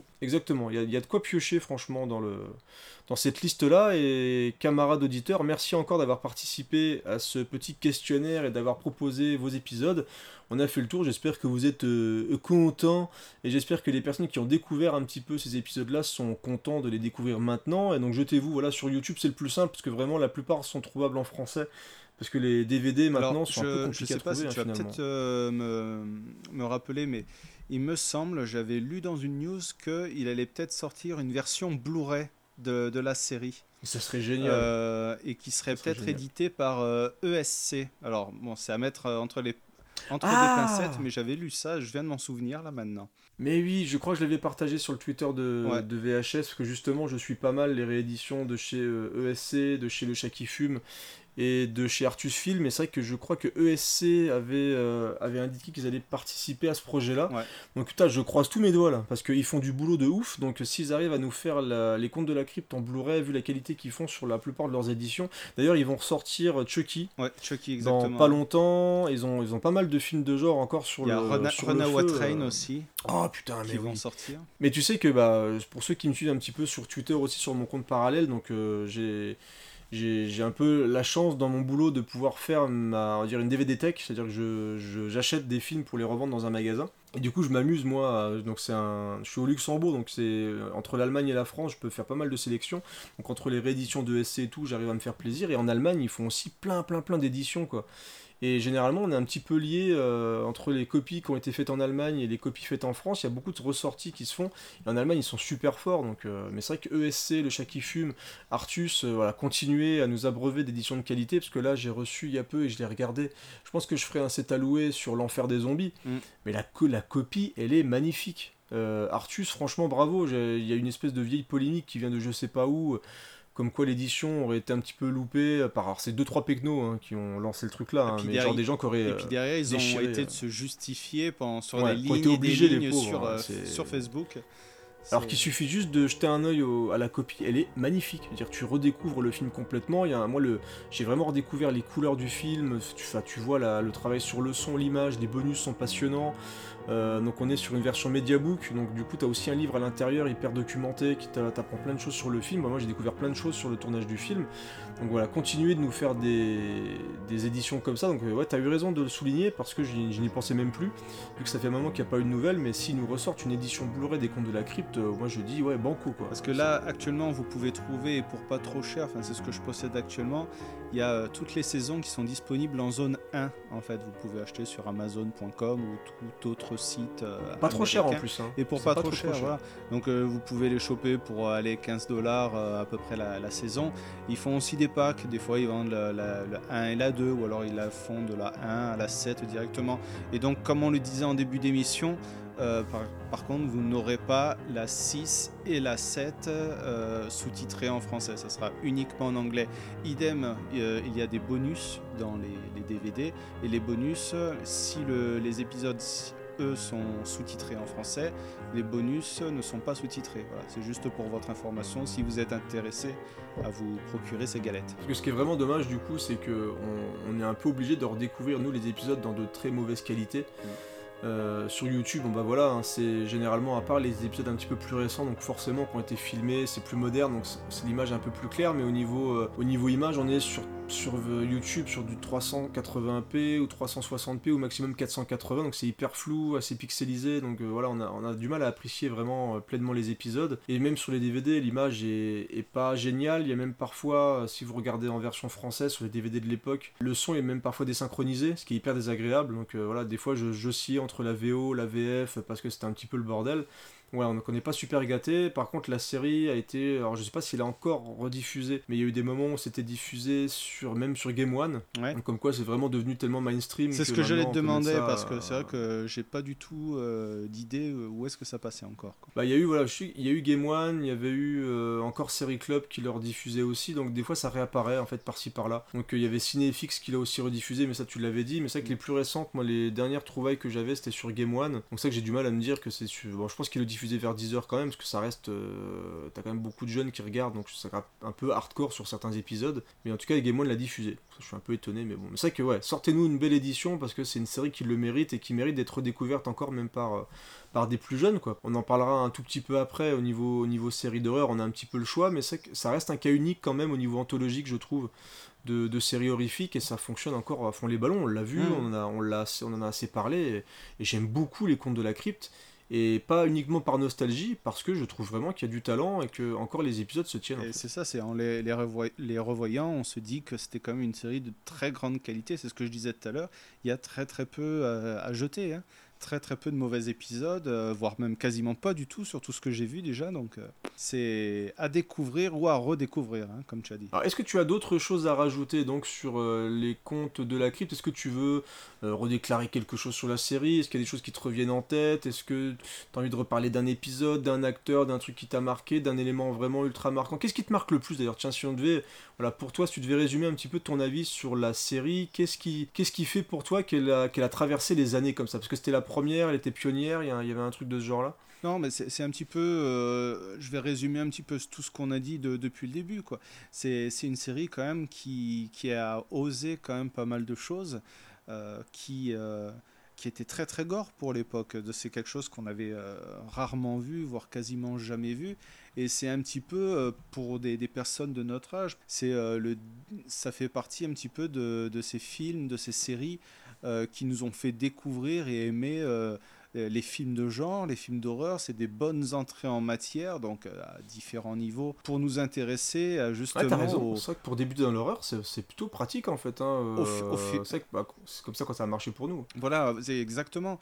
Et je me dis que euh, c'est. Je, je, je sais que par exemple, voilà, tu, tu vas regarder les, les Freddy, les, les Jason, enfin tu sais, euh, tu vas voir les Evil Dead, etc. Et ben pour moi, les, les contes de la crypte, c'est euh, une espèce de- d'entité à part entière qui a euh, forgé ma mon intérêt justement pour ce genre si particulier, euh, que ce soit l'horreur, le, le bis et tout, tout ce qui en découle. Et je le vois en revoyant les épisodes, donc si effectivement il y a des trucs qui ont un petit peu vieilli, c'est ça reste quand même indémodable, une série indémodable, et comme on le disait avant, qu'on conseille, justement pour se euh, créer une culture cinématographique euh, dans ce genre-là. Un truc que j'avais oublié d'indiquer au moment où on parlait un peu de la création de la série avec HBO, etc. De ce que j'ai trouvé sur internet ou dans, dans deux trois articles, en fait, à l'époque où HBO donc rediffusait surtout des films comme ça en version non censurée, ce qui faisait un peu leur particularité. Au moment où les Contes de la Crypte ont commencé un petit peu à avoir son aura, parce qu'au début forcément c'est une série d'horreur et t'as des gens qui regardaient ça un petit peu de travers, etc. Et ben il y a le, c'est là où est apparu en fait le fameux It's not, It's- not TV, It's HBO. Donc c'est là où c'est venu justement pour se démarquer un petit peu de la télévision et de montrer qu'ils étaient à part, et que c'était une chaîne un peu particulière et qu'ils faisaient des programmes vraiment qui commençaient à être à eux. Donc ils ont lancé ce fameux truc qui est le It's not TV, It's HBO qui reste encore maintenant. euh. Donc euh, voilà, comme quoi les, contes de la crypte ont amené euh, des petites choses. Et aussi, je sais pas si tu savais, mais du coup aussi la particularité par rapport à HBO qui permettait de ne pas être censuré, c'est qu'au moment où la série a pu être diffusée sur d'autres euh, d'autres channels, euh, comme la Fox, etc., bah, eux, euh, pour garder vraiment leur particularité, ils appelaient ça donc HBO's euh, Tales from the Crypt. Et eux avaient la version non censurée, par contre les versions sur les autres chaînes étaient censurées. D'accord. Donc eux avaient vraiment l'exclusivité des versions. euh, parce que de ce que j'ai lu aussi, en fait ils faisaient deux montages à chaque fois. Ils faisaient un montage avec les scènes gore, avec les scènes de cul, etc., avec les nichons, tout ce que tu veux, Mhm. les, les tripes et tout ça. Et ils faisaient aussi un montage parallèle automatiquement en version censurée pour pouvoir justement le vendre à d'autres chaînes. Donc ça j'ai trouvé que c'était assez intéressant comme façon de travailler et c'est je crois que ça devait être vraiment le premier à faire ça quoi. C'est assez euh, D'accord. assez intéressant et je voulais vous le signer. Bonne anecdote. Est-ce que tu as travaillé un petit peu sur les, les différents euh, dire, programmes qui ont rendu hommage un petit peu euh, au conte de la crypte ou, ou pas du tout? Oui, un tout petit peu. Euh, je pense qu'on va faire les films à la fin, donc qu'est-ce que tu en penses? Oui, voilà, on, reste un petit peu sur l'influence en fait qu'a eu la série, et puis on va parler des, des films juste, euh, on va dire, pour terminer tranquillement euh, les- l'émission, et on aura encore une petite partie sur les films à sketch, et on va, on va vous parler un petit peu de ce qu'on aime dans ce type de film-là. Euh, mais voilà, je vais te laisser parler des anecdotes un petit peu sur justement les, les références faites dans différents programmes, etc. Honnêtement, bon, c'est, on va dire que le personnage euh, et la série donc des contes de la crypte, on s'est, s'est retrouvé dans, dans pas mal de, de, choses, de séries, et j'avais une anecdote que je voulais me garder au chaud. Je me suis dit, je suis sûr qu'il l'a pas trouvé, qu'il, qu'il l'a pas vu. Euh, est-ce que tu savais qu'il existait? Je commence direct par ça. hein, euh, une sorte de Fort Boyard, les contes de la crypte. Bah oui, j'aurais voulu dire non euh, parce que voilà, mais oui, c'est ça que je te laisse parler quand même parce qu'il y a des.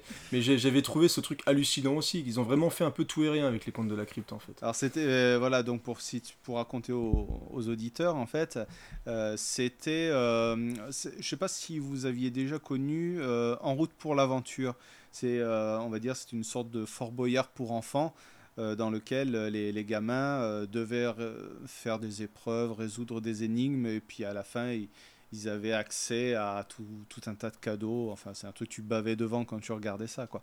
Et euh, là, c'est un petit peu le, même concept. Donc, on est vraiment dans un programme à l'américaine. Et je crois que la, série a été, euh, c'était diffusée pendant une année, tous les samedis matins. Et ça s'était filmé euh, à Orlando, je crois. Et les, gamins, en fait, devaient répondre à des énigmes et euh, faire des, des épreuves en fait, mais des, des trucs un petit peu tout con. Alors il y avait une sorte de chamboule tout géant. euh, Avec euh, des crânes, couper des jambes. Voilà, c'est ça. Et d'ailleurs, il y a un truc qui m'avait fait rire, c'est qu'il y a un moment, ils doivent répondre à des questions, et par rapport au temps qu'ils ont accumulé, ils ont un espèce de...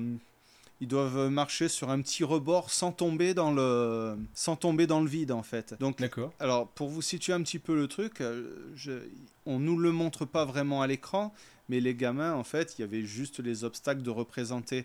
Mais pour nous, pour spectateurs, euh, c'était euh, que des décors numériques. Donc euh, il y avait un espèce de gros crâne qui ressemble pas du tout au, au gardien des, des contes de la crypte, qui proposait des énigmes. Il y a les, les gamins faisaient leur parcours d'obstacles. Il y avait de la lave de droite à gauche, etc. Et justement, il y a une anecdote rigolote, c'est que dans une des épreuves, donc je, racontais, il y a le, euh, le gamin qui est en train de marcher sur le, sur le rebord. Il doit vite arriver avant la fin du temps imparti. Euh, sinon, euh, son coéquipier, euh, bah, enfin, ils auront perdu euh, l'épreuve. quoi. Euh, Il y a son qui- coéquipier qui est dans une espèce de cage. Et puis, euh, Et je crois que si le gamin qui était en train de faire l'épreuve euh, tombait dans la lave, il y avait un espèce de truc numérique, on voyait le gamin exploser en fait. et, pareil, goût. et pareil, si le gamin arrivait euh, devant la cage mais trop tard, le gamin dans la cage explosait aussi. Enfin, c'était représenté par un truc numérique avec du feu à l'intérieur. Ah, pour les curieux, on peut voir une vidéo, je crois, sur YouTube aussi, justement, de quelques épisodes. On peut en trouver, euh, si vous voulez regarder un petit peu à quoi ça ressemble d'ailleurs. Voilà, je, je sais plus comment ça s'appelle, c'est le- les secrets du, du gardien de Ouais, la je, je crois que c'est the, The Secret of the Crypt, un truc comme ça, je crois. Très honnêtement, j'en regarderai pas 25 d'affilée. Et donc ils ont fait aussi un dessin animé, Les Contes de la Crypte. Il y a eu un euh, dessin animé, voilà. qui a duré peut-être deux, deux ans je- de mémoire. Je crois que ça a été diffusé en France, mais là je dis peut-être des conneries. Euh, il y a eu aussi une émission radio qui a été faite avec John Cassier justement, qui faisait la voix du, du gardien et qui racontait des histoires aussi à la radio, justement comme à l'époque, ce qui avait influencé un petit peu c'est euh, pour faire justement les Contes de la Crypte. Donc ils ont fait une émission de radio. Donc ils ont fait pas mal de choses justement autour, de, autour du personnage et des Contes de la Crypte, plus ou moins heureuses. hein. Ils ont essayé de tirer un petit peu le filon pour le mettre un peu à gauche à droite. Mais c'est vrai que c'est là où on voit à quel point le- la série a eu une influence sur la pop culture et euh, sur les séries, sur pas mal de choses. on voit bien que le dessin animé a été créé en fait pour, euh, pour élargir en fait le, Ouais, ouais. le- le public. Donc le, le dessin animé en fait, euh, il était très très humoristique et très euh, édulcoré. De oui, il n'y avait, tout- pas- y avait pas de mort, il n'y avait, pas de, voilà, il y avait pas de choses comme ça. Et donc au niveau des références, moi j'ai trouvé pas mal de, de petites choses. Est-ce que tu, tu as trouvé toi justement des programmes euh, qui rendaient hommage directement au conte de la crypte? Euh, des programmes hommages, non pas tant que ça, j'ai pas trouvé trop trop d'infos. J'en ai trouvé Euh, quelques-uns. Bah, Il y a notamment justement un générique des Simpsons qui reprend euh, complètement justement le générique des, des contes de la crypte. Donc on voit en version Simpson justement le- la caméra se déplacer avec le avec l'in- l'influence sur le générique des contes de la crypte. On a dans les Teeny Toons, en fait, carrément une référence, euh, pareil, je crois qu'ils refont le générique, euh, et t'as le, le gardien qui apparaît dans l'épisode. Ouais. Ça arrive aussi dans Baby C. Butthead. D'accord. Dans Supernatural, dans American Dad, il y en a eu aussi. Et même dans euh, Casper. C'est vrai que je m'en rappelais plus, mais en revoyant euh, l'anecdote, je me... parce que moi j'aime bien le film Casper, en fait, qui est produit par Spielberg. Je trouve qu'il est même plutôt chouette encore maintenant. Il y a un moment où tu as Bill Pullman qui se regarde dans le miroir et où on voit plusieurs fantômes différents qui changent de tête. Il y a un moment, donc il y a plusieurs têtes différentes qui apparaissent comme ça, et on arrive justement sur la, la tête de- du gardien de la crypte. Donc c'est des petites, des petites appa- apparitions comme ça. Donc il y a régulièrement, en fait, le, le gardien de la crypte, il apparaît quand même assez souvent dans pas mal de trucs comme ça. On le voit, souvent on l'aperçoit vite fait. Euh, je sais plus dans, dans quel, alors, dans quel film aussi, à un moment, on voit au loin, même des fois juste des jaquettes ou des affiches, comme on aime bien aussi faire pour rendre hommage à certaines séries. Mais on voit vraiment que c'est un personnage et une série qui, euh, qui, a été, qui a influencé beaucoup de créateurs, de fans de films d'horreur, etc. Donc euh, on la voit encore même régulièrement, parce qu'American Dad c'est récent, enfin voilà, c'est des trucs qui reviennent encore souvent. Et on l'a pas noté, parce que bon, il n'y a pas eu beaucoup d'informations euh, dessus, mais il devait y avoir le, donc, le remake, le reboot, ou je sais pas comment on Ouais. peut dire, de la série. Ça avait été annoncé en 2016 par M. Night Shyamalan, qui devait être le showrunner de- du projet. Il y a même un, Et, même un trailer hein, qui est Ouais, qui est sorti. Et ça a été annulé, je crois, un tout petit peu après le trailer, par la chaîne, en fait, qui, euh, à cause de gros problèmes de droit, ils ont vraiment eu du mal à, récupérer les trucs. C'était un gros bordel juridique, au- à tel point qu'à un moment, le, le responsable de la chaîne a dit Ouais, bah, allez tous vous faire foutre. Bah, Peut-être qu'un jour ça se refera. Mais là, c'est tellement le bordel pour, pour faire quoi que ce soit que j'ai pas envie de mettre 4 ans pour faire une série. Et du coup, il a, il a abandonné le truc, quoi. Donc c'est un peu dommage. Ça reviendra peut-être plus tard.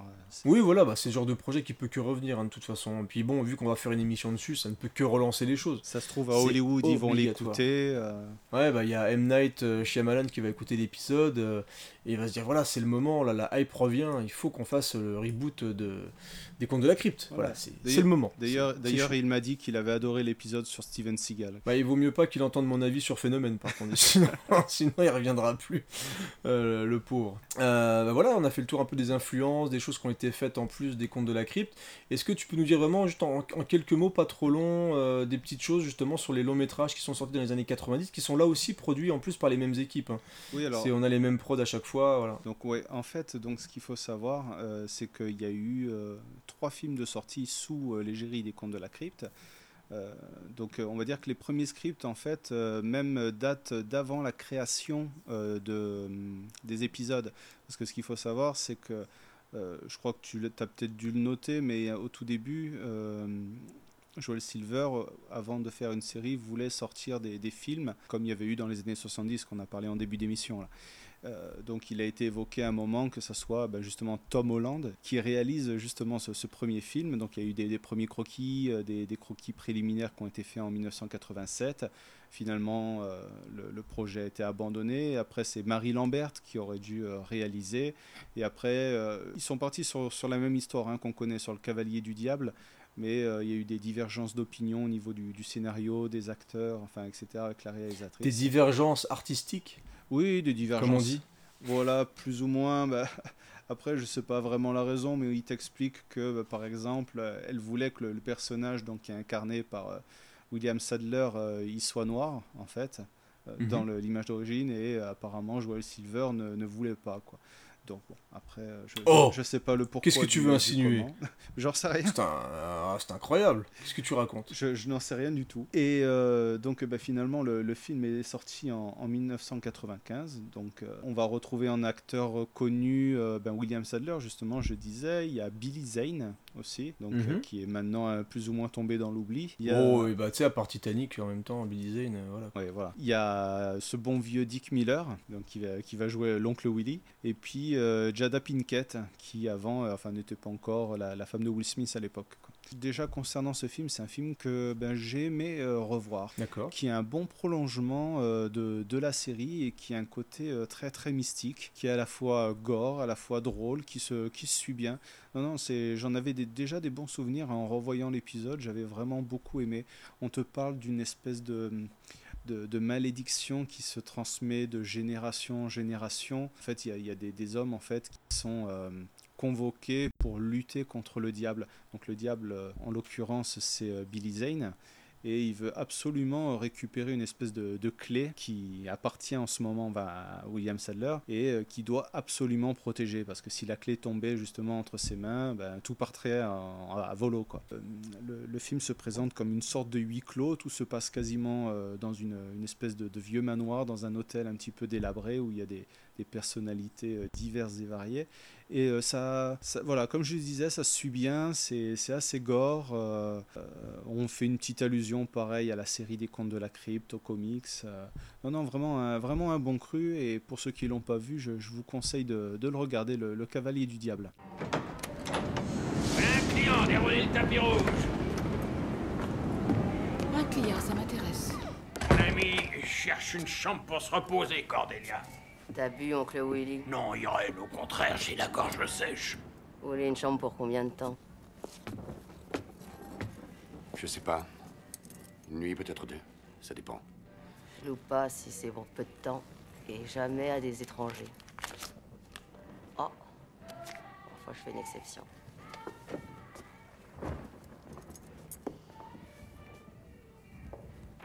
Très bien.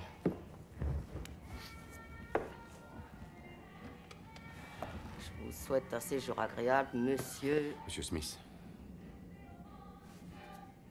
Géréline Géréline Géréline, j'ai besoin de toi Écoutez, Irène, je me suis lancée dans le nettoyage de votre four. Alors comment voulez-vous que j'en vienne à bout si vous n'arrêtez pas de m'appeler? T'as bossé si dur, avec des gants en caoutchouc si propres.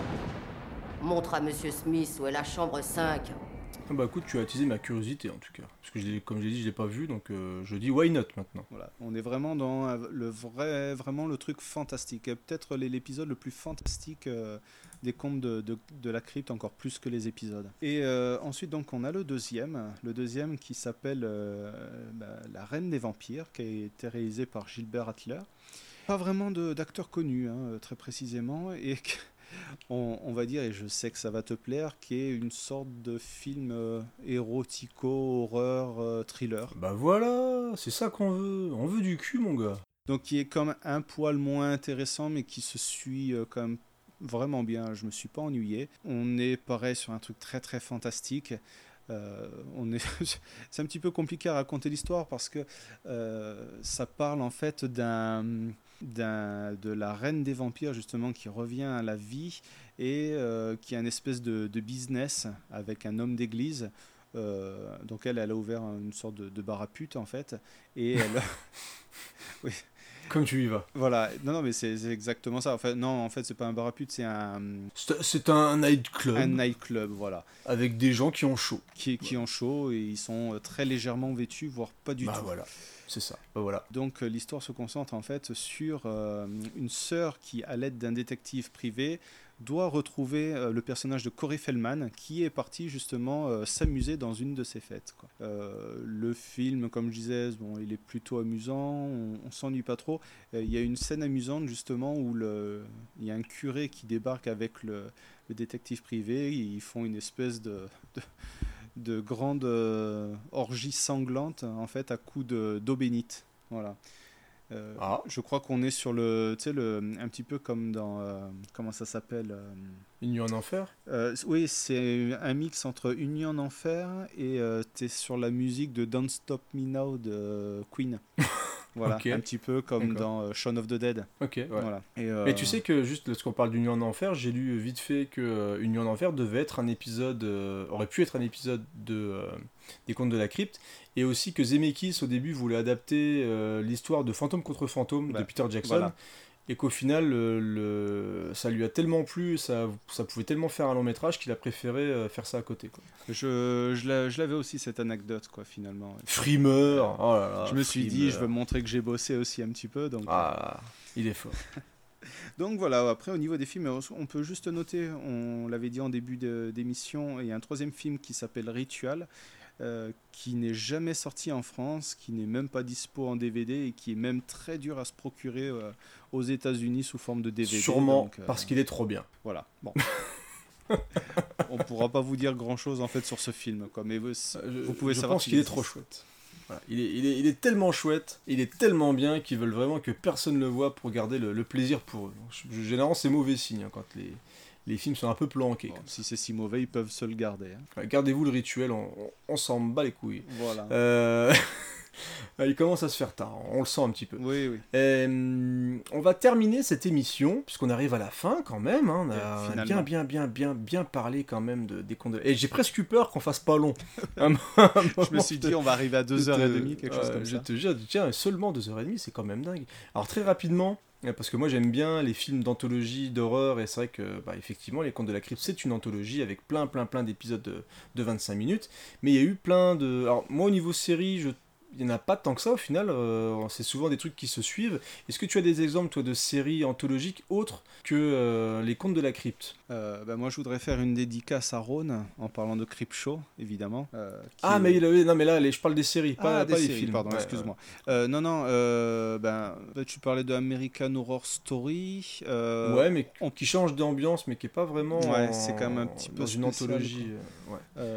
on parlait. Tu sais que bizarrement, moi, ce que, ce que je rapprocherais le plus, c'est. On, parlait, je crois, Ouais. en off, c'est Black, Black Mirror. Mirror, ouais, c'est ce que tu me Ouais. disais, ouais. Qui est, bon, qui est des, sur des épisodes beaucoup plus longs, mais qui là aussi ont un début, une fin, et qui aussi arrivent à faire venir des, des réalisateurs assez connus, et euh, même des fois des acteurs un peu, un peu connus aussi, et qui justement ont aussi une espèce de morale. euh, Bon, c'est un peu plus réfléchi quand même que les contes de la crypte, parce que c'est vrai que les morales des contes de la crypte, c'est un petit peu voilà, t'es méchant ou, ou t'aimes trop l'argent, tu vas être puni. Là, on est quand même sur des choses qui parlent plus de technologie ou de, de menaces un petit peu comme ça, donc c'est un petit peu plus malin, entre guillemets, avec des gros guillemets. hein. Attention, Mm. je veux pas dire que les. voilà, prenez pas mal ce que je veux dire entre guillemets mais euh, voilà c'est une série qui s'en rapproche parce que chaque épisode est indépendant et peut être grignoté comme ça à gauche à droite Et après, Et, euh, après je sais qu'il y a beaucoup de sortes de, de séries, mais, mais qui ont été plus ou moins euh, méconnues ici, euh, même si nous on connaît peut-être un petit peu. Il y a des séries qui sont basées, tu sais, sur Freddy. Et Ah, y a eu- puis il y a eu- Jason ah, aussi. bah mince. Ah ouais? Ben, En fait, c'est c'est des anthologies de, de séries d'horreur. Euh, Freddy introduisait justement des, des petites histoires d'horreur comme ça, de une demi-heure, 40 minutes, et euh, sur le principe un petit peu des contes de la crypte. Euh, quand on lui présentait l'anthologie euh, d'accord voilà, et il existe aussi un truc sur le thème de, de Vendredi 13. Bon, par contre, celui-là, il était appelé Vendredi 13, mais il- on ne voyait pas du tout le personnage de Jason. C'était Est-ce juste. que j'allais dire si c'est si lui qui introduit les épisodes à part faire chi chi chi ah ah ah euh, d'ailleurs est-ce que tu savais que ça voulait pas dire chi chi chi ah ah ah? Non, vas-y. rien à voir hein. En fait, ça veut- c'est qui qui kill ma mama, un truc comme ça, kill pour ma tue pour maman en fait. Je D'accord. j'avais révisé, j'en avais même pas parlé quand on avait fait le screenplay sur Vendredi 13, mais ça veut pas du tout dire euh, chichichi ah. Donc c'était juste comme ça. Donc voilà, le, le- la série sur Freddy, si vous voulez voir, ça s'appelle Freddy, le cauchemar de vos nuits. Voilà. Donc c'est une, c'est une série qui comporte deux, épis- enfin, deux saisons et qui a été diffusée entre 88 et 90 à peu près. Et donc aussi avec Robert Englund euh, en Freddy. Ouais, c'est ça. Il, voilà, il, il était un petit peu comme le gardien des contes de la crypte. Il présentait les, les, les épisodes. Quoi. Donc euh, il y a ça. On pourrait parler, ben, pourquoi pas, des, des au-delà du réel. Euh, c'est un petit Mhm. peu, il y a aussi au-delà du réel, l'aventure continue. C'est aussi, tu sais, c'est, ça passait un petit peu à la même époque. euh, Oui, c'est le vrai, samedi passait sur M6 soir, euh, euh, bon, qui était, qui me plaisait un petit peu moins, mais qui était, il y avait quelques épisodes sympathiques. C'était la trilogie du samedi? La trilogie du samedi, oh là là. Avec Buffy. T'avais le, ouais, t'avais le caméléon, t'avais, Ouais. il y avait pas mal de séries et puis non, t'avais, il y avait d'autres séries qui s'appellent, je sais pas, au milieu des années 80 qui sont un peu moins connues. T'avais euh, Histoire de l'autre monde, t'avais, euh, je sais plus, il y en a plus qui me viennent en tête comme ça, mais je sais qu'il en existe euh, pas mal entre 80 et 90. Vous trouverez pas mal de, de listes sur internet sur les, les séries horrifiques. Ouais, Et, et série horrifique, il y avait, euh, je, sais- je sais pas si tu connais, alors c'est un truc, euh, mais c'était effrayant, les filles d'à côté. Oh. T'as vu, t'as vu les Madame Bellefeuille? Oh là là, dès qu'elle arrive. Je, je sais pas pourquoi, j'ai jamais voulu regarder. Ah, écoute, euh, ah, dès que je voyais AB Productions, ça me faisait le même effet qu'EC Comics, tu sais, ça me faisait peur quoi. AB Productions, c'était be- ouais, belle production de, de série horrifique aussi, bravo, on vous félicite. Et, tu, ne- et donc tu ne parles pas de Master of Horror? Euh, ben, c'est parce que je voulais te le laisser. Ah, qu'est-ce qu'il est sympa Qu'est-ce qu'il est sympa Je l'ai anticipé. Et donc euh, Master of Horror, bah, qui du coup se rapprocherait quasiment le plus, sauf que on n'est pas du tout sur une. euh, on- alors, il y a vraiment un nom, donc Master of Horror avec euh, il y a John Carpenter, il y a Tobe Hooper, euh, je vais bien sûr j'en oublie, il y a Dario Argento, qui avait fait un beau revival d'ailleurs hein, avec son épisode Jennifer qui était excellent, alors qu'il avait fait plein de, de petites dopes quand même entre temps. Bah, même ils sont le- tous revenus. même le Carpenter. Joe, Joe Dante aussi. Ouais, le Carpenter, il est génial. C'est Gareth Burns, très très bon. Euh, très très bon épisode de, de John Carpenter aussi qui revenait de loin après un- une traversée du désert assez folle. Euh, Il y avait Joe Dante, euh, il, y avait, il, y avait, il y avait John Landis aussi qui faisait un très bon épisode aussi. Alors je sais plus si c'est Joe Dante ou, ou John Landis qui faisait l'épisode où il y avait les zombies qui votaient. Qui était euh, me- super bon épisode question. aussi. Enfin voilà, c'est une série qui a été hyper hypée parce que forcément quand tu as un, un catalogue de réalisateurs comme ça, aussi connus et aussi doués, bah, il y avait de la hype. Et alors, ce qui était intéressant, c'est qu'ils avaient chacun un budget, chacun une durée maximum, et ils pouvaient faire ce qu'ils voulaient. C'était vraiment euh, carte blanche. Mm. Je crois que c'était euh, Mark Garris. euh, Mick Garris. Mick Garris, voilà, Mick Garris. Qui, euh, qui a fait beaucoup d'adaptations de Stephen King aussi en téléfilm, qui avait lancé le projet, et d'ailleurs le moins bon épisode, bah, c'est le sien, je crois, dans la saison 1, euh, parce que le mec, voilà, c'est pas le meilleur réel du monde, mais en tout cas, voilà, moi j'ai beaucoup aimé la saison 1, nettement moins la saison 2, euh, qui est un petit peu plus problématique, et même l'épisode de Carpenter est pas foufou. Donc voilà, c'était un peu plus compliqué, mais en tout cas, moi je vous conseille vraiment la saison 1 qu'on peut trouver facilement pas cher en plus, euh, et qu'on peut trouver un peu partout aussi. Mais euh, moi je vous conseille, et donc il n'y a pas vraiment de raccord avec quelqu'un qui raconte justement les histoires, mais on a un rassemblement de talents, euh, de, de vieux routards du bis, avec en plus quelques acteurs quand même assez connus dans le bis aussi justement. Et ça donne lieu quand même à des trucs assez crades, avec une bonne ambiance et aussi hyper varié. Pareil, on peut aller vraiment de l'humour noir au gore, au truc un peu plus sexuel, etc. C'est euh, une très bonne série, en tout cas sur sa première saison.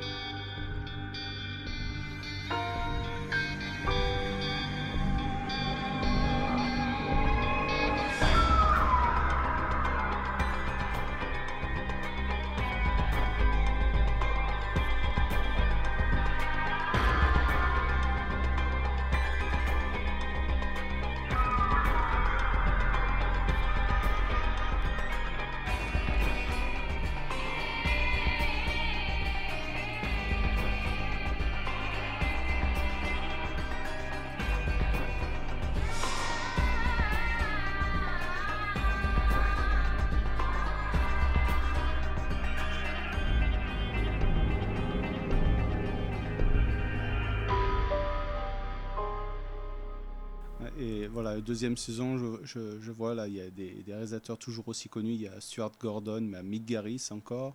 On va... J'adore tellement Stuart Gordon. Mm. Très bon réal aussi, lui.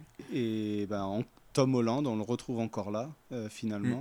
Mm. Et on- il faut dire qu'il existe une troisième saison, mais qui a été renommée. Ils ont changé le nom, Voilà, ouais, c'est ça. Fear, Fear Itself. Ouais, qui est encore plus mauvaise. Ouais, qui est pas, Jamais vu celle-là. C'est pas fifou. Ouais, non, c'est vraiment pas fou non plus. C'est plus récent, mais c'est pas, c'est pas fou. Euh, et au- Tu veux rajouter encore des choses ouais? Non, c'est- et puis c'est ce que j'allais te proposer. En termes de films, euh, tout ça, qu'est-ce que tu, qu'est-ce que tu pourrais citer aux auditeurs? Bah, t'avais, t'avais commencé par Creepshow, donc forcément, voilà, on va faire un petit coup de coude comme ça à notre ami euh, Ron, parce que moi j'aime beaucoup Creepshow, et qui est justement très inspiré euh, des contes de la crypte de ces comics. D'ailleurs, ils ont. Alors là, euh, comme j'ai pas revu le film récemment, je- j'ai de mémoire euh, que eux ont peut-être utilisé la sorcière. Euh, justement de, du comics original parce qu'il y a un moment je crois dans, dans le début ou avant de commencer vraiment les histoires on voit une espèce de sorcière derrière une fenêtre et je, je sais plus vraiment si elle, si elle introduit des histoires ou pas du tout ou si c'est juste un plan non, joli non, comme ça Alors, euh, de ce que je sais, de ce que je me souviens en tout cas, c'est que euh, le père jette la BD du gamin et ça se transforme en dessin animé. Et dans la BD, on voit euh, justement le- la sorcière ou le gardien de la crypte, je sais pas, dans une des cases de la BD, en fait. En tout cas, très très chouette. hein. Moi, je, moi, j'aime beaucoup euh, Creepshow. On va pas en parler parce qu'on a déjà fait dans, dans un épisode spécial sur Halloween. Donc voilà, vous pouvez regarder Creepshow, c'est facilement trouvable. Je crois aussi qu'il est annoncé dans une nouvelle édition, mais voilà, très très chouette avec euh, des, des segments qui sont plutôt marrants. Pareil, humour noir, un peu de gore, il y a du zombie, il y a des histoires de vengeance, euh, etc. Donc vraiment, vraiment très très chouette. Moi, j'aime beaucoup Treat, Treat- ah, j'arrive pas à le dire, Trick or Treat, que je trouve absolument magnifique, qui est vraiment un très beau film à sketch euh, réalisé par une seule personne. C'est pas du tout euh, avec des sketchs faits par plusieurs personnes différentes, ce qui est pas le cas de ce qu'on va dire après.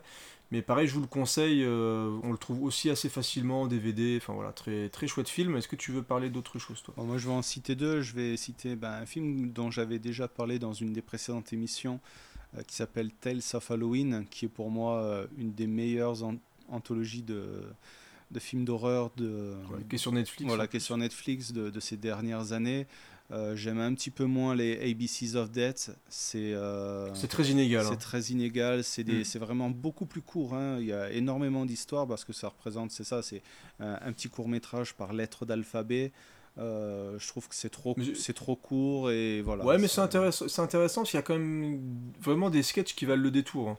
Et, et c'est pareil, on part vraiment, euh, chaque réal fait un peu ce qu'il veut, donc on va aller vers du japonais, vers de l'animé, vers un truc hyper trash, un truc fauché. Euh, mais je trouve que c'est quand même intéressant à regarder parce que chaque euh, lettre a vraiment une particularité, ça peut aller hyper loin dans le dans l'horreur. hein. Mais c'est vrai que c'est ça, ça fait un peu longuet, c'est très long parce qu'il y a quand même Ouais. beaucoup de lettres, donc ça peut être très long. des- bon, limite ça peut se grignoter aussi. Mais euh, aussi dispo sur Netflix comme la suite d'ailleurs. Euh, de, si je dis pas de conneries, il y a du ouais, ABC of Death et ABC of Death 2. Et bah, je pense que tu comptais peut-être parler de VHS aussi, parce que moi j'avais bien aimé VHS. euh, Euh, moi, j'allais plus parler de, de Dark Side. C'est un, film de pareil de 1990 euh, Mhm. dans lequel on voit euh, Deborah Harry, c'est la, la chanteuse là de Blondie. Elle joue une, une sorcière et elle raconte en fait des histoires horrifiques ou c'est le gamin qui raconte des histoires horrifiques, je m'en souviens plus trop. Mais c'est un film qui avait marqué à l'époque et c'était pour moi un film qui était vraiment pas mauvais dans ce genre-là. Donc Dark Side, les contes de la nuit noire, je sais pas si ça te dit quelque chose. Non, ça me dit rien du tout. Ça me, ça me dit Voilà. vraiment rien celui-là. On voit sur la, la jaquette, c'est un espèce de, de démon, un petit peu la, la- la gueule de vampire de euh, Vampire, vous avez dit vampire, mais qui tient un bouquin Mhm. en fait, et comme s'il allait nous raconter une histoire. Bah écoute, je vais, je vais le noter parce que je- ça me attise aussi ma curiosité, donc je vais peut-être jeter un œil à ça aussi. Et donc je parlais moi de VHS, Mm. que j'ai découvert un petit peu au hasard, parce qu'il y a eu pas mal de bandes annonces, il avait fait un petit peu le buzz euh, à l'époque où il était sorti, parce qu'il y avait un côté très crade, euh, justement parce que image de VHS retrouvée, donc il y avait un travail sur l'image qui était assez, euh, assez sympa, mais vraiment qui faisait un peu, un peu cheap, avec des histoires assez morbides, c'est vraiment très, très crado, euh, beaucoup plus, ça fait beaucoup plus underground en fait, au niveau du traitement, beaucoup plus amateur, même un peu indépendant. Il y a eu plusieurs suites, j'ai pas vu le 2 ni le. Parce qu'il y a eu un VHS, encore un troisième, ils avaient donné un nom assez particulier.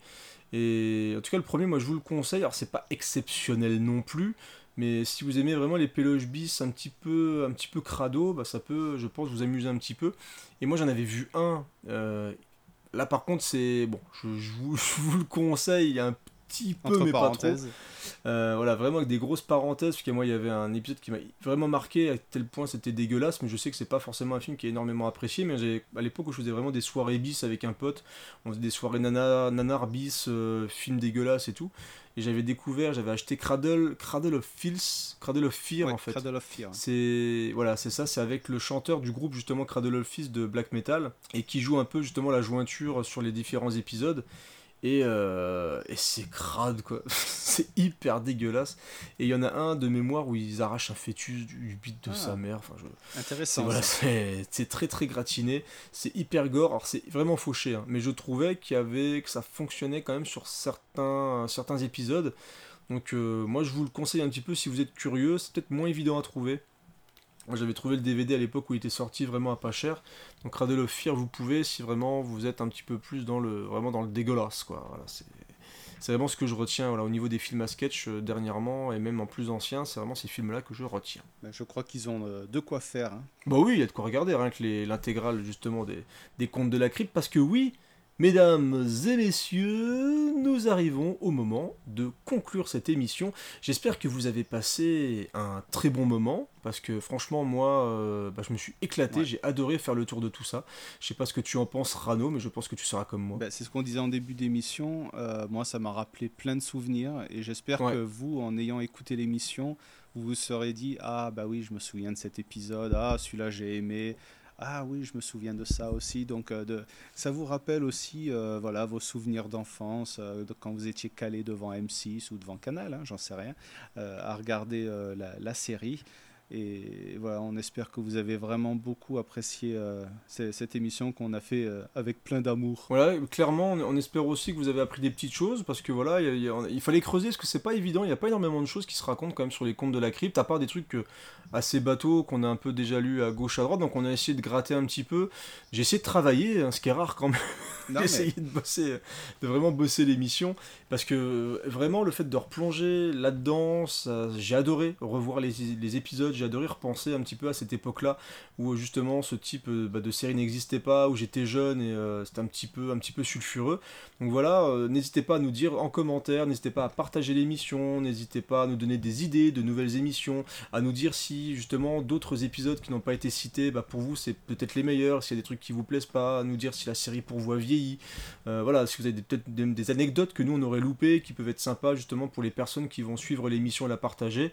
Comme d'habitude, bah, iTunes, les étoiles, les bisous. euh, on, et, on vous euh, remercie de- au passage de tous vos commentaires. euh, Exactement. On n'a que des, des retours positifs et on est vraiment hyper, hyper content. Merci beaucoup, on se donne rendez-vous pour des prochaines émissions. Comme on vous l'a raconté au début, on essaie de faire le maximum de choses voilà, pour partager ce qu'on aime et on voit que ça vous plaît. Et bah tant mieux parce que ça nous plaît que ça vous plaise. Voilà. carrément. voilà, c'était compliqué, mais on va conclure là-dessus. Voilà, euh, à bientôt, à très très bientôt, j'espère. Et euh, à vous les studios. Allez, ciao.